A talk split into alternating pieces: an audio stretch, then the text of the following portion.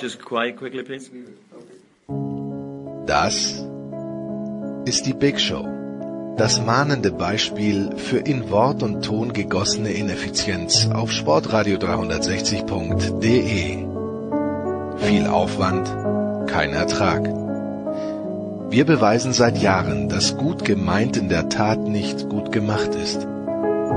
Warum es immer noch zum gepflegten Name-Dropping reicht? Hallo, hier ist Roger Fedor. Hey guys, it's Michaela Schifrin. Hallo, hier ist Thomas Müller. Hallo, das ist der Thomas Muster. Hallo, das ist Viktoria Redensburg. Hallo, Sie hören Christoph Daum. Wir wissen es nicht. Die Big Show. Fast live aus den David Alaba Studios in München. Jetzt. Ihr hört Sportradio 360. Hilft ja nichts. Es ist die Big Show 441 auf Sportradio 360.de und traditionell beginnen wir auch diese Show mit dem Fußball und wir haben unser Augenmerk heute wieder ein ganz kleines bisschen nach längerer Zeit mal wieder nach Frankfurt gerichtet und da begrüße ich zum einen von der Frankfurter Allgemeinen Zeitung Marc Heinrich. Servus Marc. Schönen guten Morgen, hallo. Ebenfalls in der Nähe von Frankfurt zumindest auf die Vorwahl zu schließen, sitzt von der Süddeutschen Zeitung Johannes Aumüller. Servus Johannes. Servus. Und dann natürlich bei Fußballfragen immer unser erster Ansprechpartner von der Zone, Andreas Renner. Servus Andreas. Hallo. Marc, ich habe mir und ich möchte nicht verhehlen, dass meine Sympathien durchaus dem Leipziger Projekt gelten. Ich habe mir am Samstag das Spiel in Vollzeit angeschaut zwischen der Eintracht aus Frankfurt und äh, Rasenballsport Leipzig. Kannst du mir einfach mal deine Interpretation dieses 2 zu 0 geben, weil ich habe wahrscheinlich eine andere. Bitte. ich bin gespannt, was du für eine hast. Also wir haben uns natürlich alle, die Stadion live verfolgt haben, äh, zur Halbzeit dann gedacht, okay, das nimmt den Gang der Dinge. Die Eintracht ist mit dem 0 zu 0 gut bedient gewesen bis dahin. Hat dann ein Tor geschossen zu einem sehr glücklichen Zeitpunkt. Das Tor macht Touré wahrscheinlich auch nicht allzu oft in seiner Karriere. Ähm, das hat der Eintracht ein bisschen Sicherheit gegeben, das hat ihr Selbstvertrauen gebracht und von Leipzig kam relativ wenig dann, obwohl ähm, Nagelsmann fast alles, was er an offensiven Personal auf der Bank gehabt hat, ja auch eingewechselt hat. Ähm, das Spiel ist komplett gekippt. Die Eintracht hat es sehr geschickt gemacht. Sie hat Leipzig kaum noch zur Entfaltung kommen lassen. Chancen gab es wenig. Trapp war auf der Position da, hat die Dinge gehalten, die er halten musste. Also ein überraschender Sieg, der sich nach 45 Minuten überhaupt nicht angedeutet hatte. Kai Dittmann hat nämlich Johannes ähm, stark geredet, möchte ich sagen, die Frankfurter. Völlig mit Recht, weil wer bin ich, dass ich Kai Dittmann in Frage stelle, aber mir persönlich ist das schon ein bisschen wenig für eine Heimmannschaft, wenn man sich mit neuneinhalb Leuten hinten reinstellt. Ich weiß schon, die Tabellensituation ist angespannt. Hat dir das denn gereicht, Johannes? Ähm, naja, der, der Freddy Bobic hat das nach dem Spiel äh, in einem seiner Statements ganz gut gesagt. Ähm, wenn man das Spiel vor der Winterpause gehabt hätte, in diesen Wochen, in denen die Eintracht äh, sieben Spiele am Stück nicht gewonnen hat, ähm, dann hätten sie es wahrscheinlich verloren. Ja, dann hätte der Trapp halt nicht eine der drei, vier Leipziger Chancen in der ersten Halbzeit gehalten oder wäre der Ball halt nicht knapp vorbeigegangen. Ähm, das, das lief alles schon einfach der, der, der Eintracht rein. Was die grundsätzliche Herangehensweise anbelangt, ähm, scheint das einfach die Conclusio vom, des Trainers äh, gewesen zu sein, dass er jetzt einfach Kompaktheit möchte. Ja, Kompaktheit ist das große äh, Stichwort, ähm, deswegen auch die Systemumstellung auf, auf Viererkette, wobei man ja also das ist ja keine richtige Viererkette mit, äh, ähm, mit einem Links- und einem Rechtsverteidiger, die Linie rauf und runter flitzt, wie man das anderen ähm, Vereinen kennt oder wie man das traditionell kennt, sondern es ist ja eher so, jetzt mal überspitzt formuliert, das Modell, äh, wie es die deutsche Fußballnationalmannschaft bei der WM 2014 angewandt hat mit ihrer Ochsenabwehr. Ja? Also es sind halt einfach vier sehr robuste Leute hinten. Also es ist jetzt schon wirklich totale, ähm, ja, äh, totaler Fokus auf, auf Kompaktheit und, und äh, Defensive. Ähm, also, du weißt, ich bin Pragmatiker. Warum, warum nicht? Es tut dieser Mannschaft äh, äh, offenkundig gut. Äh, gegen Hoffenheim hatte man es schon gesehen. Jetzt gegen, gegen Leipzig können natürlich die erste halbe Stunde, danach es anders aussehen, aber, aber äh, war doch besser als, als da in dieser Herbst-Winter-Phase. Und äh, letzter Satz vielleicht, was man halt auch dann schon so irgendwie als als Nebeneffekt dieser Systemumstellung auf Viererkette sieht, ist, dass halt, dass halt Kostic, ja, dessen Läufe nun mal eindeutig eine der stärksten Waffen der Eintracht sind, dass der halt ein bisschen oder nicht nur ein bisschen, dass der halt entlastet war von Defensivaufgaben, Kräfte sparen konnte oder, oder zumindest nicht so viel powern musste, wie er das als Alleinunterhalter auf der linken Seite früher gemacht hat und, und dass er am Ende noch so zwei, drei Läufe hatte, das rührte sicherlich auch daher. Also ich glaube, man wird, man wird dieser, dieser, wie, wie hast du es eingeführt, mit neuneinhalb Mann hinten rein äh, stellen, wird man zumindest gegen stärkere Gegner, jetzt nicht gegen Düsseldorf vielleicht am Wochenende, aber, aber gegen, gegen stärkere Gegner wird man das bei der Eintracht jetzt öfter so erleben. Es gibt nur einen größeren Pragmatiker als Johannes Aumüller und das ist Andreas Renner. Bist du auch, oh. bist du, bist du auch happy mit dir? Also nicht happy, aber bist du, du bist natürlich verständnisvoll, Andreas, was das anbelangt, diese Spieleinstellung, weil es hat ja zum 2 zu 0 Sieg gelangt. Ja, ähm, also lass mich mal so sagen, das, was da jetzt passiert, dass man Probleme hat, dass äh, die, die Mannschaft äh, äh, insgesamt nicht funktioniert, dass in der Winterpause, vor der Winterpause eine schlechte Phase gab, dass man dann sagt, wir richten erstmal wieder das defensive Fundament und wenn das dann steht, können wir versuchen, äh, wieder offensiv auch ein bisschen ähm, äh, interessanter oder wie auch immer man das nennen will, äh, zu spielen. Das ist ja jetzt äh, Standardprozedur für eigentlich fast alle Trainer in der Fußball-Bundesliga und das ist ja auch nachvollziehbar, weil äh, um um es jetzt mal ganz auf die Basis runterzubrechen, naja, wenn du halt nur äh, im Schnitt 0,7 Gegentore pro Spiel kassierst statt zwei, dann gewinnst du halt öfter oder punktest öfter. Und darum geht's ja jetzt im ersten Schritt mal. Äh, die Eintracht will ja sicher äh, den, den Anschluss nach oben nicht verlieren, äh, will nicht so weit hinten reinrutschen, dass sie sich vielleicht äh, da sogar noch Gedanken machen müssen. Äh, insofern ist das ein äh, nachvollziehbarer Schritt, dass man das jetzt ähm, im, ähm, äh, als allererstes Mal macht. Äh, da muss man trotzdem natürlich das Spiel, so wie es jetzt gegen Leipzig gelaufen ist, äh, die Kollegen haben es ja schon erzählt, die erste Halbzeit war, äh, sah es ja nicht so aus, als ob Frankfurt aus dem äh, Spiel wirklich was mitnehmen könnte. Also so ein Spiel muss man nicht unbedingt gewinnen, aber dann kommt halt eben auch noch dazu, und das ist eine Reaktion auf die Entwicklung, die Leipzig genommen hat in den letzten Jahren. Das ist halt eine Mannschaft, die äh, inzwischen eine Qualität hat, dass sie jedem Gegner äh, das Leben richtig schwer machen kann. Und da ist es dann vielleicht auch für eine Mannschaft, die, sagen wir jetzt mal, aus dem Mittelfeld oder dem oberen Mittelfeld der Fußball-Bundesliga kommt, ist es nicht, äh, nicht verwunderlich, dass die sich gegen eins der zwei oder drei Top-Teams der Liga äh, dann eben doch mal eher äh, defensiv orientieren müssen. Ob es schön ist oder nicht, steht auf einem anderen Blatt Papier, aber wenn man sich gegen die auf ein offenes Spiel einlässt, genauso wie gegen Bayern oder vielleicht noch äh, ein oder anderthalb andere Mannschaften mehr, dann wird man es vermutlich halt einfach nicht gewinnen, weil das so realistisch sind sie dann in Frankfurt, glaube ich, auch, dass man dann sagt, also schaue ich auf die individuelle Qualität der Mannschaft, sind die anderen halt schlicht und einfach besser. Hm. Marc, in dieser schwierigen Phase, die Johannes schon angesprochen hat, Andreas auch, stand da deines Wissens nach jemals Adi Hütter, die Person als Trainer, eher als Trainer zur Debatte? Nein, nein. Also bis, bis zu dem Pader Paderborn-Spiel gewiss nicht nach dem Paderborn-Spiel. Also sagen wir mal so, er durfte jetzt nach der Winterpause, er hat das bestmöglich aus diesen beiden Spielen gemacht. Er hätte die beiden Spiele jetzt nicht verlieren dürfen. So, er hätte nicht so verlieren dürfen wie in Paderborn und vor allem das Heimspiel auch gegen Köln, als du 2-0 geführt hast und dann noch 4-2 verloren hast. Also diese vier Niederlagen vor, vor Weihnachten, die haben die haben alle geschmerzt im Verein und die haben auch dem Trainer nicht gut getan. Und deswegen war es auch, ich glaube, er ist gerade sehr pragmatisch. Er ist ein Anhänger des schönen Spiels. Er will offensiv spielen. Das hat er gezeigt vom ersten Tag an, seitdem er in Frankfurt ist.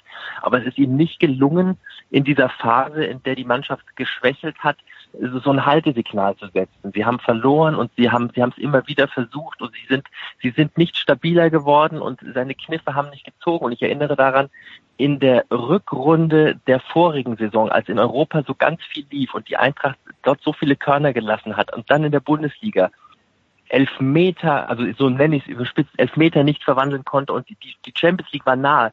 Sie haben verloren gegen Wolfsburg, sie haben sich gegen Mainz nicht blamiert, also sie haben gegen Mainz blamiert, sie haben in München, sie haben es nicht geschafft und da hat er auch kein, kein Handwerkszeug gehabt, um der Mannschaft Stabilität zu geben. Und deswegen ist er, glaube ich, jetzt zu den Basics zurück und hat auch, um seine Position zu stärken, einfach gesagt, äh, Safety first.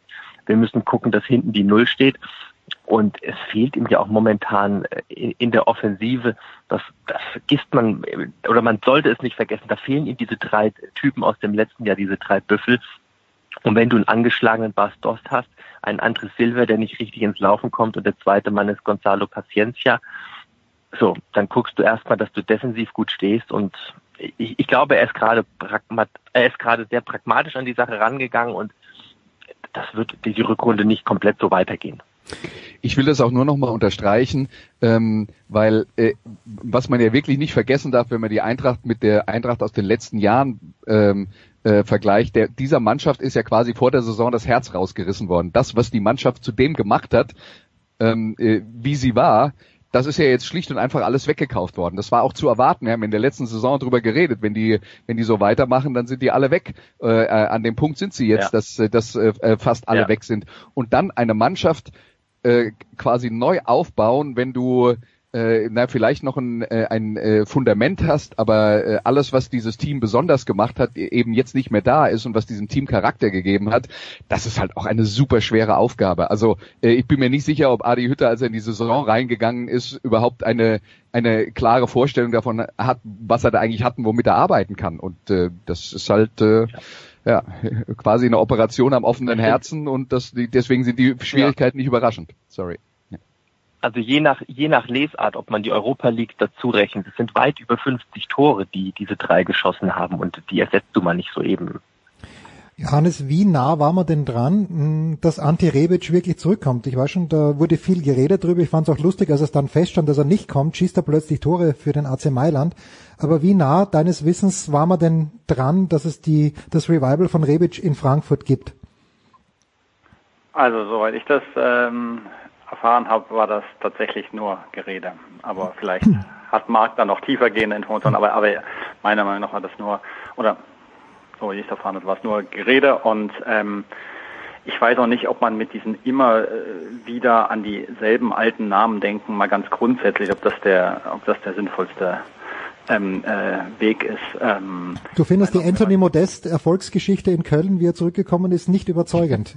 Entnehme ich da deinen Ausführungen. Hast du gerade von Pizarro geredet oder ich hatte akustisch Nein, äh, ich habe Modest, Modest habe ich äh, in, in, Köln angesprochen. Ja, ja, wir können so ein paar so Rückkollektionen, äh, äh, glaube ich, durchsprechen. Also ich meine, wenn wenn man sozusagen mal jetzt bei der Einkaufspolitik genereller draufschaut, das ist vielleicht schon auch was Interessantes in diesem Jahr, denn ähm, das grundsätzlich ähm, die besten oder sehr gute Spieler gehen und irgendwie ersetzt werden müssen, das ist ja auch irgendwie so ein, so ein Schicksal von so Mannschaften ähm, auf dem Niveau von, von Eintracht Frankfurt. Und da muss man ja wirklich sagen, seitdem Frede Bobic ähm, kam, ähm, in den vergangenen ja, gut drei Jahren, äh, dreieinhalb Jahren, ähm, hat er es ja schon immer verstanden, dann äh, wirklich sehr gute Spieler äh, zu verpflichten. Also mit, der hat ja schon ein Netzwerk da offenkundig und ein Auge ähm, oder seine, seine Abteilung das entsprechende Auge. Und das ist jetzt vielleicht auch das erste Jahr, äh, wo das wo das ein bisschen anders ist. Also klar, die ich meine, sag mal, die die Konstruktion der Einkaufspolitik ist natürlich auch ein bisschen eine andere insofern gewesen, als dass man ja ein paar vorher nur geliehene Spieler dann fest verpflichtet hat und so weiter. Aber ähm, dass du halt ähm, in, in, in diesem Jahr so, so den einen Zugang hast, der auf einmal alle total verblüfft. Ja, den hast den hast du halt so nicht. Aber ähm, das unterscheidet vielleicht auch einfach so die, die, die, die, die Einkaufspolitik oder, ja, von, den, von den letzten Jahren. Hm, hm.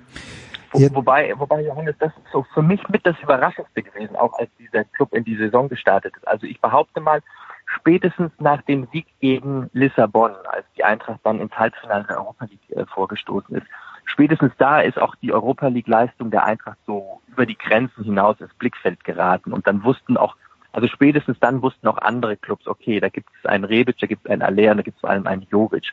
Und das ist auch Eintracht Frankfurt, ich nehme an, im März, April davon ausgehen konnte, die Spieler stehen woanders auf der Liste und die sind dort in den Fokus gerückt. Und den Transfer von Aller, den hatten sie so nicht geplant. Bei Aller hofften sie und, und waren sich auch nahezu sicher, dass Aller bleibt. Und dann kam dieses, ich nenne es mal unmoralische Angebot aus aus England mit, mit viel mehr Geld und in, in, an die Premier League näher ranzurücken. Und dann hat man ihm auch keine Steine in den Weg gelegt. Und dann einen Bas Dost zu holen, der vor drei Jahren die Liga mal verlassen hatte, in eine schwächere Liga nach Portugal gegangen ist und augenscheinlich nicht fit war und das auch von Anfang an selbst so kommuniziert hat, dass er Trainingsrückstand hat. Das hat mich ein Stück weit überrascht und der Wechsel Rebic-Silva, der ist ja auch in den letzten Stunden, also parallel, glaube ich, ich erinnere an das Düsseldorf-Spiel, so war es dann, schließen, das Transferfenster schließt und oben sitzt Rebic und dann wird der Transfer mit dem AC Mailand eingetütet. Also das schien mir, genau wie du sagst, das war das erste Mal, dass auch nicht so alle ähm, Stellschrauben bei den Transfers so geklappt haben. Ich glaube, die Eintracht hatte sich vor der Saison auch mehr vorgestellt und wollte bestimmt noch mehr machen und hat es einfach nicht umsetzen können. Hm. Und jetzt abschließend, Weißt du, ja, Andreas, bitte. Äh, also der, P- Punkt Nummer eins äh, ähm, äh, dazu bei Bastos, der war nicht fit, ja. Man muss natürlich auch sagen, der war in einer schlechteren, schlechteren Liga, aber der hat ja in Portugal getroffen, wie er wollte. Also er hat ja eine sensationelle Trefferquote gehabt. Da, da könnte man also schon dann auch sagen, okay, für die Liga, in der er rumturnt, ist er überqualifiziert und in, in Deutschland hat er auch schon Ja. regelmäßig getroffen. Ja. Ähm, aber äh, was natürlich dann auch passiert, was äh, so eine so eine Phase schwierig macht, die anderen Vereine wissen natürlich, Frankfurt hat gerade einen Haufen Spieler verkauft, hat gerade einen Haufen Geld. Wir machen Das ein heißt, bisschen teurer. Jeder, jeder, der etwas, ja, aber je, genau, jeder, der, der irgendwas zu verkaufen hat, der schlägt dann halt nochmal 20 Prozent drauf. Ja. Und, und dann hast du Ja, halt genau. wirklich das Problem, ähm, äh, dass du wahrscheinlich die Qualität, die du abgegeben hast, sowieso nur schwer eins zu eins ersetzen kannst. Und wenn das noch Ja. dazu kommt, ist es Ja. noch mal schwer. Korrekt. Ja, sehe ich genauso. Ganz genau. Kein Widerspruch. Jetzt abschließend äh, vielleicht noch zum Thema Eintracht Frankfurt, Johannes. Im Herbst äh, gegen Ende hätte man gesagt, okay, gegen Salzburg in der Europa League, das schaut sehr, sehr mühsam aus.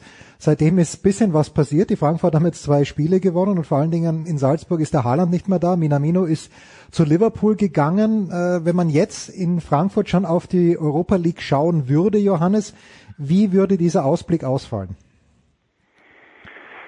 Ähm, also ich sag mal, dass äh, dieses Europathema ähm, in Frankfurt was Besonderes, also oder dieses, Fra dieses Europathema ist in Frankfurt einfach was Besonderes. Ja, das, das klingt, also man kann das manchmal gar nicht richtig beschreiben, weil ich meine, alle Clubs oder die meisten Clubs wollen ja irgendwie international spielen und dann und selbst wenn es dann die Europa League ist und da weit kommen, aber in Frankfurt so ist dieses Konglomerat so aus, ähm, wir nehmen das so wirklich ernst als als Wettbewerb, jetzt nicht so nicht nur 95 Prozent ernst, sondern wirklich 100 Prozent ernst, dann dieses Frankfurt als Europastadt und und diese ganze diese ganze Mischung, die hat halt wirklich also so eine eine eine ganz besondere Emotion erzeugt letztes Jahr. Das ähm, äh, hat man so einfach auch selten selten erlebt, muss man sagen. Und ähm, von daher äh, glaube ich schon, dass dieses dass dieses Europathema ähm, und Europa League, also dass das einfach auch auch gedanklich äh, weiter noch was was anderes ist, wo man nicht ganz nüchtern herangeht und, und rational und sagt, oh, in Salzburg spielt der Haaland oder er spielt jetzt auch nicht mehr. Äh, wenn er noch da spielen würde, wäre es dann im Zweifel auch jetzt äh, äh, nicht, nicht so wichtig, sondern ich glaube wirklich, diese internationale Bühne, das ist, wo, wo Frankfurt ähm, äh, ja eine, eine Möglichkeit gefunden hat, sich auch besonders ähm, zu profilieren, dass das im Charakter der Mannschaft und des Vereins irgendwie so äh, jetzt dazu gehört. Und von daher, ich glaube schon, dass sehr, sehr viel ähm, ähm, Engagement und, und, und Denke wirklich auch um diesen Weg kreist. Denn ich meine, man muss ja auch mal sagen, in der Bundesliga, äh, jetzt bei allem Respekt, ähm, wenn es sich ganz wieder erwarten läuft, ist Frankfurt halt genau da, wo sie mit diesem Kader hingehören gerade, ja. Also äh, weit weiter oben ist, sehe ich die da ehrlich gesagt nicht. Und von daher, also ich vermute schon, dass so ein Europa 2-0 das ist, also wenn, wenn Frankfurt dieses Jahr nochmal so ganz, gro ganz große ähm, ähm, ähm, Dinge erreichen kann, dann, dann eher in Europa. Wenn Sie ganz groß rauskommen wollen. Kurze Pause und dann geht's für ein paar Minuten noch weiter mit Johannes Aumüller, mit Marc Heinrich und mit Andreas Renner.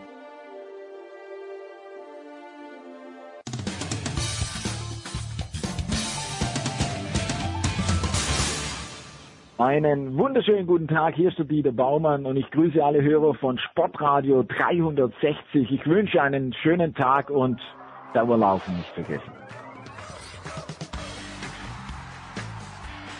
Es geht weiter in der Big Show 441 mit Fußball präsentiert von bet365.com. Äh, heute noch ein Konto öffnen bei bet365.com und einen Einzahlungsbonus von bis zu 100 Euro bekommen. Von der Frankfurt Allgemeinen Zeitung ist Marc Heinrich in der Leitung, dann Johannes Aumüller von der SZ und Andreas Renner von DAZN. Vor ein paar Tagen, vor zwei Tagen, ich glaube am Mittwoch oder am Donnerstag hat Ulrich Hartmann in der Süddeutschen Zeitung äh, darüber geschrieben, ein Komplott äh, in Düsseldorf. Äh, ich habe mir das durchgelesen, habe es nicht ganz verstanden, aber zum Glück habe ich drei Experten in der Leitung. Friedhelm Funkel, das ist die Quintessenz, Andreas, hat nicht nur seine Trainerkarriere in Düsseldorf beendet, sondern wird überhaupt nicht mehr weiter coachen. A, glaubst du ihm das? Und B, warum ist das schade? Also lass mich mal so sagen, ich würde das Friedhelm Funkel eher glauben als Armin Fee. Ah, okay. Aber, aber, aber äh, naja, also ich meine, das ist, äh, also ich verstehe, dass er sagt, ich will da, äh, ähm, äh, ich, ich will da jetzt einen Schlusspunkt setzen. Ähm, man kann natürlich nie sagen, was in der Zukunft passiert, was es vielleicht für Angebote gibt, die jetzt im Moment nicht äh, äh, nicht abzusehen sind. Aber Friedhelm Funkel hat ja seine ähm, er hat ja seine äh, Verdienste eindeutig, ja, und äh, alleine, dass, dass er es geschafft hat, ähm, als, als Spieler auf sehr gutem Bundesliga-Niveau zu spielen, dass er dann den Sprung in die Trainergilde geschafft hat und dass er so lange ähm, äh, als Trainer gearbeitet hat, obwohl sich der Fußball in der Zeit, in der er selber als Trainer aktiv war, komplett geändert hat. Und da muss man ja dann immer zumindest Schritte mitgehen, aber man kann nicht die, die Entwicklung komplett ignorieren, sonst geht es einem wie Felix Magath, dann hat man eine Sache, die funktioniert und wenn dann das nicht mehr in ist und die anderen das stoppen können, dann hat man keine Lösung mehr. Ähm, aber das ist jetzt halt äh, das, was bei Funkel für mich äh, wirklich hängen bleibt und was, was ich auch ähm, äh, wirklich bemerkenswert finde, ist ähm, äh, auf der persönlichen Ebene, wie, wie die Leute da extrem positiv auf ihn äh, äh, reagieren und dass man was was man da hört. Vielleicht gibt's ja jetzt Erfahrungen aus Frankfurt, die die ein bisschen anders sind. Das weiß ich nicht. Da bin ich mal gespannt, was die Kollegen zu sagen haben. Aber ähm, man muss jetzt natürlich sagen, äh, so wie die Entwicklung in Düsseldorf war, wo man ja äh, zum Beispiel mit Lutz Pfannenstiel einen Sportdirektor verpflichtet hat, der weltweite Kontakte hat, der ähm, äh, der da eine neue Energie reinbringen will, der vielleicht auch eine, die Vorstellung hat, eine neue Spielweise zu etablieren in, in so einem Kontext ist Friedhelm Funkel dann ja vielleicht schon einer, der, der bremst. Und äh, da kann ich dann auch verstehen, dass das vielleicht unterm Strich dann irgendwann mit der Planung des Vereins und seiner Art nicht mehr hundertprozentig zusammengepasst hat. Und dann muss man sich halt trennen. Und wir dürfen nicht vergessen, es war ja letztes Jahr eigentlich schon, mhm. ähm, stand ja letztes Jahr schon kurz bevor und dann sind sie mit ihrer Kontertaktik halt sehr erfolgreich gewesen und dann gab's äh, äh, da gab's dann keine also es war in der Öffentlichkeit nicht mehr vermittelbar, dass man sagt, wir wollen einen anderen Weg gehen. Aber ich glaube, da hat man dann schon gesehen, wenn wenn es da eine Krise in der Mannschaft gibt, dann werden die sich von dem trennen, weil äh, die die die Art und Weise, wie er er hat Fußball spielen lassen, war sicher erfolgreich, aber das war nicht das, was die in Düsseldorf eigentlich wollten. So, Marc, aber der Zeitpunkt der Entlassung, du kannst doch nicht als Düsseldorf nach Leverkusen fahren und allen Ernstes annehmen, dass du dort einen Punkt machst. Es wäre schön, wenn es so wäre, aber das ist es auch nicht. Also der Zeitpunkt, kommt für mich überraschend, Marc. Was sagt der Frankfurter? Ja, und das ist vor allem vor dem Spiel gegen die Eintracht jetzt. Ne? Die Eintracht fährt am Wochenende zur Fortuna. Also ähm, der Kollege hat eben gesagt, es ist ihm, ich glaube, Friedhelm Funkel ist es fast überall gelungen, äh, im, im Guten mit den Vereinen auseinanderzugehen. In Frankfurt ganz speziell, das hat er von 2004 bis 2009 gearbeitet. Das war auch nicht alles glänzend, aber es war immer durchgehend sehenswert im Sinne von, er hat den, er hat das Bestmögliche aus dem Spielermaterial gemacht und er hat den, den Club stabilisiert in der schwierigen Phase und ähm, also er ist hier immer wohl gelitten gewesen, als er dann weg war und er konnte sich immer wieder blicken lassen und ich glaube gestern auch eine der ersten Reaktionen kam von Seiten von Eintracht Frankfurt, die ihm alles Gute gewünscht haben. Ähm, im Rückblick so für Fußballromantiker, ich habe es im Sommer 2019 nicht ganz verstanden, warum jemand, der so viel Erfahrung hat, nicht einfach dann von sich aus den Schlussstrich gezogen hat. Und es war ja doch also denkwürdig, was er mit Fortuna gemacht hat. Und dann geht er in die Sommerpause und verliert seine beiden besten Stürmer mit Luke Bacchio, der zu Hertha ist, und Raman, der nach, nach Schalke geht. Also die Ausgangslage hat sich ja auch nicht, nicht unbedingt verbessert in Düsseldorf. Und einer, der so lange dabei war und auch immer wieder darauf hingewiesen hat, wie hoch oder wie groß sein Erfahrungsschatz ist, der weiß ja dann auch, wie sich so Tendenzen verschärfen können. Und er wusste wahrscheinlich, dass es auch dann in Düsseldorf sich sowas nicht wiederholen lässt. Und ähm, ja, jetzt nach zwei Spielen, das, das ist das, das ist dann Aktionismus und das ähm, das weiß ich nicht, ob die Fortuna da gut beraten ist und vor allem kurz vor Weihnachten auch noch den Vertrag mit ihm zu verlängern. Also das, das wirkt für mich dann alles, das, das ist nicht sonderlich, nicht clever und nicht strategisch. Und also um Friedhelm Funkel mache ich mir keine Gedanken, der, der geht jetzt wahrscheinlich nach Neues kurz vor der Karnevalszeit, die wird er, wird er erst recht jetzt auskosten können. Und ähm, also ja, ich, ich finde es schade, dass, dass er, dass er aus der Bundesliga weg ist, weil er ein Typ war und wenn er, wenn er Wort hält und nicht wiederkommt, geht so ein, ein Stück im Gesicht auch verloren.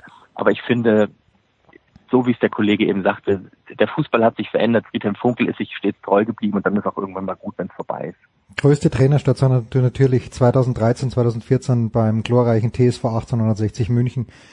äh, ob er da im Guten geschieden ist, weiß ich nicht. Johannes, hast du noch famous last words für Friedhelm Funkel?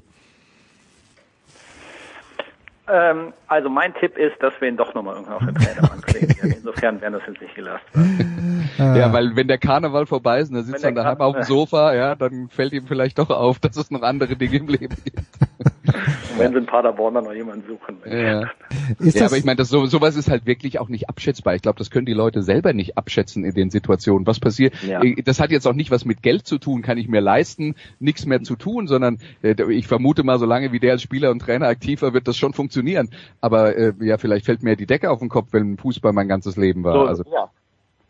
Genau. Ja, das ja. glaube ich auch. Und er ist sich auch wahrscheinlich nicht zu schade, wenn dann irgendwie ein Anruf aus der zweiten Liga kommt und das zu seiner Lebensstruktur dann noch irgendwie passt und dann was MSV Duisburg, wenn die aufsteigen sollten aus der dritten Liga. Also er ist ja auch immer so ein bisschen retromäßig eingestellt. Also ausschließen würde ich es nicht. Ähm, es ist immer, ich finde dann schade, wenn sowas mit einer Entlassung zu Ende geht oder mit einer Trennung. Ich habe irgendwie im Sommer 2019 gedacht, Mensch, Friedhelm Funkel, Fortuna, Respekt, tolle Leistung nochmal ganz zum Ende, weil er hat ja selbst nicht mehr damit gerechnet, dass er überhaupt in die erste Bundesliga zurückkommt. Und dann hat er so eine Performance mit der Fortuna dahingelegt. Also, ja. Gut. So long. So long, Friedhelm Funkel. Welcome, und das ist unser abschließendes Thema noch ganz schnell. Johannes, welcome. Emre Can, wie mir Andreas vorhin gerade zugerufen hat, ist es jetzt fix. Er kommt zu Borussia Dortmund. Äh, soll ich meine, mein ganzes Vermögen plötzlich auf Schwarz-Gelb setzen? Johannes, nachdem Erling Haaland ja vor allen Dingen dann, wenn es um nichts mehr geht, äh, das 4 und 5 zu 1 erzielt für Borussia Dortmund. Genau, das ist mal, bevor wir zu Chan kommen, in der Tat vielleicht in dieser ganzen Erling Haaland-Debatte ähm, etwas zu kurz gekommen. Man muss halt tatsächlich mal abwarten, ob der eigentlich auch die Tore schießt, wenn es in der 88. 0-0 hm. im Spitzenspiel gegen FC Bayern.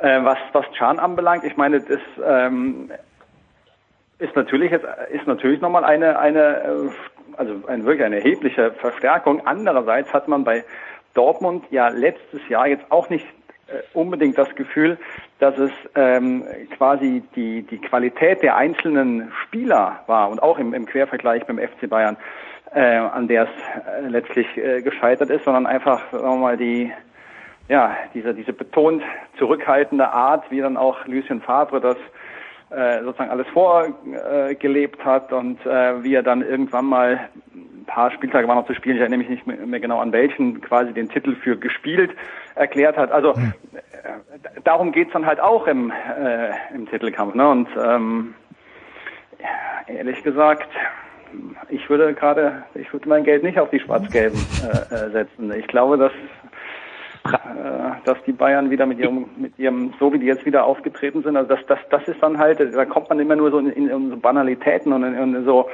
äh, ja, ähm, beim Doppelpass müsste man halt für zahlen natürlich diese Sprüche, aber das, das, das jetzt kommt halt wirklich so die, diese, diese, dieses Bayern-Momentum wieder durch. Ist meine Befürchtung. Ja. Andreas, was bringt Emre Can mit aus deiner Sicht nach Dortmund? Also ich finde die Personalie interessant, weil wenn du mir jetzt gesagt hättest, ähm, die, die wollen den verpflichten, dann hätte ich gesagt, er passt nicht zu dem, was die machen. Hm. Ähm, Emre Can ist für mich einer, also auch so ein bisschen Fußballer aus der Zeit gefallen. Für mich wirkt er so, als hätte er Zeit seiner, äh, in seiner Jugend extrem viel Lothar Matthäus geschaut und gesagt, so will ich sein. Im Sinne von, er nimmt den Ball am eigenen Strafraum, läuft dann mit dem Ball am Fuß bis an den gegnerischen Strafraum und dann schießt er aufs Tor oder sucht irgendjemand, zu dem er abspielen kann. Emre Can ist, ich würde es jetzt mal so formulieren, ein Ballschlepper. Und ich glaube eigentlich, dass die Dortmunder äh, Philosophie ist und die Philosophie in ganz vielem Fußball, ähm, Fußball wird dann schnell, wenn nicht die Leute mit dem Ball laufen, sondern der Ball läuft, weil der Ball ist schneller als die Spieler. Und das ist aus meiner Sicht auch der Grund, weshalb Emre Can eigentlich nicht zum, äh, also bei Joachim Löw keine große Rolle mehr spielt, weil Joachim Löw mhm. eben auch einer ist, der eine, eine ganz andere Art von Fußball will. Ähm, und wie Emre Can dann bei Borussia Dortmund reinpasst, äh, klar, das ist jetzt erstmal ein großer Name und das ist ein deutscher Nationalspieler und so weiter und so fort.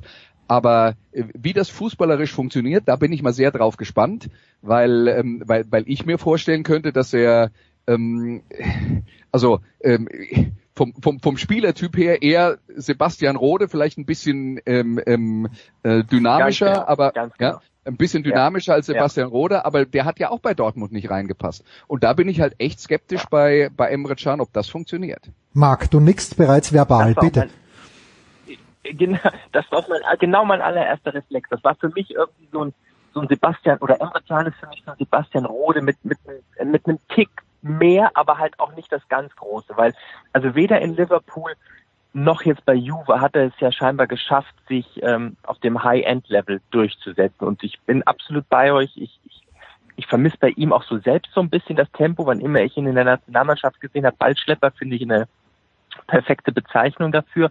Und was ich mich dann auch noch frage ist, ähm, wie viel Konkurrenzkampf verträgt eigentlich die BVB-Kabine? Also jetzt hole ich auch noch einen Emre Can dazu. Also da ist ja dann noch mehr Druck auf den Kessel und ist Lucien Favre derjenige, der das dann auch so ähm, pädagogisch sinnvoll in die richtige Richtung leitet, dass diese, dass dieser Konkurrenzkampf auch zu einem Plus an Energie führt. Da habe ich auch so meine Zweifel.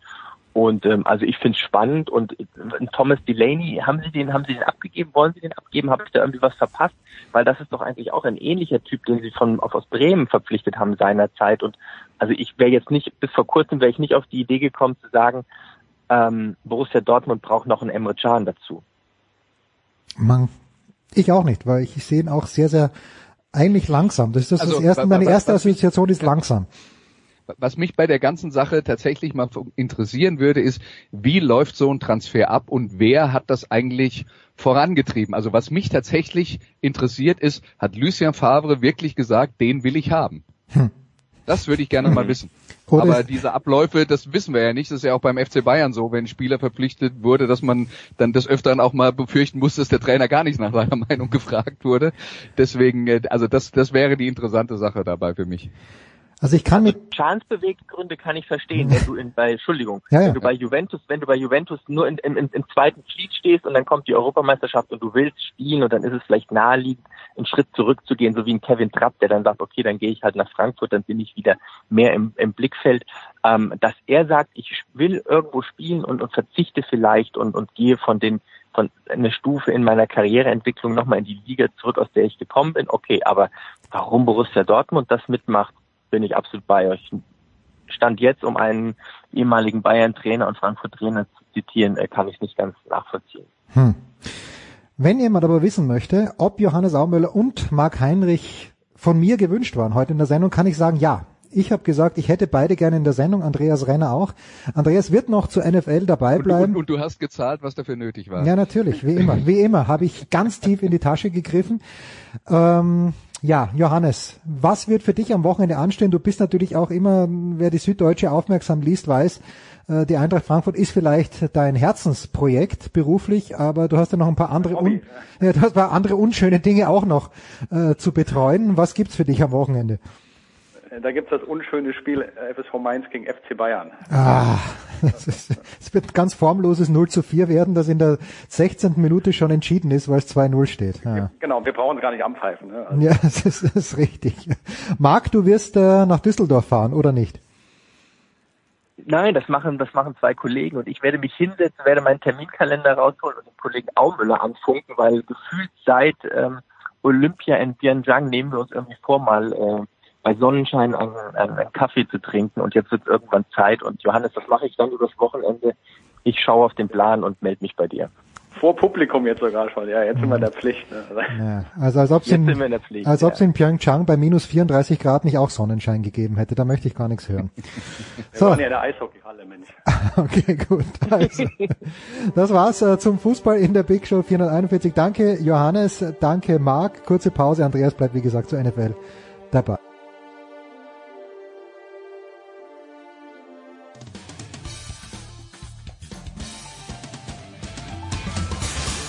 Ja, mein Name ist Achim Bayerlos. Sie hören Sportradio 360.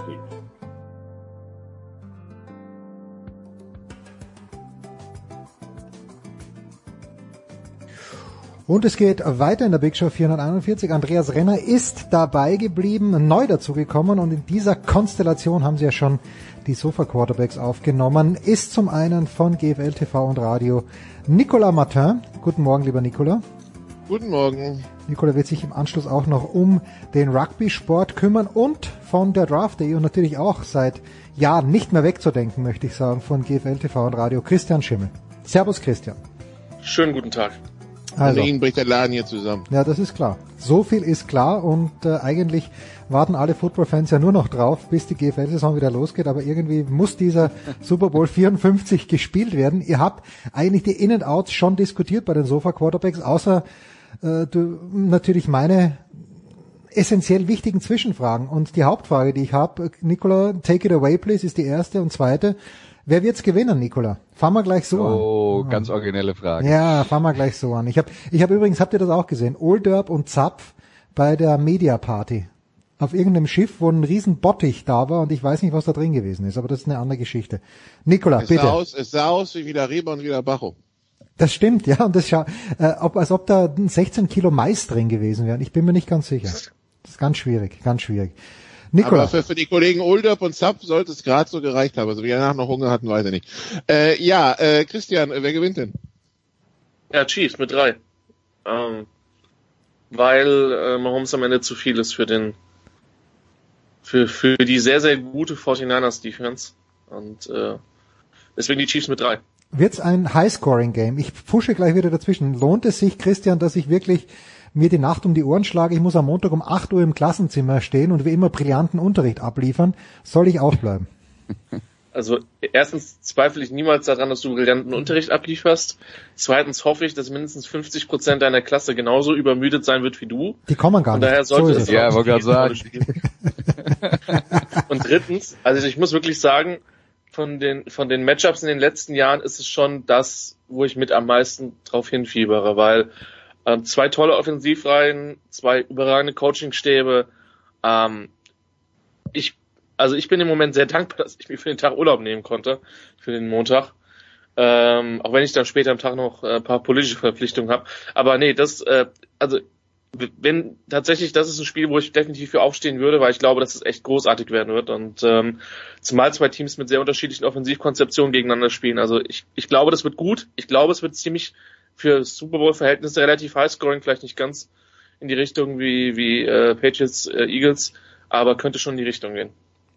Jetzt bin ich auch wirklich ruhig, Nikola, und Lausche ergriffen. Es gibt übrigens eine Petition äh, von Schülern in den USA, die den Super Bowl auf den Samstag verschieben wollen. Vielleicht möchte sich ja Jens anschließen.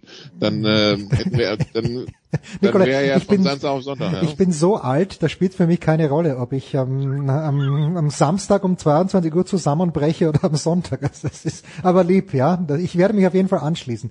Äh, allein Gut. wegen meinem Sohn. Wegen meines Sohnes natürlich, entschuldige. Andreas, die Erfahrung zeigt ja die letzten Jahre, dass wenn wir eine ganz starke Defense gegen starke Offenses hatten, dass sich eigentlich die starke Defense durchsetzt. Nichtsdestotrotz, die Chiefs sind Favorit auch bei den Buchmachern. Ähm, ist, ist eine Offense, die von Patrick Mahomes out angeführt wird, wirklich so weit drüber, dass man da sagen muss, die Defense hat keine Chance. Aber wie gesagt, die, die Erfahrung zeigt uns eigentlich, dass sich normalerweise die Defense durchsetzt. Und zwar nicht nur in den letzten Jahren, sondern dieser Spruch Defense wins Championships ist schon äh, Jahrzehnte alt und trotzdem passiert jedes Jahr das Gleiche. Die Leute schauen oberflächlich auf so ein Spiel drauf, sehen äh, die äh, die ganzen tollen Offensivwaffen äh, und glauben den Hype, den wir von den Medien produzieren im Sinne von den kann niemand stoppen und dann passiert halt sowas, dass man, dass wir grundsätzlich immer von der Offense zu viel, von der Defense zu wenig erwarten. Ähm, also das ist jetzt tatsächlich nichts Neues. Es kann natürlich auch diesmal passieren. Man darf nicht vergessen, äh, das, das beste Beispiel haben wir ja noch aus der letzten Saison. Da waren die Rams im Super Bowl, die Rams eine der prägenden NFL-Offenses der letzten Jahre und die machen dann drei Punkte und die Patriots gewinnen das, äh, obwohl sie selber offensiv praktisch gar nichts produzieren. Ähm, das, äh, ja, das muss man sich halt nur immer mal wieder so als äh, Reality-Check vor, vor Augen halten. Ähm, aber äh, Christian hatte jetzt eine Prognose abgegeben. Äh, er sagt, die Chiefs gewinnen mit drei. Ich sage, San Francisco gewinnt mit vier. Ich glaube auch, es wird ein enges Spiel. Aber aus meiner Sicht ist es eben schlicht und einfach so, die Chiefs haben diese extrem explosive Pass-Offense und die anderen Mannschaftsteile sind deutlich schlechter. Und ich glaube, bei San Francisco ist äh, insgesamt der Kader ausgeglichener und die haben, ähm, äh, die, die haben mehr unterschiedliche spielerische Möglichkeiten, Gegner zu schlagen. Bei den Chiefs muss es halt Mahomes sein. Es ist nicht ausgeschlossen, dass er das schafft, weil äh, auch das ähm, wiederhole ich immer wieder gerne. Für mich ist Patrick Mahomes der äh, beste Quarterback der NFL und der hat das Potenzial, das noch sehr lange zu sein, weil der ist gerade in seiner zweiten Saison und der spielt hat schon in seiner ersten Saison unglaubliches Niveau abgerufen und ähm, das in diesem Jahr eigentlich aufrechterhalten und er hat viele äh, tolle Waffen in dieser Offense. Also die werden ähm, natürlich für eine starke 49ers Defense die größtmögliche Herausforderung sein.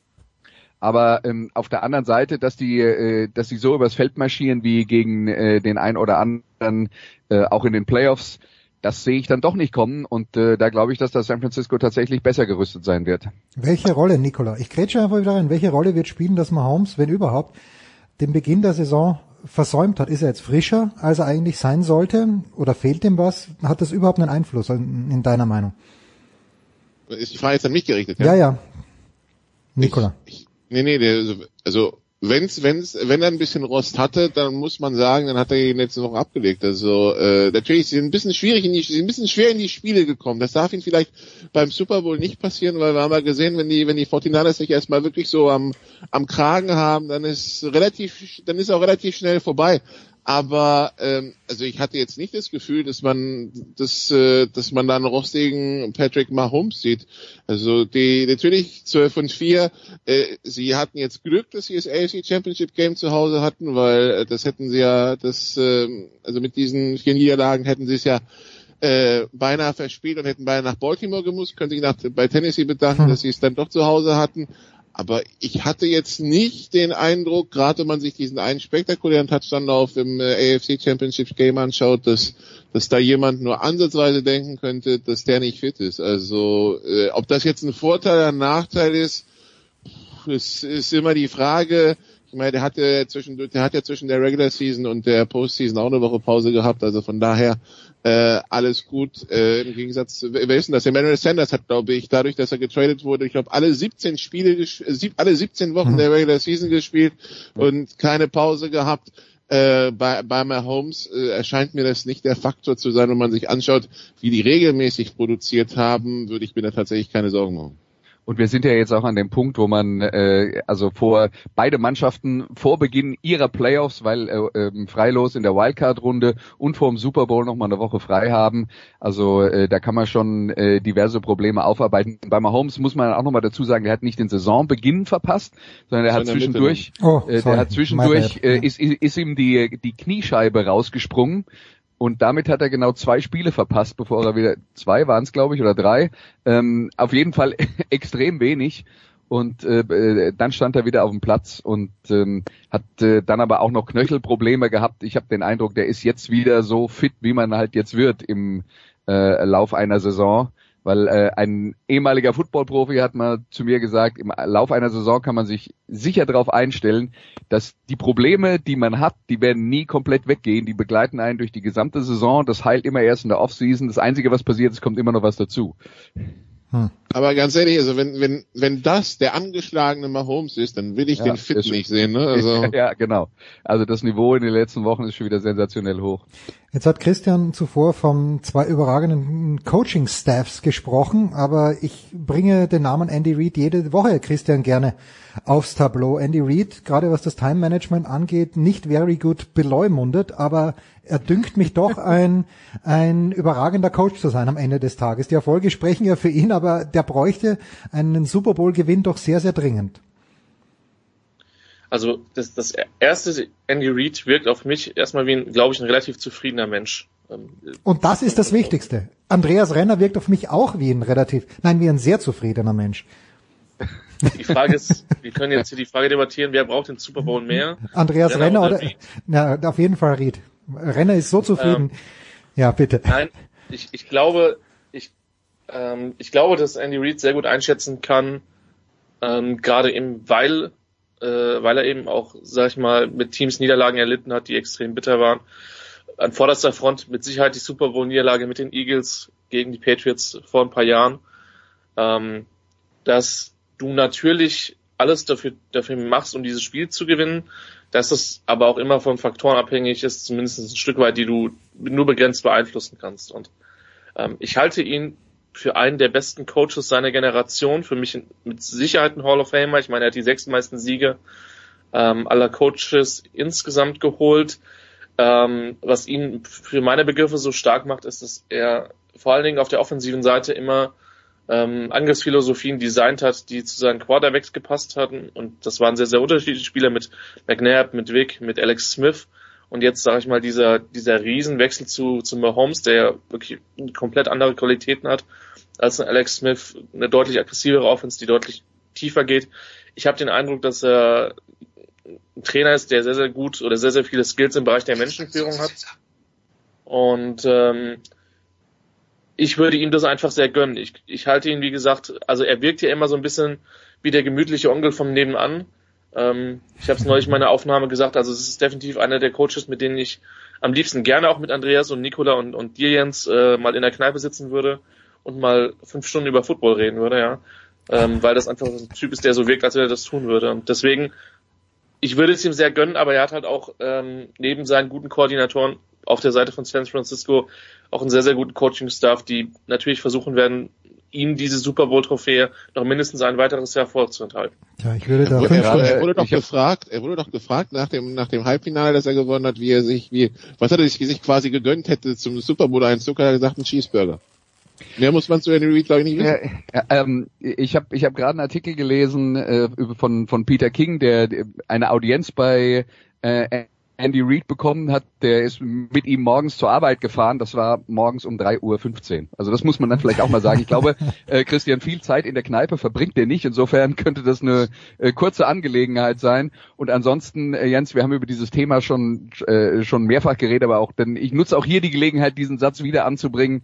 Time Management ist möglicherweise äh, schon ein Faktor ähm, bei den Qualitäten eines NFL-Coaches, ist, ist aber ein sehr kleiner und relativ gesehen ziemlich unwichtiger, weil äh, einen Spezialisten für Time Management kann man sich einstellen. Jemand, der Menschen so führt, wie Andy Reid das tut, jemand, der eine ähm, äh, dermaßen innovative äh, Offense ähm, äh, entwickeln kann, äh, das sind die Dinge, die man schwer findet. Jemand, der äh, zwischendurch auf die Uhr gucken kann und sagen kann, jetzt müssen wir mal ein bisschen schneller machen. Das geht halt auf diese Super Bowl-Geschichte zurück, als sie mit den äh, Eagles gegen die Patriots gespielt haben und dann äh, zehn Punkte zurücklagen und haben mit fünf, fünf oder sechs Minuten auf der Uhr einen ziemlich langen Drive hingelegt, äh, einen Touchdown erzielt, aber dann war halt keine Zeit mehr auf der Uhr. Äh, ich glaube, das ist die Geschichte, auf die es zurückgeht. Und das ist ja jetzt dann auch schon, wann waren das Patriots gegen Eagles? Das ist schon mehr als zehn Jahre her, oder? 2005, 2006 oder so? Ja, oh, genau. Also äh, ich meine, irgendwann muss man dann halt vielleicht auch mal die die ähm, die Sünden der Vergangenheit sein lassen oder ja und und vielleicht auch das äh, Time Management Problem bei Andy Reid vielleicht mal ähm, ja, vom vom äh, Tablett runternehmen. Das machen wir doch. Wir nehmen das vom Tablett runter. Ich bin jetzt so angefixt, dass ich wirklich mir vornehme, hier das Buffet nicht alleine meinem Sohn zu überlassen, der angeblich 13 Leute eingeladen hat. Und äh, ich stelle dann immer die. Doch eh nicht schlafen. Dann. Das ist richtig. Und ich stelle dann immer die alte Monty Pythons Frage: Ist Weibsvolk anwesend? Und tatsächlich äh, ist kommt auch eine junge Dame mit, allerdings äh, nur als Begleitung eines jungen Herrn. Der und das Großartige ist ja hier, also ihr beschäftigt euch ja wirklich auch beruflich damit, ihr drei.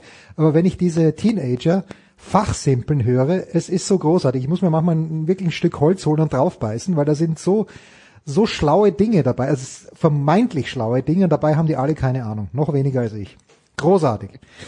Andreas äh, hat's überstanden und Christian auch. Nikola wird, wie gesagt, noch ein kleines bisschen dabei bleiben für die Vorschau auf die Six Nations. Ja, Andreas, gibt's für dich auch beruflich noch was anderes oder wirst du volle Konzentration schon auf den Super Bowl wirken lassen an diesem Wochenende? Ja, also ich werde äh, tatsächlich am, beim Super Bowl arbeiten, aber wenn alles gut geht, werdet ihr nichts davon mitkriegen, weil äh, wir haben ja eine Produktion vor Ort in Miami mit den Kollegen Markus Kuhn und Sebastian Vollmer, die das kommentieren werden. Aber die Technik kann da ja ähm, einen äh, Strich durch die Rechnung machen. Es soll ja schon mal vorgekommen sein, zum Beispiel beim Champions League Finale 2006 zwischen Arsenal und Barcelona, wo sie irgendwie 60 Minuten Tonausfall hatten. Und für den Fall, dass das passiert, sitze ich in München und übernehme dann und äh, fülle die äh, Lücken der technischen Fehler. Und ja, ansonsten schaue ich mir das Spiel an und äh, hoffe, es wird spannend. Ja, wir werden nicht auf einen Ausfall hoffen, aber naja, ist ja auch nicht schlecht in Ismaning, machen wir uns nichts vor. Christian. Nee, ist ganz toll dort. ja, vor allem das Buffet dann immer. Christian, wie schaut's bei dir aus am Wochenende? Ja, mein, mein Warm-up tatsächlich für den Super Bowl ist die Endrunde der halben Kreismeisterschaft, für die sich meine U17 vollkommen überraschend qualifiziert hat. Ähm, Und dann hoffe ich, dass ich noch genügend Stimme habe und dann zusammen in, in, in Köln auch mit Nikola dann äh, das Spiel in, in netter Runde zu verfolgen. Herrlich. Ja, da müssen wir gleich dann die Adresse bekannt geben, denn so viel Expertise kann man für Geld nicht kaufen. Äh, ich sammle meine Barreserven und versuche Christian und Nikola für diese Woche auszuzahlen. Danke Andreas, danke äh, Christian. Nikola, wie gesagt, bleibt noch ein paar Sekunden bei uns, denn gleich geht's um den Rugby-Sport.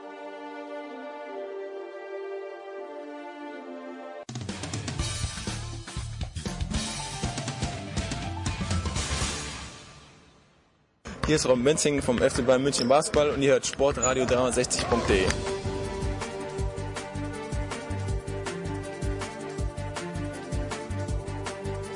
Herrschaften, es geht weiter in der Big Show 441. Nicolas Martin ist dabei geblieben, neu dazugekommen von der Zone, von Pro7 Max, von Magenta Sport. Er ist überall Geschäftsführer, das ist Jan Lödecke. Grüß dich, Jan. Schön wär's, wenn ich Geschäftsführer wäre. Servus. Ah, nee, da hättest du noch viel mehr zu tun und wüsstest gar nicht, wo du mit dem vielen Geld etwas Schönes anstellen solltest, weil du keine Zeit mehr hast. Es geht um Rugby, es geht um die Six Nations. Ich lausche ergriffen, Nicola, jetzt rede ich wirklich nicht dazwischen. Bitteschön. Genau, die Six Nations gehen am Wochenende los und äh, natürlich nach den nach der WM einige Karten neu gemischt und wir fangen direkt an beim Vize-Weltmeister Jan. Wir fangen an bei England. Eddie Jones muss zum einen damit klarkommen, dass sein Team eben nicht Weltmeister geworden ist und die Tendenz zeigt ja, dass äh, Finalverlierer dann über die nächsten vier Jahre eher abbauen, als dass sie aufbauen. Nun kommt ein etwas größerer Skandal im englischen Rugby dazu. Die Saracens, ähm, das Team, das die letzten Jahre sowohl Liga als Europapokal dominiert hat, also vier der letzten fünf Ligatitel, drei der letzten vier äh, Champions Cups gewonnen. Ähm, da hat man jetzt festgestellt, mh, die Salary Cap Regeln gelten für alle, nur für die nicht. Ähm, interessanterweise, und da kann man sich vorstellen, wie groß der Skandal sein muss, als die Liga den Saracens gesagt hat, so Leute, ihr bekommt jetzt die Chance, reinen Tisch zu machen oder ihr geht direkt in die zweite Liga, haben die Saracens gesagt, okay, wir sind da mal weg, tschö. Ähm, ja, und nun hat er natürlich, nun äh, stellen die Saracens einen nicht wenige Nationalspieler, was natürlich auch dazu führen kann, dass vielleicht der ein oder andere Spieler im Team dann etwas skeptisch auf die Saracens-Spieler im englischen Kader schaut. Jan, die englische Mannschaft Anfang 2020, wie groß sind die Probleme und wie glaubst du, wie gehen sie damit um? Ah, ich glaube tatsächlich, dass dieses Saracens-Ding die Nationalmannschaft überhaupt gar nicht ähm, beeinflussen wird. Und das muss man ein bisschen äh, voneinander losgelöst sehen. Klar, es ist ein krasser Schlag fürs englische Rugby, weil eben die Saracens nicht nur viele Nationalspieler stellen, sondern eigentlich mit die wichtigsten Nationalspieler stellen. Aber diese Spieler an sich müssen sich jetzt zu dem Zeitpunkt keinen wirklichen Kopf um ihre Zukunft machen, weil die wissen eh alle, dass sie, also viele haben gesagt, tatsächlich in erster Instanz, dass sie bleiben wollen. Also Owen Farrell, der Kapitän von der englischen Nationalmannschaft, ist, hat wohl im Kreise der Mannschaft gesagt, dass er die Saracens nicht verlassen wird. Und die müssen mindestens zwei Jahre in die zweite Liga. Aber lassen wir das mal außen vor. Ähm, natürlich heftiger Schlag fürs englische Rugby. Ich glaube aber nicht, dass das Einfluss haben wird auf die Leistungen bei den Six Nations. Ähm, da gibt's eher andere Fragezeichen, vor allem die, die Kaderzusammenstellung von Eddie Jones, weil äh, die wird in England sehr kritisch gesehen. Äh, auf einen muss er verzichten, weil er sich zum vierten Mal in zwei Jahren den, den äh, Arm gebrochen hat. Das ist Billy, Billy Vunipola. Äh, auf, äh, wo wo gibt's denn noch Baustellen? Äh, Gerade auf der Position. Billy Vunipola trägt ja die Acht auf dem Rücken. Also das heißt, der, der wichtigste Mann, wenn man so will, auf der dritten Reihe. Und ähm, da hat Eddie Jones keinen Spezialisten nominiert. Ähm, also es, es ist keiner dabei, wo man sagt, der ist jetzt wirklich eine Nummer acht von internationalem Format. Also die haben so viele gute, vor allem auch junge, gute Spieler in England. Ein Alex Dombrandt, der das Rugby seines Lebens spielt. Ich glaube, der Typ ist 21 oder so. Und Sam Simmons vom äh, Vizemeister Exeter, wo sich alle fragen, was muss der noch tun, um endlich dieses Trikot wieder tragen zu dürfen. Oder auch einer, der früher der größte Herausforderer von Billy Wunipola war, mit Nathan Hughes, der auch gerade für Bristol ähm, in Topform ist. Die sind alle nicht nominiert und es wird spannend sein, wie, wie England ähm, so durchs Turnier kommt, weil darauf fußte so ein bisschen die ganze, das ganze Spielsystem von Eddie Jones, dass sie einen Achter haben, der dir garantiert den Ball über die Vorteilslinie bringt, der ihn immer nach vorne bringt, dann hat er mit Ben Youngs und Willie Heinz auf der Gedrängehaltposition, also die Jungs, die immer den Ball rauspassen, ähm, die zwei gleichen wie bei der WM geholt, die sind 30 und 33, haben in meinen Augen Willie Heinz zu 100 Prozent und Ben Youngs zu 99 Prozent keine weitere WM in den Knochen. Ähm, da verstehe ich einerseits, dass du Erfahrung willst auf der Position, aber ich hätte halt gedacht, okay, du nimmst einen Erfahrenen und ziehst dir danach einen Jungen hoch, weil da lässt er jetzt wirklich die Chance, sich komplett entgehen, einen Umbruch einzuleiten. Und ähm, die haben eine brutal starke Mannschaft. Die sind für mich auch einer der Top-Favoriten auf den Gesamtsieg. Aber der Kader, der hat mich schon auch stutzig äh, werden lassen. Also die Engländer müssen als erstes nach Paris am Sonntag zu den Franzosen. Die Franzosen haben einen neuen Trainer, Fabien Galtier. Der hat unter anderem den Stade Français und Montpellier zu Titeln in der französischen Liga verholfen, war auch jahrelang der, der Co-Kommentar des französischen Fernsehens bei Länderspielen. Ähm, der hat sich jetzt unter anderem Sean Edwards dazu geholt, der jahrelang der Defense Coach bei den Walisern war. Und wenn wir uns erinnern, die Defense der Waliser war die letzten zehn Jahre ein ziemliches Bollwerk.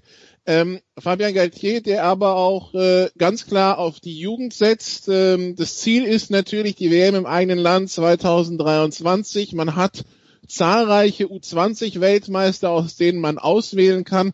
Man hat sich jetzt ein sehr junges Team zusammengestellt. Also ich glaube, der, der älteste Verbinder ist 21 und der älteste Gedrängehalb 23. Äh, Eddie Jones hat auf der Pressekonferenz schon angekündigt, ähm, das, was die Franzosen am Sonntag erleben werden in Sachen physischer Intensität und Gewalt, das haben sie in U20 und Liga noch nicht gesehen. Was kann man von diesen Franzosen erwarten, Jan? Ja, Nikola, du weißt es ja selber. Ähm, das ist das größte Fragezeichen vor jedem Turnier. Ähm, ist tatsächlich so, es ist die größte, größte Wundertüte. Ähm, Frankreich. Ich, ich, bin ja, ich bin ja so skeptisch, weil viele englische Websites und wenn die englischen Websites schon anfangen, äh, die Franzosen als Mitfavorit äh, oder vielleicht sogar als großen Favorit sehen, dieses Turnier zu gewinnen nach dem Motto, wenn nicht jetzt, wann, ja, wann dann mit dieser jungen Truppe? Nee, also, das macht mir Angst. Die werden dieses Turnier in meinen Augen definitiv nicht gewinnen können, weil, also ich sehe Frankreich eben mit Blick Heim WM 2023, die werden eine Supermacht werden. Frankreich wird für mich in, es sind jetzt dreieinhalb Jahre bis zu dieser WM, die werden bis dahin einer der ganz großen Mitfavoriten auf den WM-Titel sein. Aber 2020 sind sie für mich kein Favorit auf die Six Nations, weil, also neuer Coach ist für mich jetzt nicht ganz so wichtig. Der war ja ohnehin schon im Coaching-Staff, den kennt jeder und so weiter. Der hat 19 Spieler berufen, 19. Das ist ja fast eine ganze Mannschaft für einen Spieltag, die noch kein Länderspiel für Frankreich haben. Die Mannschaft ist, du hast es gerade eben selber gesagt, wahnsinnig jung. Die haben, glaube ich, einen einzigen Spieler, der 30 ist. Und die meisten sind ja gefühlt 16, also übertrieben ausgedrückt. Diese Mannschaft ist zu jung, zu unerfahren und vor allem zu uneingespielt, um bei diesem Turnier vorne mitspielen zu können. Die können sicherlich in Heimspielen der ein oder anderen Nation gefährlich werden. Aber gerade einer englischen Mannschaft, die, wir haben gerade drüber gesprochen, vielleicht auch einige Fragezeichen im Kader hat, aber die eine Starting 15 hinstellen kann, die diese Franzosen vermutlich, vermutlich überrollen wird. Jetzt ist die große Frage, das kann man nicht sagen. Letztes Jahr gab es ja diesen Blowout-Sieg. 44 zu 8 hat ähm, England zu Hause gegen Frankreich gewonnen. Da waren die Franzosen stehen K.O., die hatten keine Struktur und da will ich nochmal Sean Edwards aufgreifen, den du erwähnt hast, der aus Wales nach Frankreich gewechselt ist. Von dem kannst du auch keine Wunderdinge erwarten. Du kannst nicht erwarten, dass der Typ jetzt da ist seit, ich weiß nicht, ein, zwei Monaten und auf einmal die französische Defensive mit der walisischen zu vergleichen ist. Das wird ein, zwei, drei, vielleicht diese ganzen vier Jahre brauchen, bis Sean Edwards Verteidigung wirklich bei Frankreich zu sehen ist. Also, wie gesagt, Potenzial bis zum geht nicht mehr, diese Mannschaft, aber Potenzial beim Rugby heißt halt noch gar nichts, weil du brauchst eben auch Erfahrung, du brauchst die Physis, du brauchst die Härte und da hat Eddie Jones recht, die haben sie halt bei U20 WMs und äh, so weiter und so fort niemals auf diesem Level erlebt, wie sie sie jetzt bei den Six Nations erleben werden.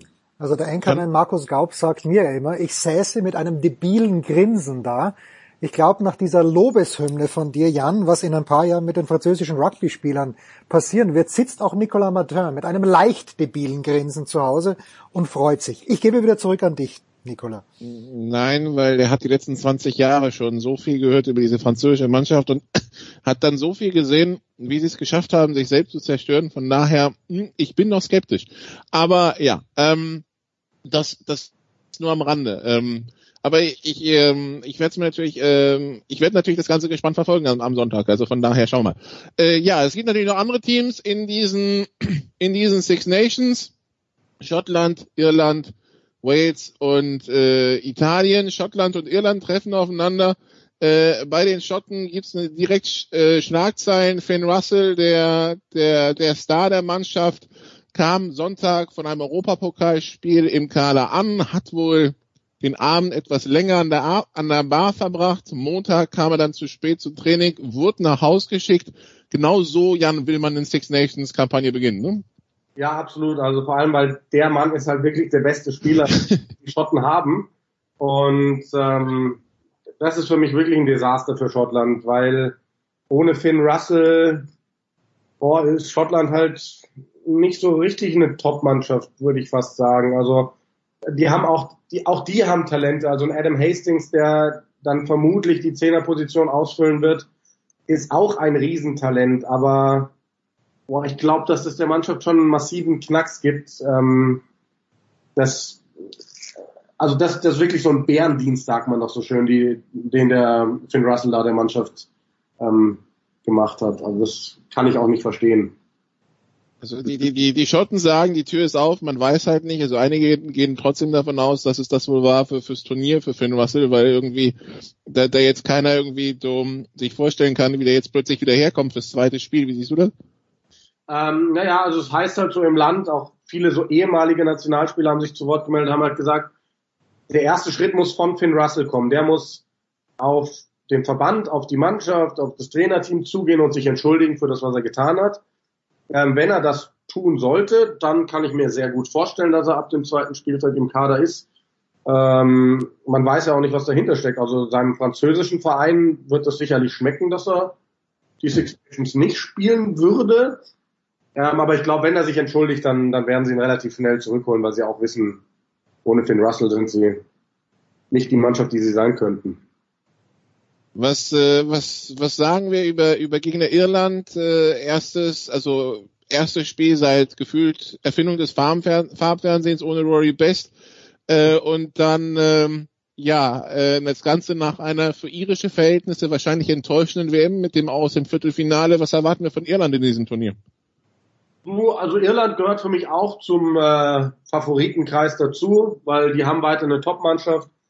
Ähm, kein großer Umbruch. Also das ist, sage ich mal, so der, der typisch irische Weg. Die haben ihr Gerüst und wie auch in den vier Provinzen, die, die in der Pro 14 spielen, gibt's da, da gibt's selten einen Umbruch. Da werden halt Talente und davon produzieren die Jahr für Jahr so viele ganz langsam rangeführt und eingefügt.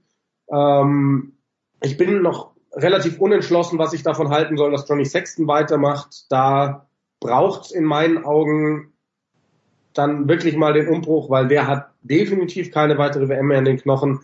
Liegt jetzt vielleicht auch daran, dass er weiterhin dabei ist und sogar als Kapitän dabei ist. Er ist als Kapitän jetzt, ne? Genau, wollte ich sagen. Nachfolger von Rory Best, dass Joy Carberry, der ja eigentlich so sein Kronprinz ist, verletzt ist. Ähm, bin dann gespannt, wie das aussieht über die WM. Sie haben Billy Burns in den Kader berufen. Das ist ein gebürtiger Engländer, der aber irische Vorfahren hat und der auch in Irland beziehungsweise in Nordirland für Ulster, Ulster spielt. Ähm, und das könnte auch ähm, interessant werden. Billy Burns eben von Ulster dabei, genauso wie Gedränge halb ähm, John Cooney, der spielt gerade das Rugby seines Lebens, könnte, könnte da die erste Wahl werden. Und wenn du da so ein eingespieltes Spielmacher-Duo hast, ein neues, könnte frischen Wind reinbringen. Also da muss man sich wirklich einfach überraschen lassen. Auch da ist ja auf der Trainerposition eine Ära zu Ende gegangen. Joe Schmidt weg, jetzt Andy Farrell da, ein Engländer, der Vater von Owen Farrell, dem ich einiges zutraue, aber abwarten. Also John Cooney können Conor Murray verdrängen, ne? Ja, also was der John Cooney gerade spielt, ist Wahnsinn und er spielt einfach etwas attraktiveres Angriffsrugby als, als der Conor Murray, der ist halt so ein Kick-Spezialist. Und da ist halt dann die Frage, was will Andy Farrell? Will er gleich einen Offensivstil implementieren? Er ist ja eigentlich der Defensivcoach gewesen. Ähm, dann könnte es sein, dass er auf Cooney Burns setzt. wenn er erstmal kontrolliertes Spiel haben will, dann wird wahrscheinlich Conor Murray erstmal die Nase vorn haben. Okay, dann kommen wir zu den Walisern. Auch da ein äh, Trainerwechsel. Ähm, die Waliser, wo viele sagen, ja gut, ihr habt ein schönes Team, aber liebe Waliser, schaut euch doch einfach euren Spielplan an. Ihr müsst nach Irland, nach England, egal was ihr da spielt, nee, das gewinnt ihr nicht, weil ihr gewinnt nicht zweimal in Irland und England. Wie sehen wir die Waliser? Ähm, also ich, ich habe drei Favoriten. Das sind England, Wales und Irland. Also der Spielplan definitiv klar nicht so schön für Wales, aber diese Mannschaft ist so stabil geworden über die letzten Jahre und da hat sich ja jetzt auch nicht so viel geändert. Also selbst ein Alan Wynne Jones macht ja weiter. Dann hast du einfach wahnsinnig spannende Personalien, weil du hast einen Taulupe Faletau zurück, der zwei Jahre lang keine Six Nations mehr gespielt hat. Reese Webb ist wieder mit dabei im Kader, der Mann, der nach Frankreich gewechselt war und sich dadurch ähm, ja, rausgenommen hat aus der Nationalmannschaft. Und dann hat der, der Wayne Pilbuck, der neue Coach, auch direkt mal ein Statement gesetzt. Er hat ja fünf Neulinge berufen, vier davon spielen in der englischen Liga und sind teilweise gar keine gebürtigen Waliser. Aber das sind super interessante Leute. Nick Tompkins von den angesprochenen Saracens. Ähm, das ist für mich ein sehr, sehr spannender Spieler. Und dann haben sie halt mit diesem Louis Reese Zammit, dem Mann, der im Dezember Spieler des Monats war in der englischen Premiership, ein 18-jähriges Wunderkind. Der hat jetzt in neun Spielen neun Versuche gelegt. Weiß nicht, ob der bei den Six Nations schon so richtig von der Leine gelassen wird, aber das ist so ein richtiger X-Factor. Also ich kann mir auch vorstellen, so lass die gegen England spielen und es ist ein enges Spiel und dann schmeißt er in der 60. Minute diesen 18-jährigen Typen rein, der gerade die englische Liga im Grund und Boden spielt da würden die Engländer wahrscheinlich auch dastehen und sich denken so, boah, fuck, wie sollen wir den jetzt stoppen? Ähm, ja, okay. Äh, wie, was, was Nik Nikola, Nikola, Nikola, hast ja. du auf den großen Zensor gewartet, der beim F-Word sagt, das müssen wir rausschneiden? Das kommt hier nicht. Bei uns darf alles gesagt werden. Und weiter. Ja, alles gut. Ich war nur, ich war nur überlegen, was, äh, was die, was die Regeln sind, damit ein, damit ein Rugby-Spieler für Wales spielen darf. Also weil ich meine, es gibt ja den walisischen Pass nicht, aber ähm, ja. Ja, die nee. meisten haben halt Vorfahren, also genau. Weil das ist ja da, die sind ja alle so nah beieinander da drüben, da kommt es ganz oft vor, dass jemand irgendwie eine walisische Oma hat oder einen irischen Opa oder sonst irgendwas. Ja. Gut, dann äh, haben wir fünf Teams durch und ein Team, wo wir jedes Jahr drüber reden müssen, weil sie dabei sind wo man sich aber schon fragt, wie lange das noch so weitergehen soll, bis das irgendwer mal ernsthaft hinterfragt, ist die Italiener. Trauen wir denen irgendwas über Platz 6 zu, Jan? Nein, auf gar keinen Fall. Ähm, ich Trauen wir den Sieg zu? Äh, boah, es ist nicht ausgeschlossen. Ich gehe davon aus, dass sie wieder fünfmal verlieren. Ähm, sie haben Schottland zu Hause. Und, Eng und ja. Schottland zu Hause, vielleicht, man weiß es nicht schwer zu sagen. Also da, da bin ich halt mal so ein bisschen, die haben ja auch einen neuen Coach ähm, mit Franco Smith. Da heißt es aber, dass das ein Interimscoach ist. Also ich weiß jetzt auch nicht, wie sie sich das vorstellen, ob der wirklich nur für die Six Nations eingekauft ist oder ob das ein, eine Bewerbungsplattform für ihn ist, wenn es gut läuft, aber danach weitermachen, das weiß ich nicht.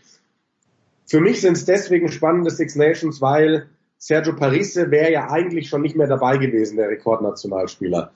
Aber dadurch, dass dieses letzte WM-Spiel gegen Neuseeland dem Taifun zum Opfer gefallen ist, hatte der kein Abschiedsspiel. Und jetzt steht der offiziell nicht im Kader, er wird aber entweder eins oder beide Heimspiele, also Schottland und England, mitnehmen, weil er noch ein Abschiedsspiel will und bekommen soll. Ähm, losgelöst davon ist es, glaube ich, jetzt einfach mal positiv für Italien, dass dieser Überspieler raus ist. Kein Sergio Parise mehr. Italien war Sergio Parise. Der Typ hat ja versucht, alles zu schultern. Der hat teilweise versucht, Drop Goals zu nehmen und so weiter und so fort.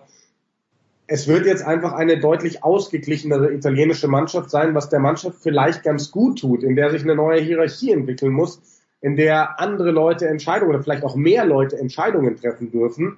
Und sie haben auch spannende Spieler dabei, also gerade auf der dritten Reihe, Parise, der dann nicht mehr dabei ist, aber ein Jake Poletri, der ja gebürtiger Engländer ist mit einer, ich glaube, italienischen Mutter oder sogar Vater bei dem Nachnamen wahrscheinlich, der für Gloucester gerade spielt und für mich gerade einer der besten Ballträger im Weltrugby ist. Ähm, mal schauen. Also vielleicht geht was. In, gerade dieses Heimspiel gegen Schottland. Ich denke, das muss das Spiel sein, wo, worauf Italien sich konzentrieren muss bei diesen Six Nations. Tja. Also Italien wahrscheinlich an sechs und dann vorne schauen wir mal Jens. Achso, wir haben noch, äh, wir wollen ja natürlich Werbung fürs deutsche Rugby machen. Zwei Heimspiele der deutschen Nationalmannschaft in den nächsten Wochen am, bei den Heidelberg am 29. Februar und am 21. März gegen die Schweiz und gegen, äh, jetzt, mal, jetzt weißt du es zufällig, äh, Jan, was das zweite war? Das, mit der Schweiz weiß ich auch, das andere habe ich jetzt gerade auch nicht im Kopf. Was, nee, Niederlande haben sie, haben sie haushoch verloren. Jens, wenn du jetzt mal kurz über zwei Sekunden das Ganze rettest, dann finde ich das noch schnell raus. Ja, wir müssen natürlich nicht nur für die deutsche Rugby-Nationalmannschaft Werbung machen, sondern auch für den grandiosen neuen Podcast von Jan Lüdecke, die Eierköpfe. Jan, äh, ihr habt uns schon überholt, nach einer Woche schon populärer als der größte Podcast in der deutschen Podcast-Geschichte. Wo kann man euch hören? Ähm, ja, ganz klassisch, iTunes und Spotify. Ähm, da sind wir vertreten und reden jetzt mindestens einmal die Woche über, über Rugby, über die Ligen, über die Turniere, über die Nationalmannschaften. Werden morgen unsere nächste Folge aufnehmen. Da schauen wir dann intensiv auf den ersten Spieltag der Six Nations, werden da auch äh, Sven Gabay noch zuschalten, der die ganzen Six Nations Spiele für The Zone kommentiert. Also es übertragen dieses Jahr The Zone und Pro7 Max beide, alle Spiele. Und dann werden wir auch in der Zeit so nach den Six Nations oder wenn wenn mal gerade kein Spieltag ist, uns um wirklich nationales Rugby kümmern und da von der deutschen Nationalmannschaft, aber auch bis runter zu neu gegründeten Vereinen. Einfach alle Themen, die es die es im Rugby so gibt. Ähm, wir haben da jetzt noch gar keinen so genauen Plan. Wir lassen uns da einfach treiben und schauen mal, was bei rauskommt. Sauber. Die Eierköpfe. Jan Lüdecke. Litauen. 21. März in Ja, Heidelberg. Litauen, ja, 15 komm. Uhr. Wie konnte euch das entfallen? Das kann ja nicht sein. Komm, das schmeiße ich euch jetzt raus, weil das, das, so sowas kann ich nicht akzeptieren, dass Litauen vergessen wird. Jan, mein Lieber, das heißt, du bist an diesem Wochenende beim Magenta Sport ausnahmsweise mal nicht im Einsatz, sondern nur auf die Six Nations fokussiert, aber das kannst du nicht gewesen sein für dich. Du bist doch ein Arbeitstier. Freitag mache ich noch Eishockey, Ingolstadt gegen Iserlohn. Und dann steht das restliche Wochenende ganz im Zeichen der Six Nations. Samstag aus dem Studio Pro 7 Max ab 15 Uhr die beiden Spiele ähm, Wales Italien und Irland Schottland und am Sonntag haben wir dann Le Crunch Frankreich gegen England auch bei Pro 7 Max. Nikola, dich werden wir wahrscheinlich nirgendwo hören oder wirst du irgendwo deine Expertise anbringen dürfen? Nein, äh, mich wird man nicht hören. Ich bin am Sonntag in Paris im Stadion, setze mich, äh, fahre dann nach S-Bahn nach Aulnay-sous-Bois, hole dort meinen vorher geparkten Mietwagen ab und fahre nach Köln, um dort den Super Bowl zu schauen. Mit Christian Schimmel, wie wir gerade gelernt haben. Mit Christian Schimmel und circa 30 anderen und einem äh, sehr gut gefüllten Buffet. Großartig, so muss es sein. Nikola, fantastisch, danke dir, danke Jan. Kurze Pause, dann geht's weiter in der Big Show 441.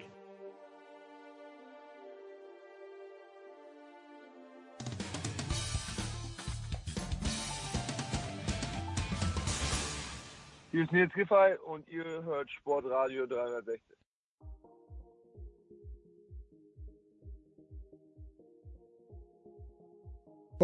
Big Show 441 und wenn die Laune schon gut ist, bevor es überhaupt losgeht, in unser Handballsegment, dann heißt das, ich weiß gar nicht, ob Sie überhaupt schon mal gemeinsam da waren, aber ich freue mich, auch wenn ich Sie einzeln habe, aber natürlich noch mehr, wenn Sie zu zweit am Start sind in der Big Show 441. Das ist zum einen von Eurosport, von der Zone, Uwe Semrau, Servus Uwe.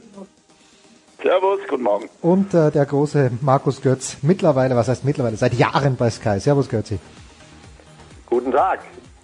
Wir fangen einmal ganz leicht an. Uwe, das Finale der Handball-Europameisterschaft äh, haben die Spanier gewonnen gegen Kroatien, aber meine erste Frage ist, muss man, sollte man, darf man die kroatischen Fans eigentlich lieb haben für das, was sie veranstalten, oder ist es aus deiner Sicht schon auch ein kleines bisschen mühsam? Ähm, beides, aber ähm, da sie an jeden Winkel der Welt fahren, um ihre Mannschaft rückhaltlos zu unterstützen, überwiegt für meine Begriffe das Positive. Ähm, so viel Herzblut investiert kaum eine andere Fangruppe. Äh, höchstens mal die Skandinavier, aber dann muss es auch in der Nähe sein und von daher überwiegt für mich auf jeden Fall das Positive. Götze, siehst du das auch so? Ich finde vor allen Dingen, was mir besonders optisch auch gut gefällt, sind diese Wasserball-Badekappen, die manche kroatischen Fans auf. Das ist großartig. Da möchte ich mehr davon haben. Man stelle sich dieses äh, Wochenende in Stockholm vor, ohne die kroatischen Fans. Mehr muss ich, glaube ich, nicht sagen, oder? Ja, also das war, war nichts. Es wäre es wär, es wär so grauenhaft geworden. Äh, Punkt. Punkt. Man muss, da, man muss dazu sagen, dass natürlich an diesem Tag die Wasserballmannschaft um Bronze in Budapest gespielt hat und das war ja eigentlich ein großer Empfang mit beiden Medaillengewinnern in Zagreb äh, geplant am Montag und das ist dann leider etwas gedämpft worden. Dieser äh, Empfang fiel dann etwas sparsamer aus. Äh, wenn man sich das Spiel aber so anschaut, Uwe, ich bleib bei dir, du hast das kommentiert für Eurosport. Ich glaube, fünf Minuten vor Schluss stand's unentschieden und die Spanier haben eine Zwei-Minuten-Strafe bekommen, also ungefähr so in der Dreh, wenn ich mich richtig erinnere. Da dachte ich, okay, das ist jetzt die entscheidende, ja, der entscheidende, das wird den Ausschlag geben für die Kroaten. Warum war es aus deiner Sicht dann nicht so? Zunächst einmal sind die zwei Minuten nicht mehr die zwei Minuten, wie wir sie von früher kennen, sondern sie werden hingenommen und meistens ja eigentlich ganz, ganz gut kompensiert mit dem zusätzlichen Feldspieler. Von daher war mir das nicht klar, dass das da an dieser Stelle entschieden wird. Als ich in die leeren Augen von Igor Karacic gesehen habe, wie er die äh, Schritte abgepfiffen bekam, da war mir klar, das könnte der letzte Nackenschlag sein für die Kroaten. Aber diese zwei Minuten Strafe für Spanien vorher eigentlich nicht. Götze, wie hast, ich weiß nicht, wie viel du gesehen hast, aber wo hat sich's denn für dich entschieden? Ich habe immer diese Einblendung gesehen, Spanien seit acht Minuten ohne Tor. Naja, wurscht, am Ende haben sie es trotzdem gewonnen. Ja, äh, am Ende hat sich natürlich entschieden durch die äh, Fehler, die die Kroaten gemacht haben. Also ich denke, dass das äh, Wochenende nochmal eindrucksvoll und speziell das Finale gezeigt äh, hat, was wir für ein Problem haben im Handball. Absolute Katastrophe aus meiner Sicht. Das hat nichts mit dem Handballsport zu tun, den wir alle lieben. Das reduziert sich total auf äh, Abwehrarbeit. Äh, nicht falsch verstehen, das gehört für mich genauso mit dazu, äh, wie der Angriff, wie das Tempospiel.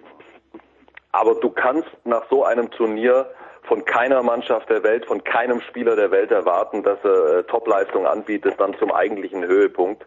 Der Handball schafft sich an der Stelle aus meiner Sicht selbst ab. Wir haben das immer wieder, dass du äh, in, in, in, in dieser Turnierphase einfach äh, keine Mannschaft mehr hast, die in der Lage ist, ihren besten Handball zu spielen. Das kann einfach nicht sein. Ähm, es ist echt, es ist echt ermüdend. Also ich, das ist doch, das ist doch nicht der Handball, den wir sehen wollen. Also, das also kann doch nicht sein. Also tatsächlich die Geschwindigkeit im Angriff, gerade bei den Kroaten. Ja, es die, gibt die kein Tempospiel mehr. Es gibt keine, Ja, es Wahnsinn. gibt keine Geschwindigkeit mehr. Es gibt keine Geschwindigkeit mehr. Es ist Standhandball. Es gibt keine Geschwindigkeit, Also aber Uwe, es gibt auch keine Lösung, oder? Oder hast du es anders gesehen? Entschuldige. Nein, überhaupt nicht. Ich bin da wirklich natürlich bei Götzi und äh, ich finde, dass ja die Halbfinals noch dafür relativ gut gelaufen sind. Ähm, aber das Spiel um Platz drei und auch das Finale, das waren, das waren taumelnde Spieler und man hatte schon äh, im Hintergrund die Angst, die mitgewabert ist, dass sich da nicht einer äh, verletzt äh, bei diesen Spielen. Und die äh, mittelfristigen und langfristigen Schäden kann man ja gar nicht absehen. Denn ein Spieler, der sich verausgabt bei so einem Turnier, der bekommt vielleicht zehn Wochen später aufgrund der Gesamtbelastung des Jahres dann ja plötzlich einen Ermüdungsbruch äh, oder einen Muskelbündelriss, was es da immer an äh, kranken Sachen gibt äh, im Nachhall. Von daher, ja, also in, in der, im Facettenreichtum mehr Mannschaften, ja. In der Belastung und wie es organisiert war, nein. Also ganz kurz noch äh, zwei Gedanken dazu, weil du ja vorhin gefragt hast, wie das Finale entschieden worden ist. Das ist natürlich dann am Ende, und das passt natürlich auch zu der Konstellation, die wir gerade äh, umreißen, das ist von, von den Torhütern entschieden worden. Die Kroaten sind deshalb nicht Europameister geworden, weil sie am Ende die zwei, drei entscheidenden Fehler gemacht haben und weil sie äh, auf der Torhüterposition nicht die entsprechende Unterstützung gekriegt haben. Das zum einen. Und zum anderen wunderbares Beispiel zu dem, was du, was, was Uwe gerade skizziert hat. Nehmen wir doch einfach mal Domagoj Duvnjak. Wenn man seine Geschichte sieht, was er über mindestens zwei Jahre hinweg für ein unglaubliches Loch hatte, weil er völlig ausgebrannt war, weil er zigfach verletzt war, weil er sich nie auskurieren konnte und wie lange es gedauert hat, bis er sich da rausgearbeitet hat. Und jetzt ist Dovniak seit einiger Zeit schon wieder und jetzt natürlich mit dem Höhepunkt Europameisterschaft wieder auf absolutem Top-Niveau und äh, er hat eindrucksvoll bewiesen, dass er nach wie vor zu den äh, drei, vier besten Handballer der Welt äh, zählt. Hast du gesehen, wie der daherkam? Das kannst du jetzt, jetzt kannst du auf die Wochen gucken im Kalender, wann der sich das nächste Mal verletzt beim THW Kiel. Der hat absolut keine Möglichkeit, sich jetzt zu regenerieren. Die Kieler spielen am Samstag in Hannover. Da spielt der Zweite gegen den Ersten. Ich muss keinem erklären, um was es da geht. Champions League fängt zwei Wochen später wieder an. Das ist, das, da gebe ich dir jetzt Brief und Siegel drauf. dass äh, die müssten ihn gerade rausnehmen für zwei, drei Wochen. Das würde ich mir übrigens ernsthaft überlegen, wenn ich Philipp Wiecher wäre. Ernsthaft würde ich mir das überlegen. Sonst kannst du die Uhr danach stellen, dass, dass er entweder einen dramatischen Leistungseinbruch hat, äh, aus körperlichen Gründen, oder dass er sich verletzt. Das kann es nicht sein. Puh, jetzt hast du uns letzte Woche gesagt, äh, die Norweger können sich im Grunde nur selbst schlagen. Äh, Und weil wir gerade über den THW Kiel sprechen, Sander Sargosen wird im kommenden Jahr bei Kiel spielen. Äh, wer hat denn die Norweger geschlagen? Hat da irgendjemand ausgelassen oder war das einfach so ein verrücktes Spiel mit dieser Verlängerung auch gegen Kroatien, wo es dann ein Münzwurf geworden ist am Ende? Also bleib dabei, dass die Norweger sich selbst geschlagen haben. Die haben in diesem Spiel gespürt irgendwann, dass die Sache schiefgehen kann und dann äh, war die Verkrampfung da und es hat dann am Ende wirklich nur noch einer gespielt, das war Sargosen, aber die anderen haben in diesem Spiel hinten raus nicht mehr funktioniert und das ist auch so ein bisschen das, woran die Norweger bislang scheitern. Klar haben die noch lange Zeit, weil ihre Schlüsselspieler ja noch jung sind, äh, Titel zu gewinnen. Aber wenn man sich die Geschichte ihrer Endspiele anschaut, dann muss man schon sagen, dass die irgendwann zugemacht haben im Laufe dieser Matches und äh, haben nicht mehr das gezeigt, was sie vorher im Turnier äh, ausgezeichnet hat. Und ähm, das war im Prinzip dieses Mal wieder so. Ist Sargosen, ich habe den jetzt das erste Mal so richtig gesehen, Götze, also richtig, richtig gesehen, da hab ich gedacht, also, dem möchte ich nicht, dem möchte ich wirklich nirgendwo begegnen, außer er hilft mir irgendwo in einer Situation, wo ich ganz dringend Hilfe von einem starken Mann brauche. Aber wird der Sargosen im kommenden Jahr, in der kommenden Saison den Unterschied dann ausmachen in der deutschen Handball-Bundesliga? Ja, wenn er gesund bleibt, schon. Kannst ja äh, mal drauf achten, was er da für zwei Teile an seinen Knien hat. Der hat ja auch schon in sehr jungen Jahren äh, Knieprobleme gehabt.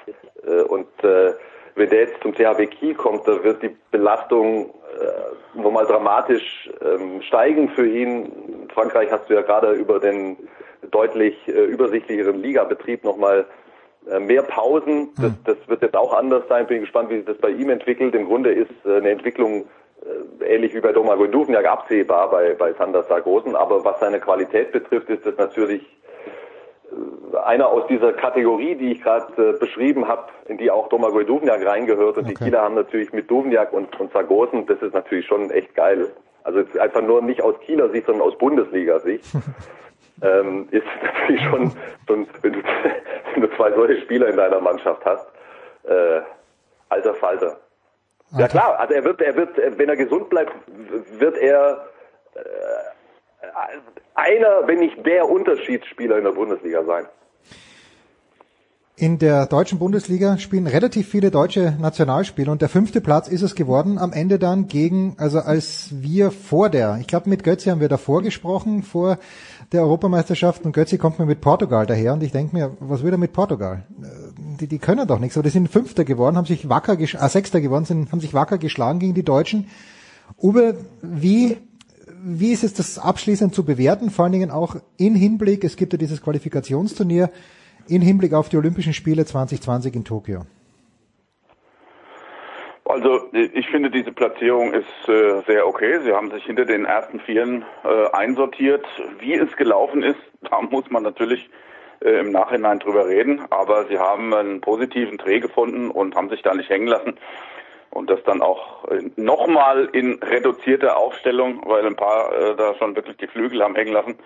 Also von daher finde ich das äh, sehr okay und ähm, man muss natürlich genau analysieren, was bei dieser Meisterschaft passiert ist. Also ich bleibe dabei.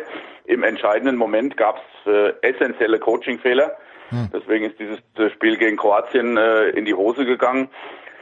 Und damit, machst du einfach für meine Begriffe eine sehr gute Vorbereitung, eine sehr gute Einstellung in diesem Spiel, denn es gab ja auch sehr viele gute Gründe, warum sie mit fünf Toren geführt haben, aber genauso ist es hinten auch, äh, auch wieder zunichte gemacht worden.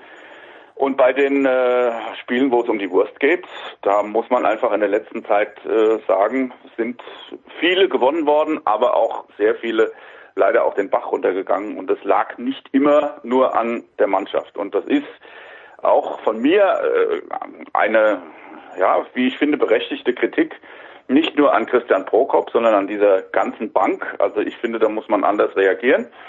Ob man dann das ganze Konstrukt deshalb in Frage stellt, das äh, ist, glaube ich, nicht angemessen. Aber man muss auf jeden Fall an diesen Dingen arbeiten. Götzi? Ähm, würde wahnsinnig gerne noch kurz was zu den Portugiesen sagen, die du gerade ja, angesprochen hast. Wer glaubt, dass das jetzt sozusagen ein Ausrutscher nach oben war oder irgendein Zufallsprodukt, der irrt aus meiner Sicht gewaltig. Ich habe äh, beide Spiele des THW Kiel gegen den FC Porto in dieser äh, Champions League Saison, das eine gesehen, das andere kommentiert und da war mir eigentlich alles klar. Das war hochfaszinierend, ein wunderschöner Farbtupfer für die Champions League, dieser FC Porto. Das meine ich genauso, wie ich sage. Das ist spielerisch aus der obersten Kategorie, was die Portugiesen zeigen. Und sie bringen eben auch diese Körperlichkeit mit, die du im Handball brauchst. Äh, gerade auch über die Kreisläuferposition, dann eben auch im, im, im Deckungszentrum. Da haben sie ja diese, diese eingebürgerten Kubaner, diese Kleiderschränke, äh, die alle an Rolando Urios, den äh, großen spanischen Kreisläufer, der auch ähm, von der Insel kommt, ähm, er, er, erinnert. Das ist echt eine super Mannschaft und auf die freue ich mich in den nächsten Jahren. Das ist echt gerade eben, ich habe es ja gerade schon gesagt, gerade eben aus, aus spielerischer Sicht auch äh, bemerkenswert. Die haben, die haben Abläufe drin, die haben Spielzüge drin. Die siehst du so bei anderen Mannschaften nicht. Da ist wirklich auch was Neues. Finde ich richtig gut. Ähm, und zum deutschen Abschneiden, ich denke auch genau wie Uwe, dass die Mannschaft dort gelandet ist, wo sie hingehört. Von den Mannschaften, die davor stehen, denke ich, sind wir zumindest mit Slowenien auf Augenhöhe. Spanien, Kroatien und Norwegen waren besser bei dieser Europameisterschaft ähm, im Gesamten gesehen. Und dann dürfen wir natürlich nicht vergessen, dass Dänemark und Frankreich sich saubere Aussetzer geleistet haben. Äh, beide Mannschaften halte ich auch für stärker besetzt als die deutsche. Christian Prokop hat mit Sicherheit seine Fehler bei diesem Turnier gemacht. Ich, ich sehe es nicht ganz so wie Uwe. Ich bin mir nicht sicher, ob, ob wir, ob wir bei besserem Coaching wirklich mehr rausgeholt hätten. Also ich habe ich es eher im Spanien-Spiel als problematisch gesehen, was da von der Bank äh, gekommen ist. Äh, als im Kroatien-Spiel hinten, äh, wo ich bei Uwe bin, die Nummer mit Julius Kühn, die ist natürlich voll in die Hose gegangen. Aber ähm, wir haben natürlich auch sonst äh, jegliche Durchschlagskraft in der entscheidenden Phase dann ver, ähm, ähm, vermissen lassen. Ja, Christian Prokop hat seine Fehler gemacht. Ja, trotzdem hat man gesehen, und ich bin wirklich der Meinung, dass das echt war, dass diese Mannschaft ein ganzes Stück weit mehr zusammengerückt ist und dazu gehört dann auch der Trainer. Äh, ob das äh, erfolgsträchtig ist, das werden die nächsten Maßnahmen äh, eindeutig ähm, dann klar machen. Ähm, ich bin mir sicher, dass Prokop das Olympia-Qualifikationsturnier bekommt im April. Sollte sich die Mannschaft für Olympia qualifizieren, wird er mit der Mannschaft dahin fahren und dann ist Tag der Abrechnung. Da gibt's dann nicht mehr, ja, äh, ein schöner sechster Platz oder sonst irgendwas. Dieses Projekt ist auf Olympia 2020 von Anfang an ausgelegt äh, gewesen und da muss die Mannschaft dann einfach delivern und natürlich auch der Trainer. Ähm, und äh, das ist aus meiner Sicht die Konstellation. Aber was den, den, den grundsätzlichen Leistungsstand der Mannschaft betrifft, ist sie aus meiner Sicht auch genau dort gelandet, wo sie hingehört. Im Moment. Im Moment. Also mit der Besetzung zumindest. Ja. Mit der Besetzung. Ja, Wir haben ja äh, noch nicht gesprochen über die, die nicht mit dabei waren. Pass auf, Kinder. Ihr beide seid ja nicht nur Handballexperten, sondern auch ganz, ganz tief im Tennis verwurzelt. Uwe hat mir nicht angedroht, sondern angeboten, dass wir schon bald wieder uns auf dem Tennisplatz treffen. Das ist für mich großartig, weil Uwe mir was beibringen kann. Uwe langweilt sich auf der anderen Seite des Davon, Netzes. davon kannst du ausgehen, dass der Uwe dir was beibringen kann. Ja, natürlich Ich kann Uwe was drauf. Ja, ich weiß, wir haben schon mal gespielt, Götzi, und es war, Der schließt sich vor Platz. Ich habe Ja, Uwe mal, ich hab. Uwe mal, Ja, ich ich hab. Uwe mal einen triumphalen äh, Sieg in, in, in, in, in einem Doppel versaut. Also man muss es genauso sagen, ja. Das scheint an dir zu nagen. Du, du zitierst es immer wieder. Ja. Absolut. Das macht mich heute noch fertig. Ich wach nachts auf, schweißgebadet und sag nur, Uwe, sorry. äh, wir beide schauen natürlich nach Australien und wir werden dann Tom Heberlein und Sebastian Kaiser anrufen in Melbourne. Aber schon an, an Uwe Semmer und auch an Markus Götzen noch ganz schnell die Frage. Götze, du musst noch ein bisschen da bleiben, aber äh, Uwe, Alexander Zverev im Halbfinale gegen Dominik Thiem, äh, im Finale entweder gegen Djokovic oder gegen Federer. Was traust du ihm noch zu? Also, äh, wenn du dich erinnerst an die Abfrage des Kommentatorenpanel am Anfang, ähm, habe ich geschrieben, es gibt nur zwei Spieler, die die großen drei gefährden können. Das ist Team und das ist Medvedev. Und dabei bleibe ich. Ich glaube, das Team im Halbfinale gegen Zverev gewinnt. Und dann, je nachdem, wer auftaucht, dort äh, vielleicht ein bisschen ausgemergelt ist von diesem anstrengenden Turnier. Aber ich bleibe dabei. Äh, Dominik Thiem ist mein Favorit für die Australian Open auf jeden Fall. Das ist so stark, Uwe, weil ich habe ihn auch genommen. Nicht mit größter Überzeugung, aber doch einigermaßen. Götzi, was sagst du? Also zum einen ähm, zu Alexander Zverev. Ich habe ja äh, den ATP Cup äh, mit begleitet für Sky und habe dort unter anderem das Spiel von Zverev gegen Tsitsipas kommentiert und habe natürlich seinen gesamten Auftritt dort äh, intensiv verfolgt. Ich gebe es offen und ehrlich zu, hätte irgendjemand zu mir gesagt, der kommt bei den Australian Open ins Halbfinale, dann hätte ich eine gehörige Summe dagegen gewettet und den Kerl entsprechend direkt nach Haar eingewiesen.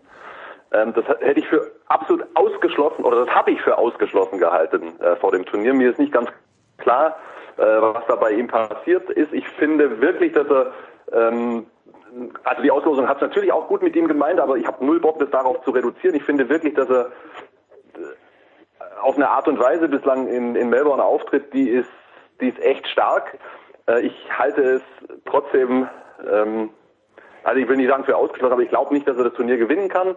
Äh, momentan fehlt mir jede Fantasie, ähm, Roger Federer einen Sieg gegen Novak Djokovic zuzutrauen. Das Spiel, das Federer gegen Sandgren äh, gebogen hat, das zeichnet mir immer noch Fragezeichen auf die Stirn. Ich weiß nicht, wie das gegangen ist. Das ist für mich unerklärlich. Der Mann war für mich tot in diesem Spiel. Ähm, hab mich aber umso mehr gefreut. Ich glaube aber echt, so wie Novak Djokovic bislang aufgetreten ist, das, was Federer bislang anbieten konnte, dass Federer chancenlos ist gegen Djokovic. Das Finale wird lauten Team gegen Djokovic. Und das könnte ein Thriller werden, aber ich glaube nach wie vor, dass sich der Joker da durchsetzen wird. Ja, also ich habe, äh, ich glaube, das Team der einzige ist, der Djokovic schlagen kann, aber ich glaube auch, dass Djokovic das gewinnen wird. Jetzt, äh, Uwe, vielen, vielen Dank. Götzi hat es noch nicht ganz überstanden, denn Götzi wird mit mir gleich die German Power Rankings durchgehen in dieser Woche. Ach du liebe Zeit. Ach du liebe Zeit. Das, davon weiß ich ja gar nichts. Ich habe es aber reingeschrieben in die Mail. Kurze Pause.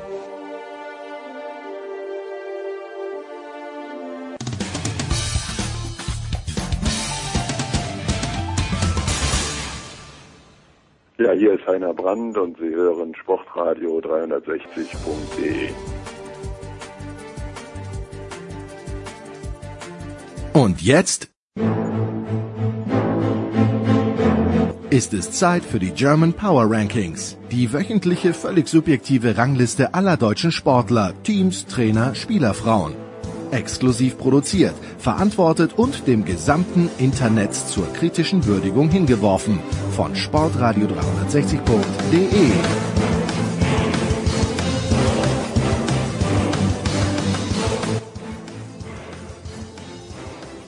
So, Götzi, du wusstest nichts davon, aber das sind die German Power Rankings, die dritten in diesem Jahr. Das sind schon die vierten. Ich habe die Übersicht ein ganz kleines bisschen verloren und es ist doch einigermaßen shaky. Folgendes, liebe Freunde da draußen, Vorschläge gerne, aber wenn jemand jemand reinreklamieren möchte und in dieser Woche wollte irgendjemand Martin Keimer reinreklamieren. Götzi, auch du, es geht auch für dich. Ich weiß, du hast immer gute Ideen, aber pass auf, wenn jemand jemand reinreklamieren möchte, es funktioniert nicht bei mir. Und im Fall von Martin Keimer, auch wenn der möglicherweise gut gespielt hat in den letzten Wochen, er tritt in dieser Woche in Saudi-Arabien an, wo sie, wo man einfach keinen Sport treiben sollte, wo man dieses Regime nicht unterstützen sollte. Wir hatten das Thema beim Tennisturnier und deswegen Martin Keimer in dieser Woche nicht in den German Power Rankings. Tut mir leid, Götzi. Jetzt erzähl mir, erzähl mir nicht, wer nicht in den Power Rankings ist, sondern wer drin ist, damit wir das besprechen können, Kruzifix. Du hast mich hier völlig auf dem falschen Fuß erwischt. Die Pass Zeit auf. drängt. Ja, pass auf, ich mache dir mal ein Angebot. Auf Platz 7 nehme ich in dieser Woche zwei deutsche Slalomläufer und die von beiden hast du noch nie was gehört. Der eine ist Sebastian Holzmann, der andere, andere Anton Tremmel. Beide haben es in den zweiten Durchgang in Kitzbühel geschafft. Der eine, der Tremmel, war siebter nach dem ersten Durchgang mit der Startnummer 50. Der Holzmann Das ist der Startnummer... vom Tegernsee, ha?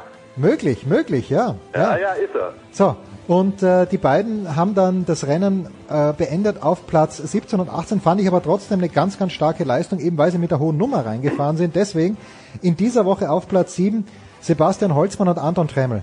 Kannst du da mitgehen, mein Lieber? Wunderbar. Ja, wunderbar ist genau das, was ich von dir hören wollte. Auf Platz 6, wir bleiben beim alpinen Skilauf, weil sie Sechste geworden ist in Bansko bei der zweiten Abfahrt. Kira Weidle war schon knapp dran heuer ab und zu, dass sie mal wirklich ganz nach vorne fährt, aber sechster Platz in Bansko, für mich gut genug, sechster Platz in den Power Rankings. Beim alpinen Skisport wird es nicht passieren in diesem Leben, dass ich dir widerspreche. Das ist sehr, sehr schön. Äh, auf der anderen Seite, Körny traut sich mir nicht beim Tennis zu widersprechen. das, das kommt auch noch dazu. Auf Platz 5. Und weil sie Fünfte geworden sind und weil wir das ja auch gerade in epischer Breite besprochen haben, eine ganz ordentliche Leistung für weiter vorne hat's weder bei der Handball-Europameisterschaft noch bei mir in den Power Rankings gereicht. Aber das sind die deutsche, die deutsche Handballnationalmannschaft der Männer auf Platz 5, Götzi. Okay, hätte ich sie höher nehmen sollen, hätte ich sie rausschmeißen sollen. Ich habe keine Ahnung, wen du davor noch hast, aber ich finde es in Ordnung äh, und da gehe ich mit, dass sie auftauchen in deinen Power Rankings. Ähm, allein schon die Kampfstärke und die Mentalität, die die Mannschaft gezeigt hat nach dieser völlig verhunzten Vorrunde, ähm, berechtigt die Aufnahme ins Power Ranking. Da gehe ich mit. Das ist ganz, ganz stark. Ich danke dir herzlich, Götze. Auf Platz 4 der Gesamtführende im Skisprung-Weltcup. Das ist dein ganz persönliches Vorbild, denn wir wissen alle, Götzi möchte im hohen Alter noch Skispringen, äh, anzufangen Ski zu springen, nein, andersrum. Karl Geiger hat in Sakobane zwar nicht gewonnen, aber ist äh, im Gesamtweltcup nach wie vor in Führung. Für mich good enough für Platz 4 in den German Power Rankings. Mindestens, da muss der Mann hin.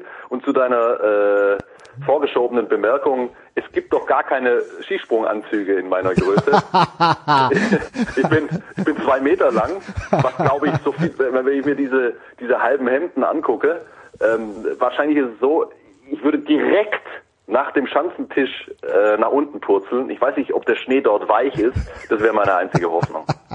wäre aber großartig irgendwie. Also ich, ich würde es mir gar nicht trauen. Es gibt in Kitzbühel so eine Probeschanze und ich, also wirklich eine kleine Schanze, wo die anfangen, aber da würde ich mir schon so in die Hose machen. Also Skispringen ist nichts für mich. Auf Platz drei. Und jetzt wird's ein kleines bisschen haarig, Götzi, weil ich weiß, äh, eigentlich müsste dort der VfB Stuttgart stehen, nach diesem triumphalen Auftakt in die Rückrunde der zweiten Fußball-Bundesliga, aber nein, ich habe da den glorreichen FC Bayern München hingesetzt, denn 4 zu 0 in Berlin, 5 zu 0 zu Hause gegen Schalke, das ist eine Ansage. Und die Bayern werden wieder Meister werden und ich werde sie vielleicht immer auf Platz 1 haben, ab sofort, nachdem sie auch äh, in dieser Runde wahrscheinlich dann Leipzig überholen werden. Für mich auf Platz 3 in dieser Woche nach diesen beiden Spielen und vor allen Dingen nach dem 5-0 gegen Schalke, der glorreiche FC Bayern München. Die Power Rankings sind kein Sympathie-Ranking, richtig? Nein, überhaupt nicht, um Gottes Willen. Gut, dann, dann gehen wir mit. Schon, gell? Also es war schon ja, beeindruckend. Auf Platz zwei und da ich habe es im Daily schon erzählt, aber das war ganz witzig. Ich bin, habe mir das Hahnenkammrennen aus der Mausefalle angeschaut. Da sitzen zwei Engländer drinnen, oder drei waren es, ein Vater und zwei Söhne. Und der eine Sohn hört über den Plattsprecher, äh, dass Lisa Haus, eine österreichische Biathletin, dort äh, im Publikum wäre. Und dann kommt die Sprache auf Denise Herrmann und dieser Engländer sagt in einem überragenden überragenden englischen Akzent, uh, when she shoots a clean sheet, she's unbeatable. Und tatsächlich hat Denise Herrmann am vergangenen Wochenende im, ich weiß gar nicht, wo sie gewonnen hat, aber sie hat gewonnen ein Biathlon-Weltcuprennen. Das ist für mich good enough für Platz zwei in den German Power Rankings. Boah, du, du, du bist ja heute ausschließlich in meinen Kernsportarten Ja, natürlich. Unterwegs. Ich bin absolut on ja? fire und in deinen Kernsportarten. Skispringen und äh, Biathlon äh, also da, das vertraue ich dir blind, Jens. Das musste. Und auf Platz eins ist der Zverev. Was soll ich dir sagen? Nach diesen Vorstellungen... Ja, ist okay. Ich gehe tatsächlich mit. Das ist, das ist okay für mich, weil ähm, die Wandlung vom ATP Cup jetzt zu den Australian Open ist eine derart ungehörige und unglaubliche, äh, dass diese Nominierung aus meiner Sicht gerechtfertigt ist. Nach wie vor, ich habe es ja vorhin schon gesagt, äh, ich begreife es nicht, wie das möglich war und was da passiert ist. Ähm, wunderbar ausgesucht, Jens. Ich danke dir ganz, ganz herzlich, mein Lieber. Götze ist on the run, wir auch, aber wir machen eine kurze Pause und kommen dann zurück in die Big Show 441.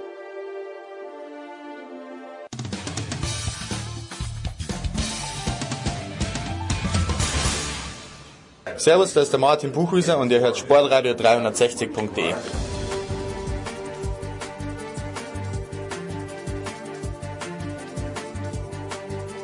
Und es geht weiter in der Big Show 441 mit Skisport. Wir warten auf Johannes Knut, aber schon in der Leitung ist der Mann, der gestern noch mit Frank Wörndl in Schladming gefrühstückt hat auf der sogenannten Schafalm. Äh, Guido Heuber, Guido, grüß dich von Eurosport. Äh, ich glaube, da musst du zwei, drei Takte dazu sagen. Wie frühstückt sich's mit Frank Wörndl?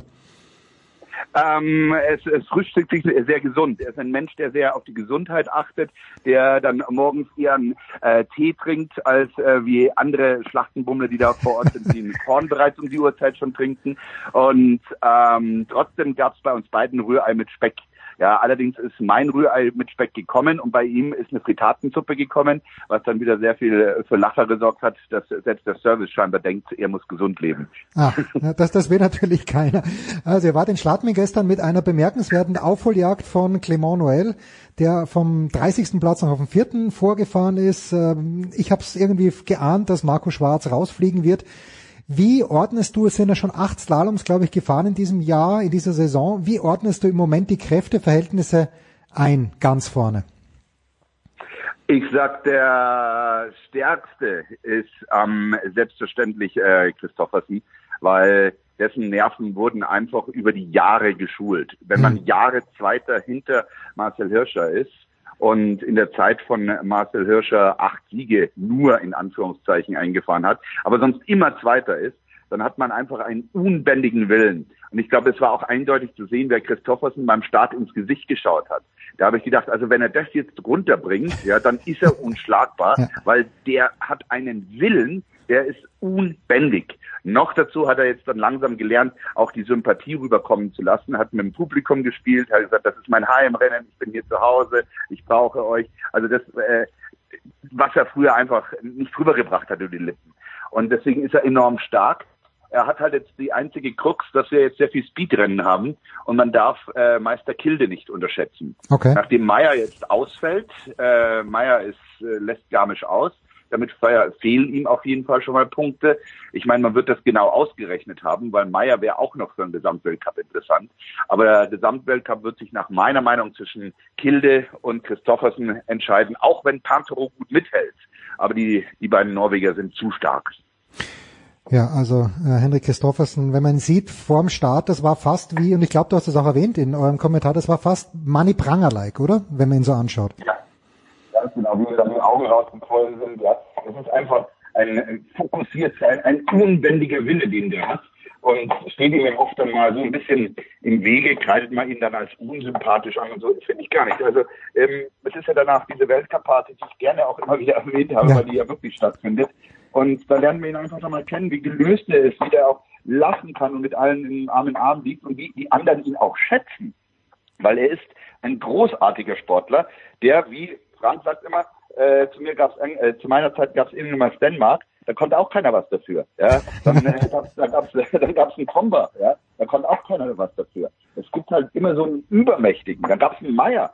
Ich meine, wie oft musste sich Stefan Eberhardt da anhören? Du hast ja nur gewonnen, weil der Meier nicht dabei war. Hm. Das stimmt gewonnen. Nur das zählt. Es gibt keinen, du hast nur gewonnen, sondern er hat gewonnen. Und es sind so History Repeating Facts. Und deswegen finde ich es gerade enorm stark und extrem schön, diese Saison. Am vergangenen Wochenende, müssen wir schon noch ganz kurz zurückschauen, Guido. Äh, in Kitzbühel zunächst gewinnt äh, Gschetil Jansrud den Super-G, dann gewinnt Matthias Meyer, den du gerade erwähnt hast, die Abfahrt und Werner Grissmann hat am Donnerstag zu meinem Chef gesagt, zu Alex Antonic, er hat gar nicht gewusst, dass die Asfinag neuerdings für die Streckenpräparierung zuständig ist. Es würde, es wäre eine Autobahn darunter. Wie, du hast ja mit vielen Athleten geredet. War es wirklich einfach? War es vielleicht sogar zu einfach, die Streif an diesem Wochenende? Die Streif ist niemals zu einfach, weil die Streif ist allein schon durch das ähm, Umfeld mit allein diesen vielen Leuten, mit den Medien, mit diesen 100.000 Zuschauern, mit diesem Remy Denny, der dort herrscht, äh, schon sehr, sehr speziell. Dass ähm, die Streif natürlich auch äh, sehr, sehr kurze Sturzräume hat, ist bekannt. Das macht die Streif natürlich auch sehr gefährlich. Dass die Streif, und da stehe ich weiterhin dazu, nicht die schwerste Abfahrt ja. von oben bis unten ist, ist auch klar. Ja, aber es sind die einzelnen Parameter, die die Streif so gefährlich machen. Ähm, dazu kam ähm, natürlich die Strepsen-Kooperation von ähm, Axel Naglich, der das bis dahin gemacht hat, den ich in keinster Weise kritisiere. Aber der hat sie halt durchaus auch ein bisschen wellig und bucklig gemacht. Der hat halt gesagt, so jetzt rutschen wir hier rein, jetzt treten wir da durch. Und und fahren nicht mit der Raupe durch, ja. Weil er gesagt hat, das ist die Streif. Und ähm, es gibt immer die zwei Ansätze. Es gab schon immer einen Kostelic, der gesagt hat, nur wer Weltmeister kommt, der ist der Einzige, der durch den Slalom durchkommt, der ist Weltmeister, der Rest liegt raus. Dann war das Slalom richtig gesetzt. Und andere sagen, lass uns was stecken zum Angreifen. Ja, ist Geschmackssache. Ich bin einer, der sagt, nein, es muss jetzt nicht noch schwerer sein. Die haben genug zu tragen, diese Burschen, da mit 160 km/h.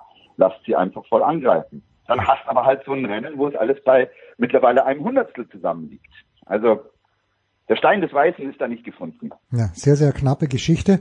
So war es ja auch im Slalom, wo, äh, ich weiß gar nicht, ob es 1,4 Sekunden waren, jedenfalls wer in den zweiten Durchgang gekommen ist, am ganz lang, hat schon Glück gehabt. Äh, Ich habe noch ganz schnell zwei Fragen zu den Deutschen, aber du kannst gerne ausführlich antworten. Linus Strasser ist ja ein 60er, wie wir wissen, äh, und ist in diesen zweiten Durchgang reingegangen, als wollte er jedes Tor einzeln fressen und ist dementsprechend auch äh, relativ bald äh, weg gewesen übermotivierter Linus. Hast du mit ihm reden können nach dem, nach dem Rennen? Ja, natürlich. Und der Linus ist jetzt auch endlich, wir sind ja gut befreundet, an dieser Schiene sich für ähm, in Anführungszeichen, ich sage jetzt mal Anführungszeichen, verpatzt, weil was ich schon verpatzt, Fahrten zu entschuldigen. Ja, mein Gott, ja, da habe ich das und das. Nein, du gewinnst keinen Blumentopf, wenn es da irgendwie halb reinrutscht. Es gibt halt manche, bei denen das noch nicht so konstant ist und auch aufgrund ähm, der Erfahrung oder aufgrund der Technik vielleicht nicht ganz so konstant werden wird. Beispiel Manu Manuel Feller. Der wird niemals konstant sein mit seiner Technik. Aber so ist er. Und wenn du, wenn du nicht voll reingehst und nicht voll riskierst, dann gewinnst du da keinen Blumentopf mehr. Weil da kommen mittlerweile Starter von hinten mit Startnummer 73 und auf, auf, auf vorne. Und wenn es den Lukas Broughton da noch nimmt, der da 33 Hundertstel rausgefahren hat, der hat auch voll, der hat gesehen, das ist meine, mein Licht, das ist mein Hang, jetzt brennt die Marie. Ja. Nur so geht's, das ist das neue Slalomfahren. Wir werden immer haben, dass die, naja, ich sag mal, äh, ein Viertel ausfallen wird, weil so wird immer gefahren. Ja, volle Pulle und also wenn ich mein, wenn ich ein Wett, ein Wetting, ein Betting Guy gewesen wäre am Wochenende, ich hätte am Samstag mein Geld auf Thomas Dresden gesetzt, dritter Platz in Wengen, dann hat das aber eigentlich schon beim Urhacker, wie er es immer so schön gesagt hat, verloren. Ähm, ist da die Enttäuschung berechtigt oder muss man bei Thomas Dresden halt auch immer bedenken, der Junge war ein ganzes Jahr verletzt im Grunde genommen und das ist seine Comeback-Saison? Das ist jetzt ganz schwierig einzuschätzen, weil ich habe natürlich mit den Trainern sehr viel gesprochen und die Trainer, äh, Trainer inklusive Serviceleute waren durch die Bahn absolut sicher, dass der Dresden das gewinnt. Ja. Also hundertprozentig, die haben gesagt, der gewinnt das und zwar, weil der so kopfstark ist und was ich alles gehört habe. Ähm, ob der Hax jetzt noch nicht so hundertprozentig ist. Das glaubt der Frankie. Ja? Mhm. Also vielleicht ist da noch ein bisschen der Glaube noch nicht so ganz da, dass er so hundertprozentig draufsteigen kann. Ähm, das weiß ich nicht. Das sind auch wieder so viele Sachen. Ich meine, sein Servicemann reißt sich die Kreuzbänder beim Einrutschen in, die, in, die, in den Steilhang. Dann hast du deinen Servicemann nicht. Dann übernimmst du den von Innerhofer, ja. Dann musst du dem erstmal erklären, was mache ich überhaupt? Wo fahre ich überhaupt? Wenn, äh, welchen Schliff brauche ich?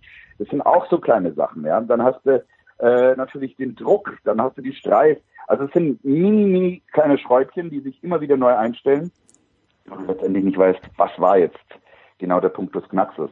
Äh, er war jetzt doch ein bisschen weiter hinten, als ich gedacht hätte. Ich hätte mhm. äh, knapper von ihm erwartet.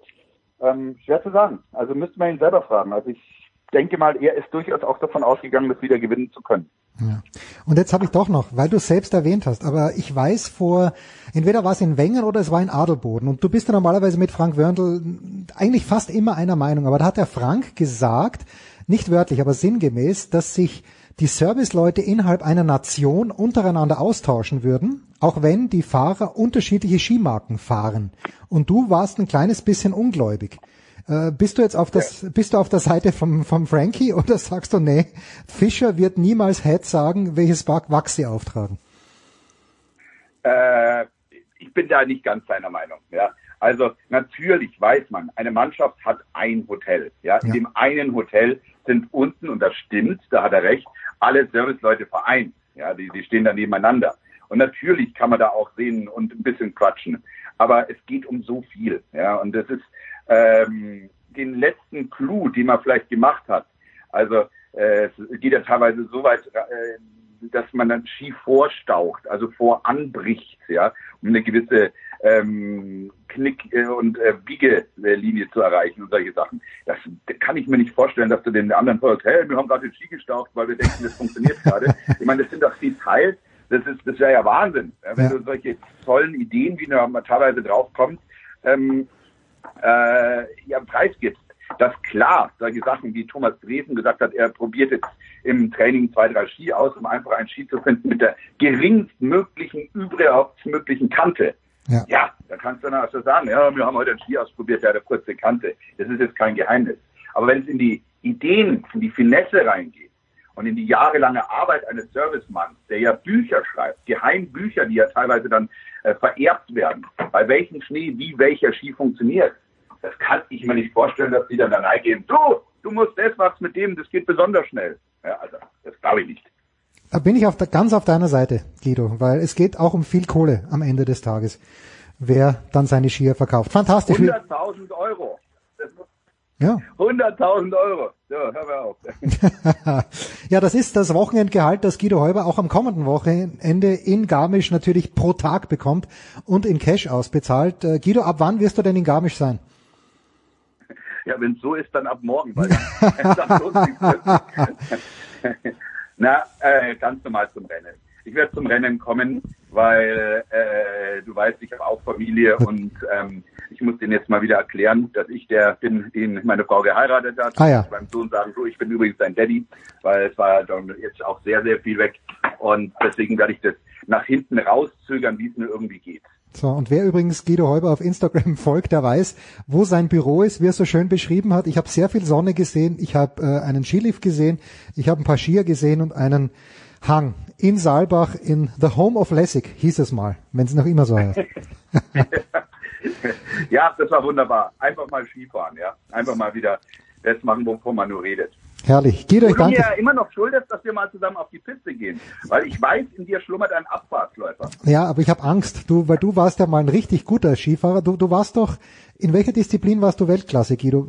Das war, war, Im, Ski, im Buckelpiste. in Buckelpisten. Ja, gut, ich meine, da, Buckelpiste, ja. dann, äh, dann, ich schaue dir gerne zu, wie du fährst, applaudiere dir und dann, und dann komme ich irgendwie nach runter. Aber wir, wir, wir versuchen es anzupeilen. Guido Heuber von Eurosport, Ladies and Gentlemen, am kommenden Wochenende wieder zu hören mit Frank Wörndl gemeinsam aus Garmisch. Kurze Pause, Big Show 441.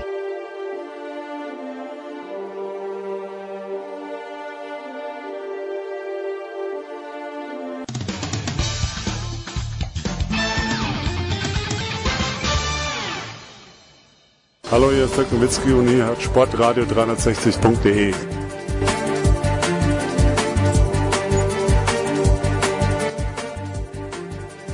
Herrschaften, es geht weiter in der Big Show 441 mit zum einen Pete Fink von äh, Motovision TV. Pete, ist es immer noch oder ist es schon mehr geworden? Erklär dich bitte. Ja, hallo erstmal. Und Grüß schön, dich. dass du mich mal wieder eingeladen hast. Ja, lieber, natürlich. Äh, lieber Lenz, hätte ich gesagt, lieber Jens. Äh, einmal im Jahr komme ich gern zu dir. Haha, wie, ich habe mir echt vorgenommen, dich wieder öfter einzuladen. Warum sagt er Lenz zu mir? Weil er mit Lenz Leberkern, ich möchte sagen tagelang, die Daytona 24, 24 oder 24 Hours kommentiert hat. Und auch an der Seite von Pete Fink ist der fantastische Stefan Ehlen gewesen, motorsport.com. Grüß dich, Stefan. Servus. Pete, ich glaube, wir haben wahrscheinlich schon auch in grauerer Vergangenheit mal drüber gesprochen, aber bitte erfrische mein Gedächtnis. Warum so früh im Jahr so ein doch prestigeträchtiges Rennen? Ähm, ähm, ich verstehe dich nur ganz schlecht. Ich hoffe, ähm, dass man mich versteht. Aber du hast mich gerade gefragt nach dem, nach warum so früh in der Saison, richtig? Ja, warum so früh, genau? Ähm, das hat Tradition. Das ist mittlerweile das 58. Mal gewesen, dass das Daytona 24 da ausgetragen wird. Ist immer im Prinzip äh, eine Woche vom Super Bowl und zum Auftakt der Daytona Speed Weeks. Denn die Daytona 500, die finden ja Mitte Februar statt und dann äh, läutet man sozusagen die Speed Weeks von Daytona mit diesem Langstreckenrennen ein. Übrigens, noch eine Aufklärung, warum sage ich Jens zu dir? Äh, äh, Lenz zu dir. Du hast schon richtig äh, äh, geraten mit dem Lenz Lieberkern, aber das Lustige ist, dass der Lenz von den Zuschauern ab und zu mit Jens angesprochen wird, also genau andersrum. Na schau, Warum auch immer, ich weiß es nicht. man, man weiß es nicht so genau. Ähm, Stefan, bei diesen 24-Stunden-Rennen geht es ja in erster Linie darum, wer fährt am weitesten. Wie weit ist denn der Sieger in diesem Jahr gefahren? Also so weit wie noch niemand zuvor in der Geschichte. Es sind, glaube ich, Pete, jetzt musst du mich noch korrigieren, wenn ich falsch liege, aber es müssten mehr als 4600 Kilometer gewesen sein, weil der alte Rekord von 2018 wurde auf jeden Fall gebrochen. Es ist aber nicht der absolute Rekord für 24-Stunden-Rennen, weil der liegt nämlich ein bisschen höher, der liegt bei etwas mehr als 5000 Kilometern und der ist, glaube ich, aufgestellt in Le Mans. Aber die große Krux in der Geschichte ist natürlich immer die Frage, was für eine Strecke hat man hier vor sich und Daytona ist ja im Prinzip äh, zu großen Teilen in diesem äh, Kursvariante dann äh, ein Oval Mhm. mit ein bisschen Infield dabei, ein paar Haarnadeln sind da drin und eine Schikane. Und Le Mans ist natürlich eine klassische Hochgeschwindigkeitsstrecke. Das heißt, in der gleichen Zeit kriegst du mit auch schnelleren Autos natürlich auch mehr Kilometer auf die Uhr. Das darf man nicht vergessen. Was bei der Daytona aber noch dazu kommt, die Nacht ist unheimlich lang. Im Vergleich zu Le Mans beispielsweise, Le Mans hast ungefähr acht Stunden Nacht, weil das Rennen im Sommer stattfindet bei uns. Und Daytona hat eine Nacht von 13 Stunden. Oh. Das ist also richtig knüppeldick, weil da kommen die Temperaturen auch extrem lange dann sehr tief. Und äh, der Unterschied zwischen Tag und Nacht ist so natürlich eklatant. Also das macht Daytona auch noch so ein bisschen besonders, weil eben die Nacht so unheimlich lange dauert. Pete, jetzt wissen wir, äh, die NASCAR ist sehr, sehr nässeempfindlich. Wie ist das bei den Daytona 24? Wenn es dort regnet, wird unterbrochen. Wie schaut das aus? Hast du mich nach NASCAR und Nässeempfindlichkeit gefragt, oder? Ja, und vor allen Dingen auch Daytona und 20, 24 und Nässeempfindlichkeit. Ähm, ja, also logisch, im, im Oval wird nicht gefahren, bei Nässe, im, bei den, bei den 24-Stunden-Rennern wird schon gefahren in der Nässe. Es geht ja, wie Stefan, glaube ich, gerade gesagt hat, auch äh, in Richtung Infield. Ähm, die beiden Bankings, also die beiden Kurvenüberhöhungen, die werden zwar genutzt, aber erstens äh, ist beim Rausbeschleunigen ins erste Banking vorher das Infield und dann beim zweiten Banking, also Kurve 3, Kurve 4, gibt's vorher die Bus-Stop-Schikane. Aber, aber, wenn es zu viel Regen gibt, dann wird auch da nicht gefahren, da wird teilweise sogar abgebrochen, wie zum Beispiel im Vorjahr. Da hat das 24-Stunden-Rennen von Daytona nur 22 Stunden gedauert, weil es einfach zu sehr ähm, geregnet hat. Und ich glaube, Stefan, du warst gerade gefragt nach dem nach der Distanz, oder? Ja. Korrekt, ja. Waren 833 Runden mal 5,8 Kilometer ungefähr. Dann kann man sich's ausrechnen. Also es waren so 4.830 Kilometer ungefähr, Pi mal Daumen. Stark. Jetzt habe ich das Problem bei Le Mans und äh, Stefan Edel, du hast mir auch eh hier und hin und wieder erklärt, dass äh, es dort sehr viele oder verschiedene Klassen gibt und die LMP1 war in diesem Jahr waren es fünf oder sechs Autos, ich weiß es gar nicht mehr so genau. Ist bei den Daytona 24 auch diese Klassenverwirrung so groß, mein lieber Stefan Edel? Ja, grundsätzlich ja. Also es ist auch ein Langstreckenrennen, das mit diversen Fahrzeugkategorien stattfindet. Du hast zum einen die Daytona Prototypes International, das ist gewissermaßen die Königsklasse in Amerika. Das sind also, ich glaube, man kann sagen, aufgemotzte LMP2-Wagen. LMP2 fahren auch mit, das sind wiederum die Le Mans-Prototypen, da steckt natürlich schon Le Mans drin, das heißt, es ist ein anderes Reglement. Mhm. Daytona und Le Mans sind zwei große Langstreckenrennen und die Daytona Prototypes sind halt die Nummer eins in Amerika und die Le Mans Prototypes ähm, in der Einser-Kategorie sind die großen äh, Prototypen in Europa. Die Zweier-Kategorie haben gewissermaßen beide äh, großen Langstreckenrennen gemeinsam, die fährt also sowohl hier als auch dort mit. Und dann gibt's sogar noch in Daytona auch die GT Le Mans Klasse, GTLM. Das sind dann auch die GT-Fahrzeuge, die in Le Mans starten in der GT-Klasse. Und dann gibt's noch eine kleinere GT-Klasse, das ist dann gewissermaßen Breitensport. Das sind dann GT3 Sportwagen, die sie jeder im Prinzip selber kaufen und fahren kann. Die GTLM-Klasse wiederum, also die etwas größere, das ist dann die Herstellerliga, wo dann auch die Hersteller gegeneinander Werksport betreiben. Und das war zum Beispiel jetzt am Wochenende für mich eigentlich auch die unterhaltsamste Liga, weil da haben BMW und Porsche ein sensationelles Duell ausgetragen.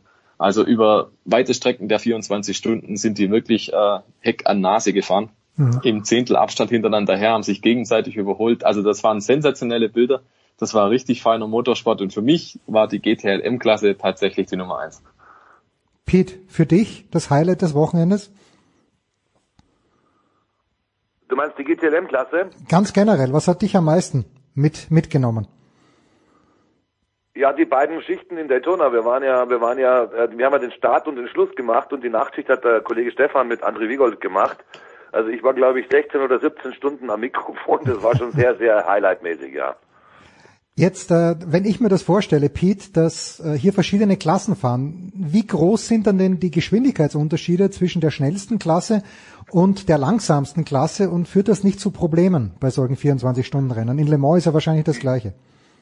Ja, nicht nur Le Mans, das ist auch am Nürburgring so. Das ist aber äh, eigentlich part of the game bei diesen Langstreckenrennen, äh, dass du einfach die schnellen Prototypen hast und wie Stefan das, glaube ich, gerade gesagt hat, ähm, die GTD, teilweise Breitensport, teilweise nicht mal äh, Profis am Steuer, teilweise Gentleman Driver am Steuer.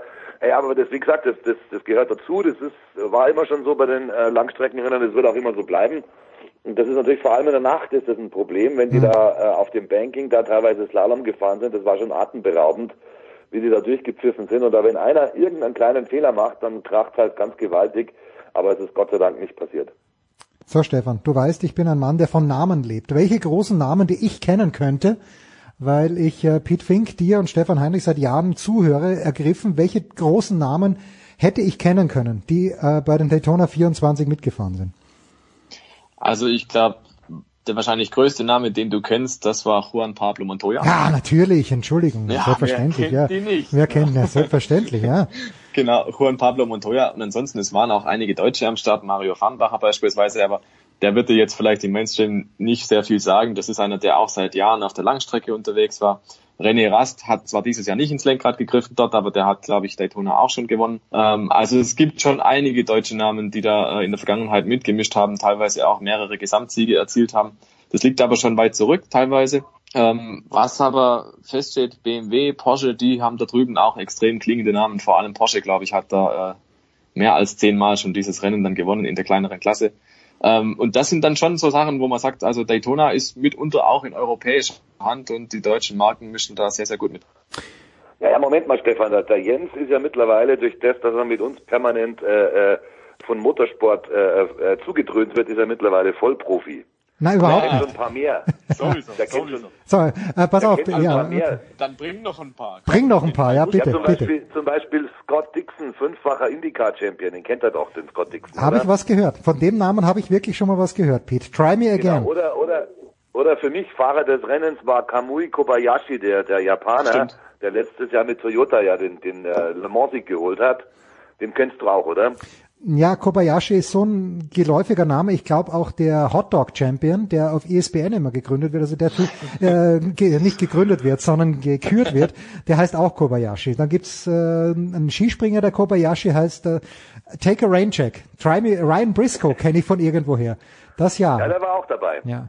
Den, den kennt ich von ihm. Und dann noch, hat nicht der Sebastian Bourdais, der ist doch Formel 1 gefahren, oder? Wenn ich das richtig in Ja, Erinnerung logisch, habe. der war auch dabei. Ja, schau. Also ich bin nicht ganz hoffnungslos, Pete. Nicht ganz. Ja, eben. Und, und dann ganz wichtig natürlich auch Helio Castro Neves, der Spider-Man, der war auch dabei.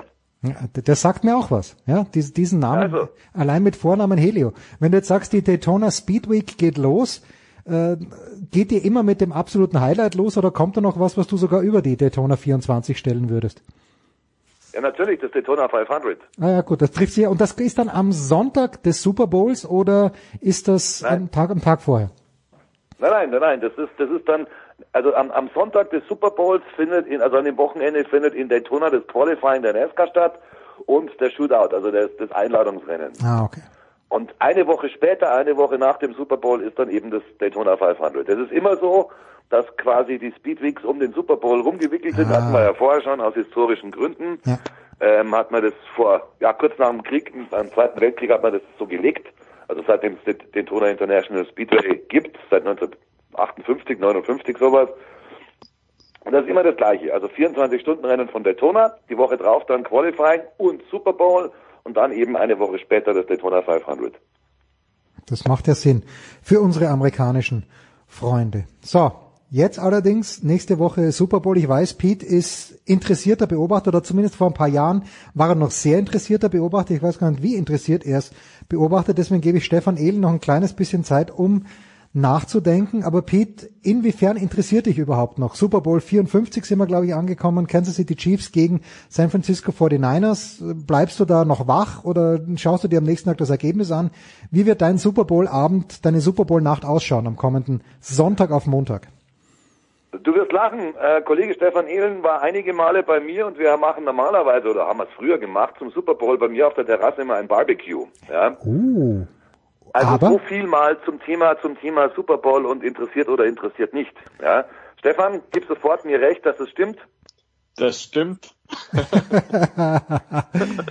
Ja, nein, das, das glaube ich sofort. Dir glaube ich ja, Pete, weil ich weiß ja, dass du äh, sehr interessiert bist. Wir hatten ja mal dich auch, glaube ich, eingeladen zu den Sofa-QBs und du warst da, glaube ich, auch ein oder zweimal zu Gast. Von bei dir, Stefan Ehlen, Ja. bin ich ein kleines bisschen überrascht, weil wir wissen, du bist passionierter Mountainbiker, fantastischer Tischtennisspieler.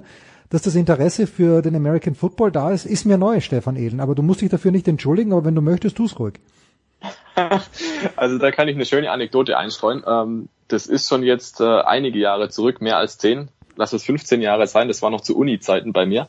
Da kam ich dann eines Morgens, äh, Montagmorgens um 8 Uhr in mein Deutschseminar und habe dann zu meinem Nebensitzer gesagt, du, äh, heute wird's wahrscheinlich nicht sehr viel bei mir, weil irgendwie ja, die Nacht war halt ein bisschen kurz, ne? Und dann sagt er zu mir, ach, du hast auch einen Super Bowl geschaut, ja? also das, das geht tatsächlich schon eine Weile zurück bei mir auch, dass ich mich dafür interessiere. Einfach weil es so ein, so ein riesiges, ein gewaltiges Sportevent ist und die Amerikaner wissen ja, wie man inszeniert und in Szene setzt. Und deswegen, also für den Super speziell interessiere ich mich tatsächlich schon seit Jahren. Ich habe auch vor fünf, sechs Jahren tatsächlich mal ein bisschen was von den Playoffs auch wirklich regelmäßig verfolgt. Jetzt in letzter Zeit nicht mehr so sehr, muss ich gestehen. Aber den Super Bowl dieses Jahr werde ich mir auf jeden Fall wieder anschauen. Alleine vor dem Hintergrund, weil ich dann noch Elternzeit habe und am Montag nicht arbeiten muss. Das ist ganz, ganz großartig. Äh, Dann frage ich frag trotzdem zuerst Pete. Pete, dein Gefühl, de, dein Tipp, hast du da ein Pferd im Rennen? Ich kann mich nicht mehr ganz genau erinnern, wer dein Team war. Ja, das, das ist ja das Gleiche, das du auch hast. Oh, ja, dann sind wir schon lang raus. Dann waren wir nicht mal in den Playoffs. du dich, kannst du dich nicht mehr an das legendäre Fotos, äh. Foto erinnern mit den, mit den drei Steelers-Shirts, du, der Günther und ich, und, und ich? Natürlich kann ich mich dran erinnern, aber ich, ich hab, kann mich nicht mehr ganz genau erinnern, ob ich dich gezwungen hatte, das anzuziehen, oder ob du, oder ob du freiwillig damit gekommen bist. nein, nein, das gehört von mir selber. Jerome Bettis, The Bus, das habe ich mir schon selber gekauft, ohne, ohne deine Einkaufstipps. äh, wie geht's aus, Pete? Dein, dein Bauchgefühl? Ich, ich frage heute Also einfach mal durch. Mir, ich wünsche mir, dass die Kansas City Chiefs gewinnen. Einfach aus dem Grund Andy Reid. Super Bowl, kennen wir ja die Geschichte. Und vor allem Kansas City, die Chiefs, nach 50 Jahren mal im Super Bowl wieder. Also das ist ja dann schon legendär. Deswegen drücke ich, obwohl ich auch die sehr viele Sympathien für die 49ers habe, drücke ich am Sonntag äh, den Kansas City Chiefs die Daumen. Ja, die Sympathien für die 49ers, das haben, wir, äh, haben wir bei Andreas Renner ja schon erfahren, die sind dann auch da. Stefan, hast du ein Gefühl, mit dem du äh, die Nacht von Sonntag auf Montag verbringst? Äh, muss gestehen, ich hatte jetzt ja lange Zeit zum Nachdenken, mir ist nichts Gutes eingefallen. Nee, ich habe tatsächlich die Playoffs auch nicht verfolgt, muss ich sagen. Bisher kein richtiges Spiel gesehen, deswegen weiß ich nicht, wie ich die Mannschaften einschätzen kann. Ähm, und da meine Atlanta Falcons schon lange ja da nicht äh, groß mit tun. Dieses Jahr, glaube ich, waren sie gar nicht in den Playoffs. Nein, ähm, nein, nein, nein, Nee, ich habe ich hab kein Gefühl dafür, wie es ausgehen kann. Ich bin traditionell eigentlich eher für den Underdog, ähm, weil ich das auch immer für eine großartige Story halt. Deswegen mal schauen. Also ich bin da völlig ergebnisoffen. Ja, ich müsste mal ganz kurz bei unserem Wettpartner nachschauen, wer denn Underdog ist, aber ich glaube, dass San Francisco ganz, ganz knapp hinten ist. Herrlich, Burschen. Danke euch beiden. Danke Pete Fink. Danke Stefan Edel. Wir machen eine kurze Pause und dann geht's weiter in der Big Show 441.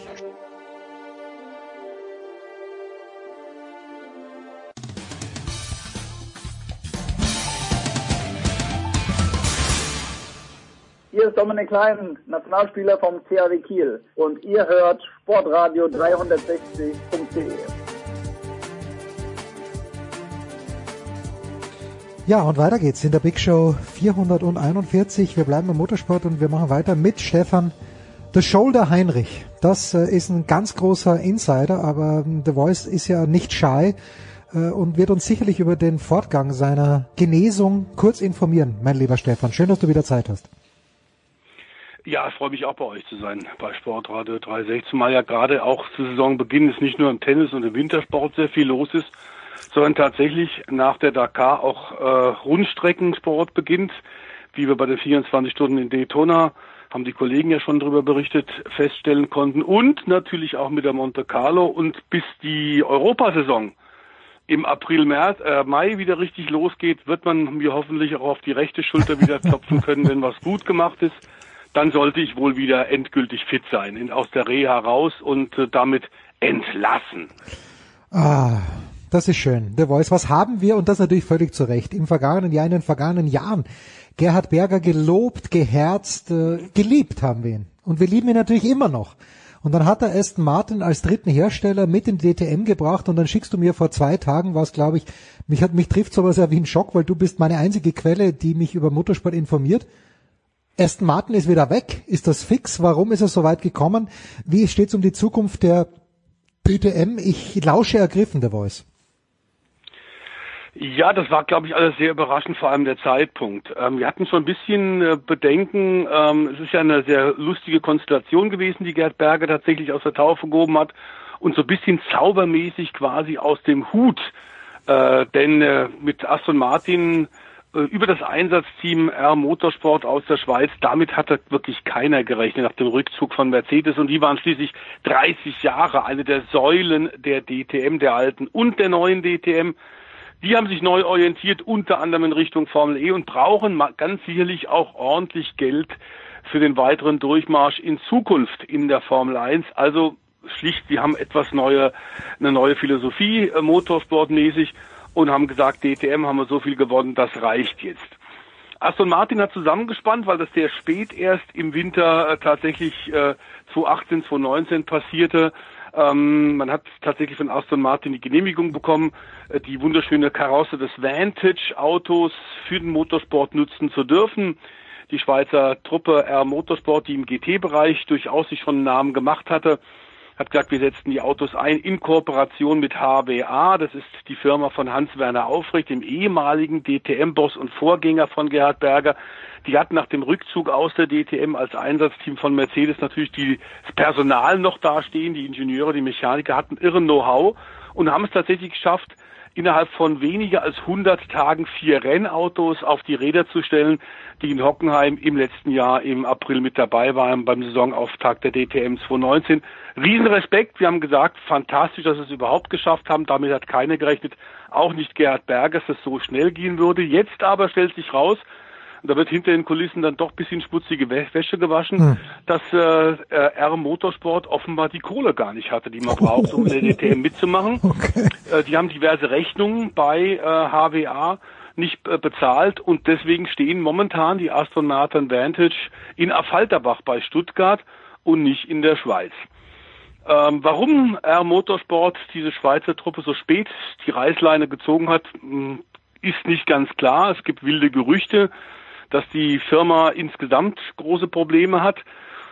Ähm, man hört von, von Seiten der Presseabteilung der Truppe, dass dem nicht so sei. Das sei alles nur Lügenmärchen, die da verteilt werden. Das würde nicht stimmen. Fakt ist, die sind nicht mehr mit dabei und damit haben wir wieder die Situation, ähm, mit der sich Gerhard Berger ja bereits einmal konfrontiert sah, nämlich dass wir mit Audi und mit BMW nur zwei Hersteller haben ähm, die ja auch nicht genügend Autos haben, um ein 20 Fahrzeugefeld äh, 2020 tatsächlich hinzubekommen. Und wir sollten auch sagen, ähm, der Saisonauftakt in Solde ist bald. Das sind nicht mehr so wahnsinnig viele Wochen, bis es richtig losgeht. Und nun versucht man hinter den Kulissen natürlich hektisch zu retten, was noch zu retten ist. Gibt gerade aktuelle Gerüchte auch, die ähm, letzte Nacht noch aufgekommen sind, dass möglicherweise Hans-Werner Aufrecht, der Ex-Boss ähm, überlegt mit Gerhard Berger zusammen, ob man vielleicht es hinbekommt, die Aston Martin Vantage, die bei ihm jetzt ja stehen, ungenutzt vielleicht selbst einzusetzen. Da sind juristische und finanzielle Probleme davor. Aber ein Szenario, über das wir heute diskutiert haben, lieber Jens, wäre ja auch denkbar. HWA hat also mit Mercedes 30 Jahre DTM gemacht, hat im mhm. letzten Jahr die Aston Martin eingesetzt. Gerhard Berger ist in letzter Zeit fast nur noch in Japan gewesen. Ja, okay. Und diese Kooperation mit der Super GT und diesen zwei Einladungsrennen, über die im letzten Jahr bei dir bei Sportradio ja auch schon berichtet haben, um das fortzusetzen und die Zusammenarbeit mit Honda, äh, mit äh, Toyota, mit Nissan zu vertiefen möglicherweise hat der so einen Deal vor, dass man sagt, äh, die Japaner geben ein, zwei Autos aus ihrer japanischen Super GT, schicken die nach Europa und HWA setzt die mit ein paar japanischen Ingenieuren dann auch ein. Das wäre denkbar. Äh, auf jeden Fall hinter den Kulissen brennt's wirklich lichterloh, denn klar ist, aktuell ist das Commitment von BMW und Audi für 2020 da. Aber wir müssen spätestens im Sommer wissen, wie es 2021 weitergeht. Das hängt auch mit, mit den Fernsehverträgen mit Sat 1 zusammen. Ähm, da sind im letzten Jahr die Quoten ja doch ein bisschen gesunken gegenüber den öffentlich-rechtlichen Sendern, die lange übertragen haben. Äh, sollten das jetzt noch weniger Autos und weniger Hersteller werden, ist die Attraktivität natürlich weiterhin auf dem Rückmarsch und dann wird es sicherlich auch von den Quoten her nicht interessant. Also da ist jetzt schon ordentlich Druck im Kessel und einen Weg hat Gerhard Berger der ja nie um über Ideen und Überlegungen äh, viel fehlt. Er hat ja schon eine Idee gehabt und hat gesagt, wir machen eine DTM Trophy. Die sorgt hinter den Kulissen für ordentlich Wirbel, denn da gibt es jetzt einen Konflikt mit dem Veranstalter des ADAC GT Masters, mit dem ADAC.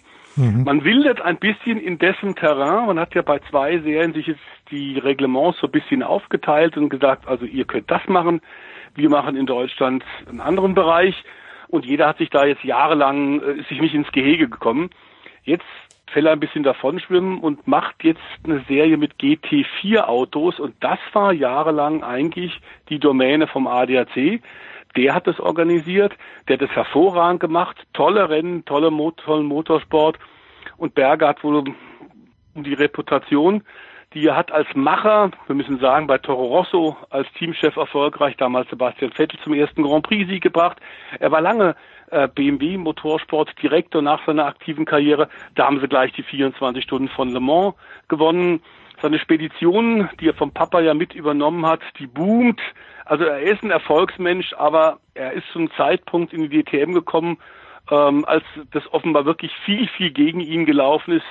Dinge, die er, für die er nichts konnte, zum Beispiel hat mir ihm natürlich mit keiner Weise äh, mitgeteilt, dass Mercedes rausgeht. wurde, dass Mercedes sich zurückzieht. Ja.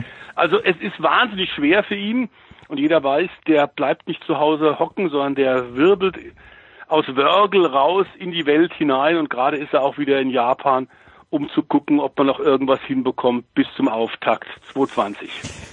Also es ist die deutsche Tourenwagenmeisterschaft, das habe ich verstanden, aber für mich ist, ist es eigentlich nur logisch, die Automobilfirmen, also die Automobilunternehmen machen so unfassbar viel Kohle jedes Jahr äh, und das geht ja wirklich mit Ausnahme von Opel vielleicht allen gut, aber Opel steht eh nicht zur Debatte. Es kann ja nur so gehen, dass BMW sagt, okay, in Gottes Namen, es fahren drei Autos von uns in Japan mit und äh, Audi macht das gleiche und dann sagen aber Toyota und Honda, gut, und in Gottes Namen fahren dann drei Toyotas und drei Hondas auch in, in, bei der DTM mit.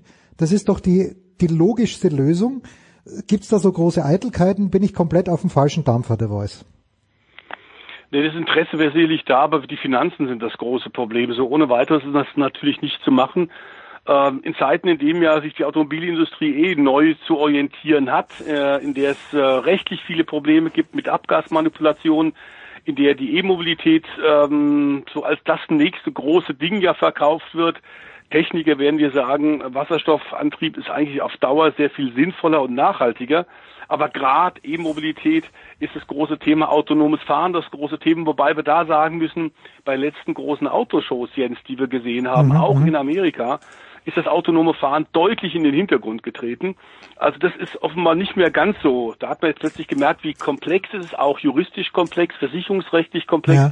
Was passiert denn, wenn so ein autonomes Auto plötzlich in eine Menschengruppe reinfährt? Ähm, wie ist es da mit dem Versicherungsschutz? Äh, das ist alles also noch nicht ausdiskutiert. Das ist ethisch ein großes Problem.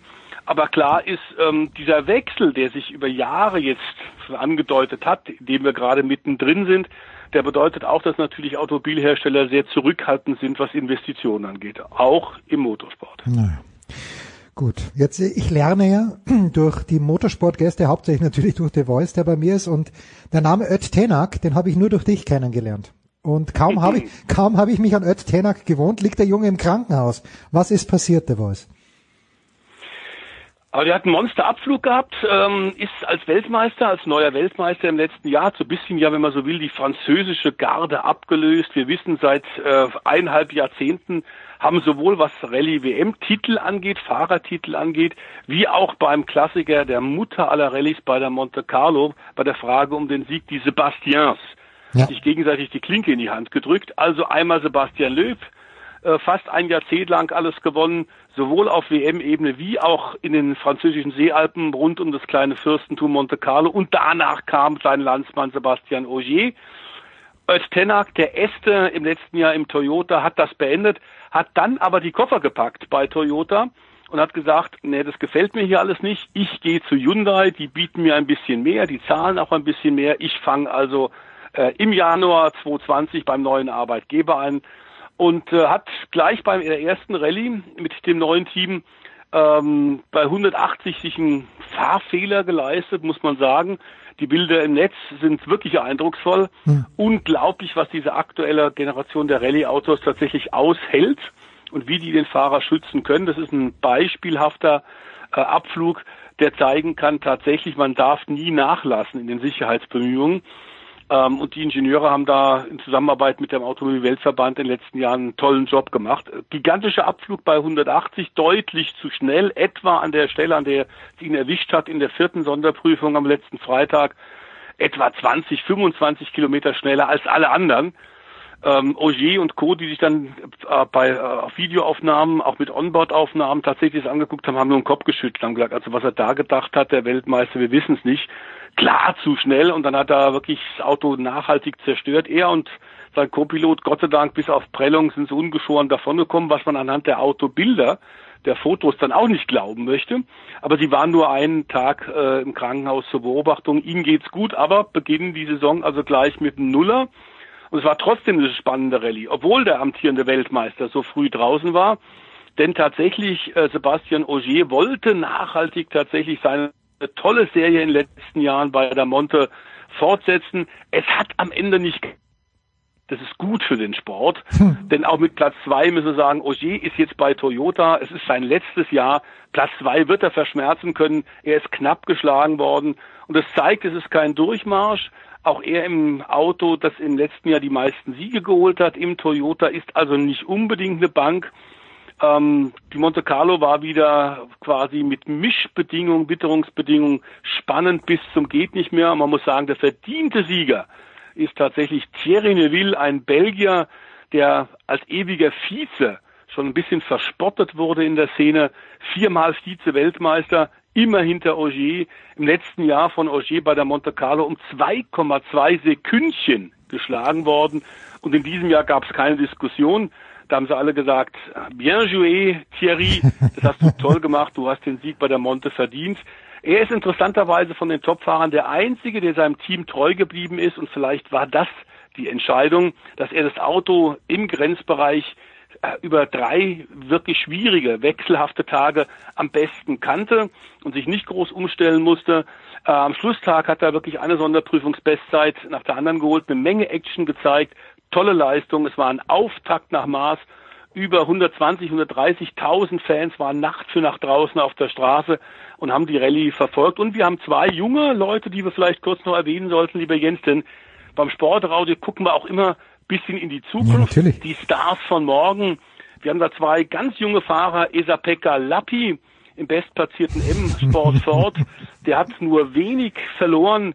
Ganz junger Mann, noch unter 20 Jahre alt, 19 hat am Anfang ein bisschen Probleme, weil das Auto hat man eben nicht richtig eingestellt. Die Lufteinlässe waren von Laub bedeckt und da sind die Temperaturen nach oben gegangen, hat Leistung verloren. Trotzdem ist er tatsächlich Vierter geworden. Und Fünfter Kalle äh, Rovempere, dessen Papa Harry Rovempere in den 80er, 90er Jahren toller Rallyefahrer war. Kalle ist äh, 18 Jahre mit Sondergenehmigung jetzt also unterwegs, der Youngster bei seinem aktuellen Rallye-WM-Auto ist Fünfter geworden und hat am Ende sogar Sebastian Löb geschlagen. Also da sind zwei junge Leute aus Skandinavien, die wirklich stark im Kommen sind, zwei junge Finnen, auf die wir wirklich mittelfristig achten werden.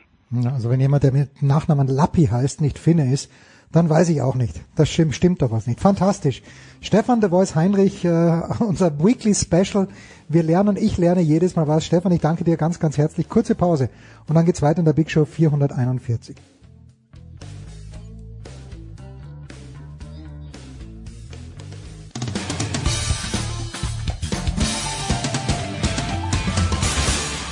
Hi, hier ist Christian Ehoff und ihr hört Sportradio 360.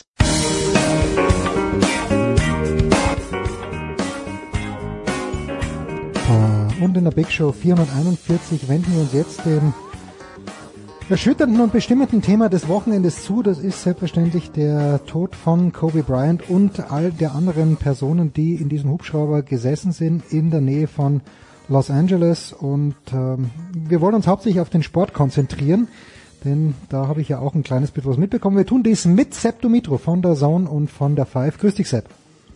Hallo, Jens. Jo, das trifft einen dann immer komplett unvorbereitet, naturgemäß. Ähm, ich habe ein bisschen quer gelesen.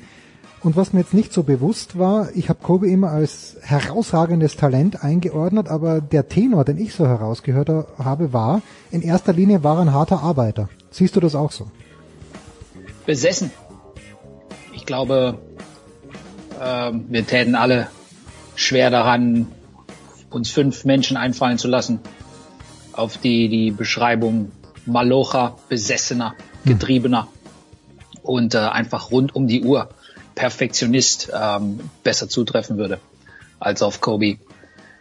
Denn ähm, wie du schon sagst, ähm, durch seine gesamte Karriere hindurch und trotz aller Errungenschaften ähm, das zentrale Element im Leben dieses ähm, Ausnahmesportlers war ähm, die Art und Weise, wie er gearbeitet hat, wie er sein ähm, Fach perfektioniert hat und wie er, obwohl mit weniger gesegnet als viele seiner Zeitgenossen, es gibt und gab schon immer ähm, Spieler, die waren größer, kräftiger, athletischer, konnten höher springen, äh, konnten besser werfen, konnten besser mit dem Ball umgehen, aber durch ähm, jahrelange harte Arbeit und ähm, wie gesagt, nicht nur arbeiten, denn wir alle arbeiten ähm, und, und alle sind wir irgendwo ähm, bestrebt, glaube ich, besser zu werden in dem, was wir tun, aber die äh, Gnadenlosigkeit gegen sich selbst und die Art und Weise, wie er sich selbst immer getrieben hat und immer nach diesem klitzekleinen bisschen extra gesucht hat, um äh, seine eigenen ähm, Grenzen immer mehr zu verschieben und, und eben ähm, zu dem zu werden, zu dem er geworden ist. Ich glaube, das zeichnet ihn aus. Niemand hat mehr aus dem gemacht, was ihm mitgegeben wurde und das weiß, weiß jeder, es war viel, aber ähm, Kobe Bryant hat das maximiert und noch mehr. Wo hat sich, in welchem Bereich hat sich Kobe Bryant nach seinem Einstieg in die NBA, ist er glaube ich direkt, ist er nicht aufs College gegangen, sondern ist direkt aus der Highschool gekommen. In welchem Bereich hat er sich dann, wenn man das jetzt mal vergleicht, dort wo er dann auf seinem Peak war, wo hat er sich am meisten verbessert? In welcher Facette seines Spiels? Also von klein auf ähm, ist ja als ähm, Sohn eines ehemaligen Profis aufgewachsen in Italien und dann ähm, die Connection zu Philly, wo er dann in der Highschool war, der erste Guard der Geschichte, der direkt aus der Highschool dann in die NBA ging und hat es ein bisschen en vogue und salonfähig gemacht. Und wer sich vielleicht fragt, warum viele Leute jener Generation ähm, so sehr äh, zu Kobe hinaufgeblickt haben, dann war es ähm, als Tür Türöffner, als jemand, der ähm, ähnlich wie Leute vor oder nach ihm, glaube ich, so die, die Grenzen dessen verschoben haben, was möglich war in den Köpfen derjenigen, die dann mhm. nach ihm kamen. Ähm, der Ehrgeiz war immer da, der Wille war von klein auf der Basketballer werden will. Es gibt Highschool-Clips, kann man sich heute ähm, und leider nach äh, dieser Tragödie ähm, überall zu Gemüte führen, wie er schon als Highschooler gesagt hat, er will Profi-Basketballer werden, er will der beste Spieler aller Zeiten werden, kam als Rookie schon rein und hat große Töne gespuckt und äh, Viele haben es ihm nicht abgekauft damals, weil es ähm, einfach ist und weil es viele auch tun, ja, ähm, zu behaupten, ich werde mal dies, ich werde mal das, aber er war tatsächlich bereit, dann auch die Arbeit zu investieren. Und egal, ob es als äh, Dribbler war, egal, ob es als Passgeber war, als Verteidiger, das ähm, vergessen viele, ja, bei all seinen ähm, Scoring äh, Meilensteinen, 81 Punkte Spiel, äh, Topscorer, 18 Mal All-Star, zweimal Finals MVP, äh, neunmal im All NBA Defensive First Team, dreimal im All-NBA Defensive Second Team. Also die Athletik, ähm, die Art und Weise, wie er seinen Körper perfektioniert hat, äh, zur absoluten Maschine geworden ist. Ähm, Basketball-IQ. Niemand hat mehr Film studiert, niemand hat mehr ähm, jede einzelne Quelle angezapft und zwar auf, auf zum Teil äh, penetrierende Art und Weise. Also äh, es gibt Leute, die äh, Kobe nahestanden, die damals schon in der Liga waren oder damals irgendwie im Front Office saßen, äh, Trainer und so weiter, der, die wurden permanent belästigt von Kobe mhm. Bryant, weil er immer wieder Infos haben wollte, hey, wie mache ich das, wie mache ich das, was würdest du hier tun? Also die, dieser Wunsch, quasi sein, sein Wissen äh, zu steigern und sich dadurch quasi auch einen Vorteil gegenüber seiner Konkurrenz zu erarbeiten, der war immer intrinsisch da und den hat er auch an seine Tochter weitergegeben und ähm, an die Generation, die nach ihm kam. Und das ist, glaube ich, auch so eine Sache, die man lernen kann oder mitnehmen kann. Vielleicht wir alle für unser Leben. Also äh, du kannst nie vorbereitet genug sein, du kannst nie genug wissen, du weißt, du hast nie ausgelernt.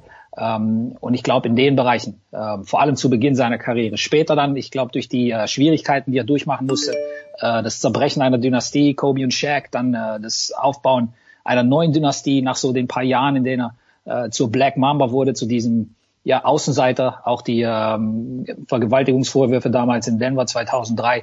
Ähm, das Verfahren wurde ja eingestellt, nachdem nicht genügend Beweislast da war und die Frau dann die Anzeige zurückgezogen hat. Aber das war so ein, ein persönlicher Moment für ihn, glaube ich, aus dem er sehr, sehr viel herausgezogen hat dann und gegen Ende seiner Karriere dann mehr gemerkt, ähm, dass er sich öffnen muss, dass er das Wissen weitergeben muss. Und ich glaube, in dem Bereich als Mensch, ich glaube, da hat so die größte Transformation stattgefunden. Und das Tragische an diesem Unfall ist neben seinem Tod und dem seiner Tochter und dem aller anderen Personen an Bord, Vater, Mutter, Tochter und so weiter, ähm, die da beteiligt waren. Ähm, und was uns genommen wurde an, an der Legende Kobe Bryant. Ich glaube, das Allertragischste ist ähm, mit Blick auf ihn aus meiner Sicht, dass uns hier so das, die zweite Lebenshälfte von Kobe und das, was er hier noch hätte erreichen können, als jemand, der, wie gesagt, nicht nur brilliert hat in seinem Fach, sondern das immer mehr weitergeben wollte an die neue Generation. Der als Coach und als Mentor und als derjenige, der mit allen Youngstern und, und als so als als older Statesman ähm, quasi die neue Generation ähm, weiter, ja, wie soll ich sagen, ähm, inspirieren wollte, wie er das mhm. als Spieler getan hat, quasi auch dieses Wissen weiterzugeben.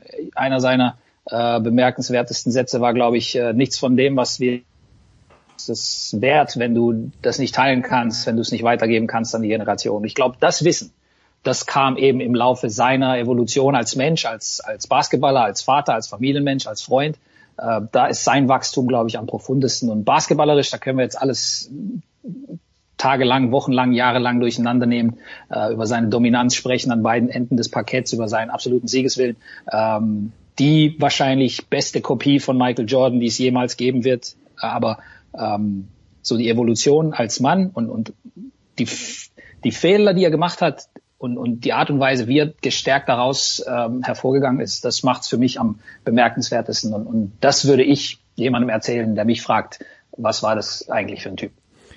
Ja, gerade auch in Punkt auf diese Vergewaltigungs Geschichte ist ein schlechtes Wort dafür, aber eben for lack of a better word, diese Ver Vergewaltigungsgeschichte, habe ich dann ein Zitat von ihm gelesen, das sich halt doch deutlich von dem abhebt, was jetzt irgendein Durchschnitts-NBA-Profi sagen würde, der vielleicht nicht diese Erziehung gehabt hat mit Kobe mit den Jahren in Italien. Auf der anderen Seite, so wie du das beschreibst, wenn der schon früh reinkommt und sagt, ich möchte der Beste aller Zeiten werden und wenn er seine, äh, seine Coaches nervt und vielleicht ältere Mitspieler nervt, ist Kobe richtig geliebt worden aus deiner Sicht? Oder hat man Kobe respektiert, aber geliebt nicht, wie man vielleicht Shaq geliebt hat, weil der, ja, weil er halt ein bisschen tollpatschig war, natürlich überwältigend in seiner besten Zeit.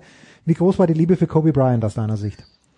Jens, ich glaube, es ist immer schwerer für Typen, die aus dem Holz geschnitzt sind. Und auch da gibt's natürlich Abstufungen, auch da gibt's natürlich Layer und, und, und manche übertreiben es äh, im, im positiven, im wahnsinnigen Sinne, aber ich glaube, du brauchst ein bisschen Wahnsinn, ähm, um ähm, so hell zu strahlen und so gut in dem zu werden, äh, was du tust. Also das gilt für jeden, der zu den absolut Besten ihres Fachs jemals gezählt haben ähm, und, und eine gewisse ja, äh, Unnahbarkeit und, und vielleicht auch so eine, wie soll ich sagen, eine, eine gewisse Unverständlichkeit, warum dieser Typ eigentlich so over the top ähm, getrieben, so over the top äh, zum Teil auch Arschloch war zu seinen Mitspielern, mhm. gilt ja für Michael Jordan genauso. Ja, klar, ja, das, ja, ist das ist eine gewisse, das ist ein gewisser Persönlichkeitszug. Ich glaube, ähm, ich will nicht sagen, du musst das haben, aber wir sehen das, wir sehen das ähm, verhältnismäßig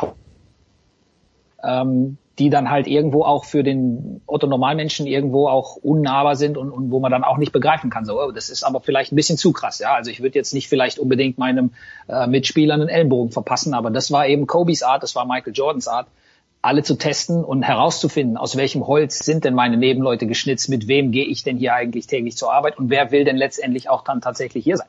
Ähm, war es manchmal zu viel? Absolut. Äh, bereut er zum Teil, wie er mit seinen Mitspielern äh, Coaches und so weiter umgegangen ist? Absolut. Ähm, hat er selbst äh, zigmal zugegeben, aber er sagt auch, wenn er zurückgehen könnte und es nochmal tun könnte, er würde es nicht ändern, denn sonst wäre alles nicht genauso gekommen, wie es gekommen ist. Und, und sonst wäre es zu einfach, sonst könnte man keine Fehler machen. niemals aus den Fehlern lernen, die man macht im Leben und dadurch besser werden. Ich glaube, die Furchtlosigkeit eines Kobe Bryant, das ist so eines der zentralen Elemente. Das war jemand, dem war es nicht peinlich, äh, dem war es nicht unangenehm, ähm, über die Stränge zu schlagen, ein bisschen zu viel zu tun, ähm, sondern wie er das Leben in vollsten Zügen auskosten konnte und, und leben konnte. Und ähm, sein Motto war immer lieber ein bisschen zu viel, lieber mich ein bisschen zu arg schinden, lieber mich, mich selbst äh, kaputt machen, lieber auch ein paar Beziehungen um mich herum zerstören, als dass ich dann letzten Endes äh, bereue, vielleicht nicht diese extra Meilen gegangen zu sein und dann auf der Strecke geblieben zu sein und dann meine Träume letzten Endes nicht hab äh, leben können. Jetzt äh, kennen wir aus der aus dem Baseball, wir kennen es aus dem Football. Es gibt ja immer diese Karenzzeit, wo man nicht in die Hall of Fame einziehen kann. Das sind fünf Jahre nach, nach offizieller Beendigung der Karriere. Habe ich richtig das vernommen, dass diese Karenzzeit für Kobe Bryant gewaved wird und dass er eigentlich schon zur nächstmöglichen Gelegenheit in die Hall of Fame aufgenommen wird? Nee, er wäre sowieso dabei gewesen. Ah, er wäre dabei gewesen. Diesem, ah, die okay. Klasse ah, okay. Es wäre seine Klasse gewesen. Tim ah, okay. Duncan, Kevin Garnett. Das ist eine der unfassbarsten Hall of Fame Jahrgänge aller Zeiten. Und ähm, ich weiß nicht, wie viele Zuhörer gestern oder heute im Laufe des Tages ein bisschen was von dem äh, Inside the NBA und TNT Special sehen konnten von gestern. Da waren äh, Ernie, Chuck und Kenny und natürlich Shaquille O'Neal, Jerry West, der Mann, der Kobe Bryant damals gedraftet hat und nach Los Angeles gebracht hat, zusammen mit Shaquille O'Neal im Sommer 1996. Wer Shaq zuhören konnte, ähm, einer seiner ersten Weggefährten, der Mann, der sich auch mit ihm dann irgendwann überworfen hatte, der Trade von Shaq dann nach Miami, als die Lakers wählen mussten zwischen Kobe und Shaq, sich dann für Kobe entschieden hatten. Hm. Und äh, später im Laufe ihres Lebens dann auch die Einsicht, hey, äh, vielleicht hätten wir doch zusammenbleiben sollen, vielleicht hätten wir uns doch zusammenraffen sollen, aber das sind eben die Fehler, die du machst, wenn du jung bist oder wenn du dich nicht aussprichst. Und ähm, Kobis ähm, fehlen bei dieser Hall of Fame Zeremonie, auch wenn sich sicherlich alles um Kobe Bryant drehen wird, auch wenn alle über Kobe sprechen werden und auch wenn der ganze Abend dann wahrscheinlich wie der Rest dieser Saison und vielleicht darüber hinaus zu ähm, zu so einem Trauermarsch ähm, in Gedenken an Kobe sicherlich ähm, dann, ich will nicht sagen verkommen wird, sondern das, das wird sich dann dazu verwandeln, aber dass das fehlen wird, Kobis Ansprache, Kobis Dankesrede auch und, und gerade in letzter Zeit die Anteilnahme und die Betroffenheit aller Beteiligten und ähm, ich kann aus meiner Warte heraus sprechen, alle, die ich kenne in diesem Business, Basketball, Spieler, Coaches, ähm, Leute bei Teams, Teams selbst, ähm, aber auch medienangehörige Fans. Ähm, ich habe sowas noch nie erlebt und ich will sowas ehrlich gesagt auch nie wieder erleben. Die, der Zusammenhalt, aber auch gleichzeitig diese tiefe Betroffenheit und diese tiefe Trauer,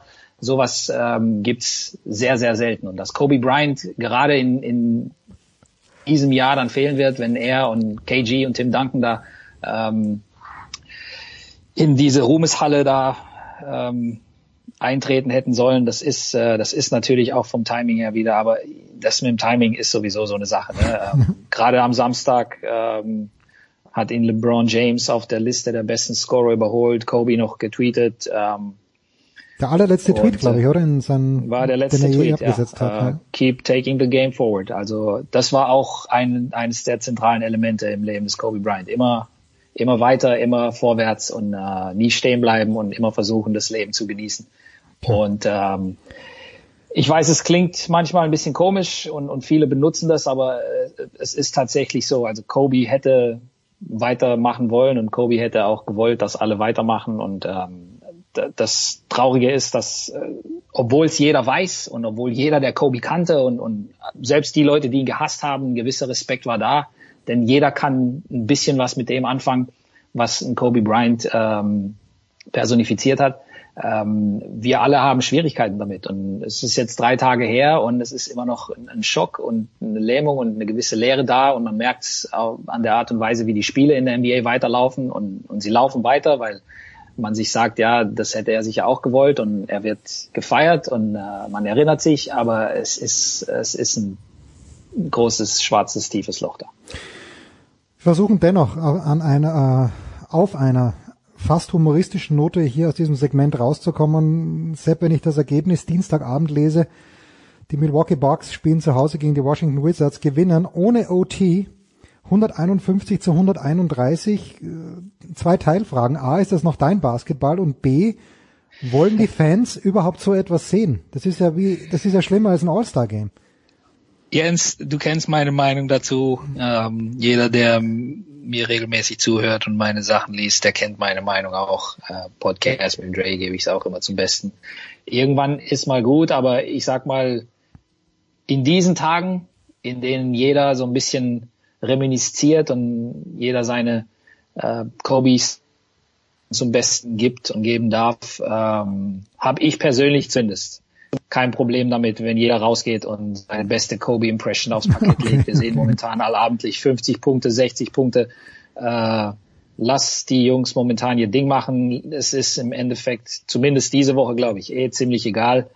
Und ähm, in Zukunft ähm, wäre es natürlich schön, wenn man äh, die Verteidiger auch mal wieder verteidigen lassen sollte. Denn äh, ich beende es nochmal hiermit. Ähm, Basketball, das hat Kobe, glaube ich, wie kein anderer personifiziert, wird nicht nur an einem Ende gespielt, sondern idealerweise an beiden. Und das macht dich dann, wenn alles vorbei ist, zu einem der besten aller Zeiten.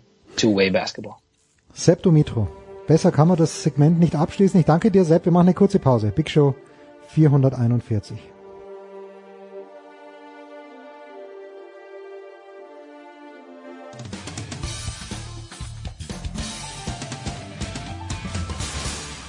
Grüß euch, da ist der Manuel Feller und ihr hört Sportradio 360.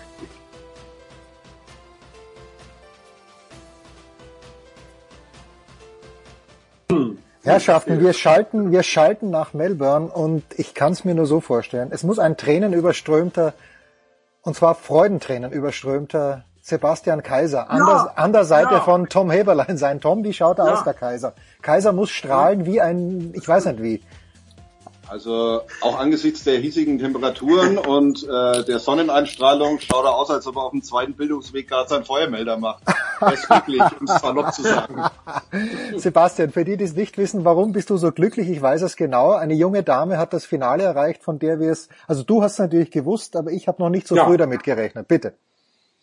Ja, damit hat damals, als ich dieses erste Mal äh, über sie informiert habe, niemand gerechnet. Ne? Also das waren jetzt Momente mit Sonja Kenin, wo die Szene nochmal an mir vorüber strich 2017 US Open gegen Maria Sharapova, wo sie verloren hat, aber Maria die Bälle nur so um die Ohren fegte und ich danach irgendwann allen, die mir in den Weg kamen, gesagt haben, das ist eine, die wird die nächsten Jahre einen Grand Slam gewinnen und irgendwann Nummer 10 der Welt sein. Wie gesagt, damals stand sie auf 108 ähm, und jetzt in, ja, nicht mal zweieinhalb Jahren an die Top Ten ran mit diesem Finale. Ähm, ja, Grand Slam Finale, da friert's mich gleich. Also äh, immer den Kontakt gehalten. Also das war immer ein super Verhältnis und Spaß gemacht mit ihr und die ist einfach klasse und ich gönne dir das so aus tiefstem Herzen, dass die das geschafft hat. Ähm, ja, Wahnsinn. Er hat jetzt noch Gänsehaut und es liegt ja. nicht an der Klimaanlage, ja. sage ich euch. Aber die Stimmung, Tom, die Stimmung war bemerkenswert, fand ich, weil es, äh, also ich glaube, bei einer Beerdigung könnte es nicht viel ruhiger sein, als es da beim Matchball dann auch war bei Kennen. Nicht mal höflicher, ein kleines bisschen höflicher Applaus, weil sie eben Bardi rausgenommen hat. Wie war's denn? Ja, es war schon, wie du es gerade geschildert hast. Also als Barty dann vom Platz ging und in diese Ahnengalerie eingezogen ist, wo ihr Name jetzt erstmal wieder nicht stehen wird, da brandete noch mal großer Applaus auf, aber dann ist äh, das Stadion doch in eine leichte Schockstarre verfallen. Also damit hatte, glaube ich, keiner gerechnet. Aber wenn man sich das Match... Nur ich, nur ich. Ja, gut, natürlich. Aber wenn man sich das Match anschaut, dann, ja, dann muss man halt einfach sagen, dass Barty zwar die aktivere Spielerin war, hat auch deutlich mehr Winner geschlagen, aber gerade bei den Big Points, und es waren nicht viele, war Kenin einfach stabiler, das muss man sagen. Da hat bei Barty doch ein bisschen das Händchen gezittert. Ja, und äh, zwei Satz bei dem ersten Satz vergeben, zwei Satz bei dem zweiten Satz vergeben. Da muss, muss sie sich natürlich viel vorwerfen, aber kennen überhaupt nicht. Sebastian im vergangenen Jahr, oder eigentlich geht's ja schon los, US Open 2018 mit Naomi Osaka, wo junge Frauen die Turniere gewinnen, mit denen man nicht rechnet. Im Finale geht's gegen Halep oder gegen Muguruza. Du hast natürlich dein ganzes Geld auf Sophia Canning gesetzt, oder? Ja, logisch. Und wen sonst? Also Äh, äh, wie gesagt, äh, so, zumindest hätte ich es getan, äh, aber wir dürfen ja nicht wetten. Natürlich nicht. Natürlich hier. nicht. Ähm, und äh, deswegen, ja, wie gesagt, äh, das ganze Geld hätte ich natürlich auch nicht, sondern nur einen Teil draufgesetzt, weil du weißt ja nie, sie brauchen nur umklicken, dann ist das Geld futsch. Ähm, es ist einfach äh, ein Traum und ich glaube, so wie sie spielt, so unbekümmert, wie sie spielt, ähm, sie hat unheimliche Schläge, sie hat eine unheimliche Konstanz in den letzten Monaten vor allem reinbekommen und ähm, das haben ja die drei Turniersiege letztes Jahr schon angedeutet und jetzt ist sie eben wirklich da, wo sie immerhin wollte und hat jetzt das riesen Ding vor Augen und ich hoffe, äh, hoffe einfach, ähm, dass sie das auch löst, gegen wen auch immer es da gehen wird. Wir vermuten natürlich alle gegen Simona Halep. Das wäre wär schon ein geiles Finale. Du, Im Prinzip ist es völlig egal, gegen wen sie spielt. Sie spielt gegen eine zweifache Grand Slam-Siegerin. Und das bedeutet für Kenin, sie hat keinen Druck. Sie hat null Druck. Es wird erwartet, dass eine der beiden gewinnt also der beiden äh, zweifachen Grand Slam-Siegerinnen, die werden auf alle die Favoritinnen sein und es kann der Kenin nur recht sein, dass sie da als Außenseiterin in das Match geht. Und das ist natürlich auch gleichzeitig ihre große Chance. Naja, das Bratzel wird schon ein bisschen zittern im Finale. Ähm, wir schauen es uns mit Freude an, Samstag 9.30 Uhr bei Eurosport und Sebastian Kaiser und Tom Heberlein sind natürlich nach wie vor dann in Melbourne und wer auch noch in Nein, wir müssen zuerst Tom was anderes. Ganz kurz, äh, diese Geschichte mit Navratilova und mit McEnroe, die für eine Yvonne Gulagong Arena plädiert haben und das ganz offen, sind dann offenbar verwarnt worden. Wie groß ist dieses Thema? Also ich glaube, es ist nicht so groß, wie es vielleicht, äh, wie es vielleicht rüberkommt. Es ist natürlich schon was, was, äh, was, was Spieler oder was Leute, die nah dran sind, wie jetzt Navratilova oder McEnroe bewegt. Ähm, der australische Tennisverband hat das, wie ich finde, ähm, aus seiner Sicht sehr geschickt alles gelöst. Äh, sie hätten sich natürlich diese äh, Verwarnung für McEnroe und Navratilova, die hätten sie sich schenken können. Also so viel Größe muss man haben, dass man sagt, okay, wir stehen zwar für Diversität und Inklusion und alles Mögliche. Ähm, Leute, lasst es halt gut sein, aber da jetzt gleich eine offizielle Verwarnung draus zu machen, muss ich ganz ehrlich sagen, das finde ich schon ein bisschen albern. Äh, ansonsten hat man halt bei der Ehrung für Frau Kort am letzten Montag gesehen, ähm, ja, sie haben es ganz gut hinbekommen. Sie haben es tatsächlich nur so gemacht, dass sie sie für ihre sportlichen Erfolge gewürdigt haben. Es gab Höflichkeitsapplaus, es gab vereinzelte Pfiffe und Buhrufe. Ähm, und ich glaube, am Ende waren alle froh, dass die Sache vorüber war und keinen größeren äh, Schaden und keine größere Aufregung verursacht hat. Tja, Margaret Court äh, geehrt worden äh, und der Chor, der Platz heißt nach wie vor, das Stadion heißt nach wie vor nach ihr. Freitag, 9.30 Uhr deutscher Zeit, Sebastian Alexander Zverev, sein erstes Grand Slam Halbfinale. Wie ist er denn so, der Sascha in Melbourne? Zu euch, wie, welchen Eindruck macht er? Einen guten? Einen unheimlichen, selbstbewussten Eindruck. Im Übrigen schon in dem Moment, als er nach dem ersten Spiel verkündete, dass er sein gesamtes Preisgeld für die Opfer der Waldbrände spenden wolle, das hat er ohne mit der Wimper zu zucken ausgesprochen, ganz klar. Und da hatte ich so das Gefühl, Junge, der Kerl hat einiges vor hier. Ähm, da, da konnte ich mich selbst nicht fassen, dass ich so einen Gedanken hatte. Ähm, aber er hat es bewiesen, dass er tatsächlich was vorhatte hier. Und er präsentiert sich in einer nicht für möglich gehaltenen, unfassbaren Form. Nicht nur, weil er eben 12 zu 0 Sätze hatte bis zum Viertelfinale, sondern weil er eben auch äh, überzeugend tatsächlich gespielt hat. Und äh, gerade Rublev ist ja auch kein Fallobst. Ähm, und dann ging es eben wirklich äh, ab gegen Wafrika. Ne? Da haben wir schon gedacht, ach du meine Güte, ATP Cup Revival mit dem ersten Satz. Aber dann wieder sofort wie die letzten Monate, so war eigentlich dieses eine Spiel auch ähm, zu Tode betrübt, katastrophale Leistung und dann auf einmal aus dem Nichts ähm, eine eine Top-Leistung. Also dieses eine Match hat praktisch die letzten, stand symbolisch für die letzten äh, Monate und Wochen in, in, in Zverevs Leben und entsprechend gut ist da drauf. Ich glaube, der weiß, dass er immens viel drauf hat und er betont auch immer wieder und ich glaube, das ist auch so, wenn du siehst, dass die Schläge, die du dir vornimmst, eben speziell der Aufschlag, dass die klappen, dann bekommst du ein Selbstvertrauen, das geht ins Unermessliche und jetzt hast du das Ding erreicht hast äh, äh, einen Ösi vor, vor der Flinte, gegen den du einiges gut zu machen hast, aber wo du weißt, gegen den habe ich schon mal ein Finale gewonnen. Äh, und insofern glaube ich, ähm, da ist noch einiges zu erwarten, wenngleich ich jetzt dann immer noch nicht, das muss ich zugeben, an den, an den, an den Sieg bei den Australian Open glaube. Also das halte ich noch für nicht möglich dieses Jahr. Aber er hat gezeigt, er ist jetzt äh, auf dem absolut richtigen Weg. Also Zverev hat ja gesagt, der erste Satz gegen Wawrinka, da haben wir auch die Bedingungen ein bisschen einen Streich gespielt, Tom. Es ist schon beachtlich, wie die Unterschiede sind zwischen Day und Night Session, oder? Weil in der, gut, heute vielleicht nicht, wo es so wahnsinnig heiß ist, aber am Tag müssen die Bälle ja fliegen und in der Nacht äh, oder in der Night Session, da ist es plötzlich sehr, sehr viel langsamer. Wie groß ist dieses Thema? Um jetzt gleich wieder mal dich zu fragen, mein lieber Tom. Tja, im Moment finde ich, ist das überhaupt kein Thema. Also das ist, ich meine, wir dürfen ja nicht vergessen, das sind Profis, die wissen, äh, wie sie in bestimmten Situationen, auch bei bestimmten klimatischen Verhältnissen zu reagieren haben. Gut, Zverev ist vielleicht ein bisschen überrascht worden, er musste sich da erst anpassen. Aber bislang war das jetzt nicht das große Thema. Also ich glaube, jeder, der äh, hier als Profi antritt, der weiß, dass wenn es nachmittags warm ist, äh, die Bälle ein bisschen schneller fliegen und schneller auf einen zukommen und schneller vom Schläger weggehen und weiter vom Schläger weggehen, als wenn es abends halt ein bisschen kühler ist und die Bälle vielleicht ein bisschen schwerer daherkommen. Also ich glaube, ähm, wenn sich da jetzt einer maßlos drüber aufregt, dann hat er, glaube ich, den Beruf verfehlt. Und, und äh, Zverev hat es ja auch nur als Erklärung benutzt, dass er da halt einfach ein bisschen äh, Schwierigkeiten hatte, sich anzupassen. Aber die Anpassung hat er genau 25 Minuten gedauert, dann hat er den ersten Satz verloren und dann hat er das Tennisspielen angefangen. Also das ist jetzt, glaube ich, nicht so die ganz große Dramatik.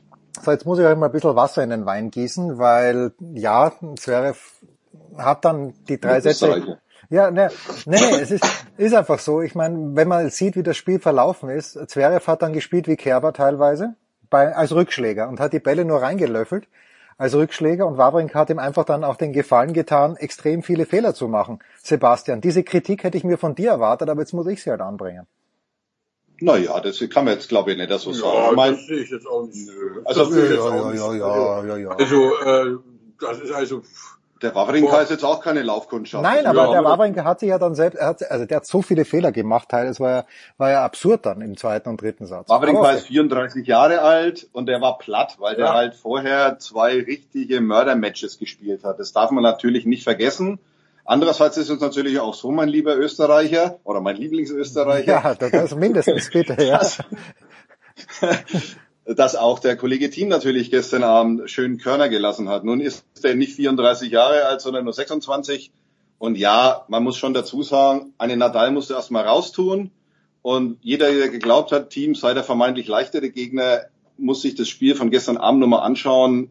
Da war er einfach richtig gut. Das muss man mal deutlich sagen. Da war er richtig, richtig gut. Vor allem, und jetzt kommen wir wieder auf das erste Match des heutigen Tages zurück, bei den Big Points. Ja, wobei er es natürlich auch spannend gemacht hat. Also dieses eine Aufschlagspiel bei 5-4 im vierten Satz äh, muss das schlechteste in seiner ganzen Karriere gewesen sein. Und dann hat er nochmal bei 6-4 im Tiebreak des vierten Satzes einen Sitzer vergeben mit der Vorhand. Dennoch, äh, ich glaube, oder ich hätte vor... Jetzt mal ehrlich, also es geht ja, also es gibt zwei Möglichkeiten im Tennis Punkte zu machen. Du verhaust den Ball oder der Gegner macht einen Punkt direkt so. Und das eine ist ja nun mal, äh, bedingt, bedingt ja nun mal das andere. Ne? Nein, also, nein, nein, nein, nein. Aber wie, Sebastian, wie er bei dieses das 5-4 im vierten Satz, da hat er einen Doppelfehler gemacht und dreimal den Ball rausgeschossen mit der Vorhand in Situationen, wo ich nicht zwingend schießen muss. Und es ist ja toll, dass er es trotzdem gewonnen hat. Aber mein, ich bin noch grauer geworden und es ist nicht mehr. Sei doch nicht so defetistisch. Ja. Sei doch nicht so defetistisch. Ja, ja. Ich habe das, äh, das, ist, das war richtig, das war richtig gut, was der da gestern gemacht ja, hat. Klar hat er natürlich die Hand gezittert. Ich meine, da steht jetzt, da steht jetzt ja auch nicht irgendein, wie der Österreich sagt, ein Wappler da drüben, sondern ja, sondern halt mal die ja. Nummer eins der Weltrangliste. Ja, so, ich habe übrigens ja. vor dem Turnier Team gepickt als Sieger. Äh, ich bin mir, also ich glaube, dass er gegen Zverev gewinnt und ich glaube aber, dass er der Einzige, und wir nehmen ja auf, bevor Federer gegen Djokovic in 72 Minuten verlieren wird, ich glaube, das Team der einzige ist, der Djokovic schlagen kann, weil er das in Paris gemacht hat, auch bei den ATP Finals. Wenn denn Zverev gewinnen sollte, Sebastian, du hast ja gesagt, du traust ihm nicht zu, aber es gab schon zwei Finals von Zverev gegen Djokovic, nämlich eines in Rom, eines bei den ATP Finals, wo Djokovic plötzlich die ganz schwere Hand bekommen hat. Hältst du es für komplett ausgeschlossen, mein lieber Sebastian, das sollte Zverev das Finale erreichen, er gegen Djokovic gewinnt? Für komplett ausgeschlossen natürlich nicht. Das wäre ja fahrlässig. Das ist ja, das wäre ja auch ein großer Quatsch. Also wie gesagt, das Finale in London, ähm, das habe ich ja damals live gesehen in, äh, in, in der Halle. Das ähm, hat mich selbst überrascht, wie er da aufgetreten ist. Da hat ja nahezu alles geklappt. Also das war ein tolles Match äh, von Zverev und er weiß natürlich, wenn er das nochmal schaffen will, ihn zu besiegen in einem großen Finale, dann muss er mindestens nochmal genauso gut spielen. Und ich sage, der ist auf einem guten Weg dahin. Aber im Moment in der Form jetzt halte ich äh, von der Ausgangslage her Djokovic für den Favoriten. Äh, vorausgesetzt, er kommt natürlich ins Finale, muss man ja auch sagen. Ähm, und wie gesagt, ich würde mich natürlich riesig freuen und wenn der seinen ersten Grand Slam Sieg holt, ne, das ist doch ganz klar. Aber jetzt mal nüchtern betrachtet, emotionslos, ist natürlich Djokovic der Favorit. Aber das war er ja in London auch. Insofern äh, ist es natürlich nicht komplett ausgeschlossen, dass äh, Zverev ihn im Finale besiegt. Zumal, wenn ich ganz kurz noch einhaken darf, der Kollege Zverev hat, zumindest behauptet er erst, vor diesem Turnier keine Erwartungen. Das heißt, er hat ohne Druck Ja, gespielt ja, ja, und er wird ja. es im Finale auch tun. Egal, ob das jetzt Federer ist oder Djokovic. Wenn wir jetzt davon Djokovic ausgehen, der hat so einen Lauf, der hat hier, äh, ist Titelverteidiger hier, das Rekordsieger hier. Also den musste auf diesem Rebound Ace, diesem blauen erstmal wegtun. Was bedeutet, er ist der haushohe Favorit. Jeder erwartet, dass er gewinnt, was für Zverev nur gut sein kann.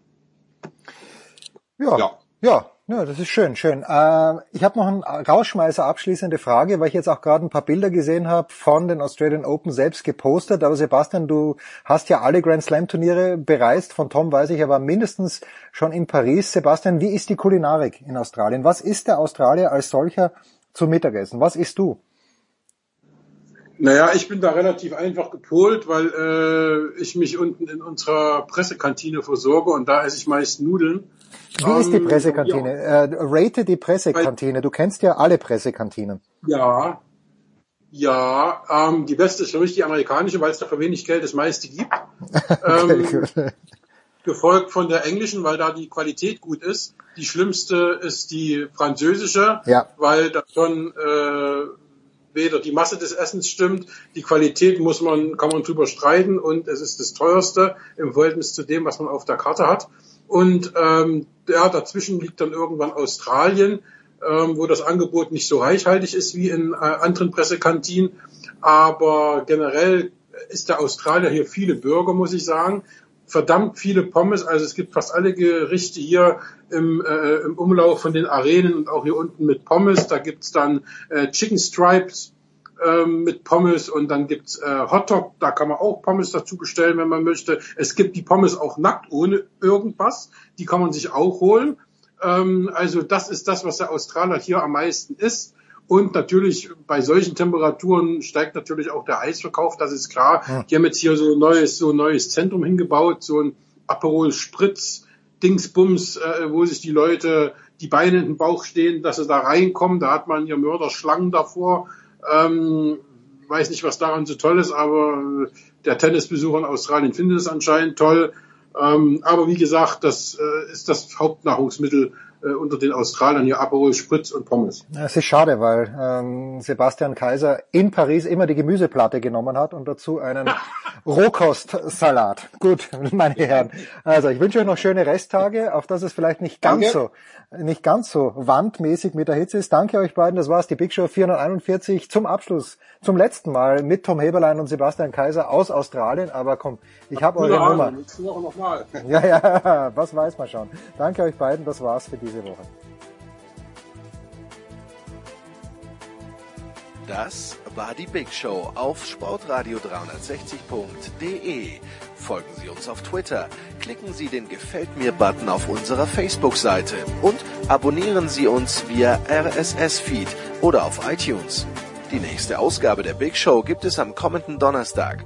Bis dahin sollten Sie die Zeit nutzen und die weiteren Angebote auf sportradio360.de wahrnehmen. Play Ball! Da ist gar nichts toll.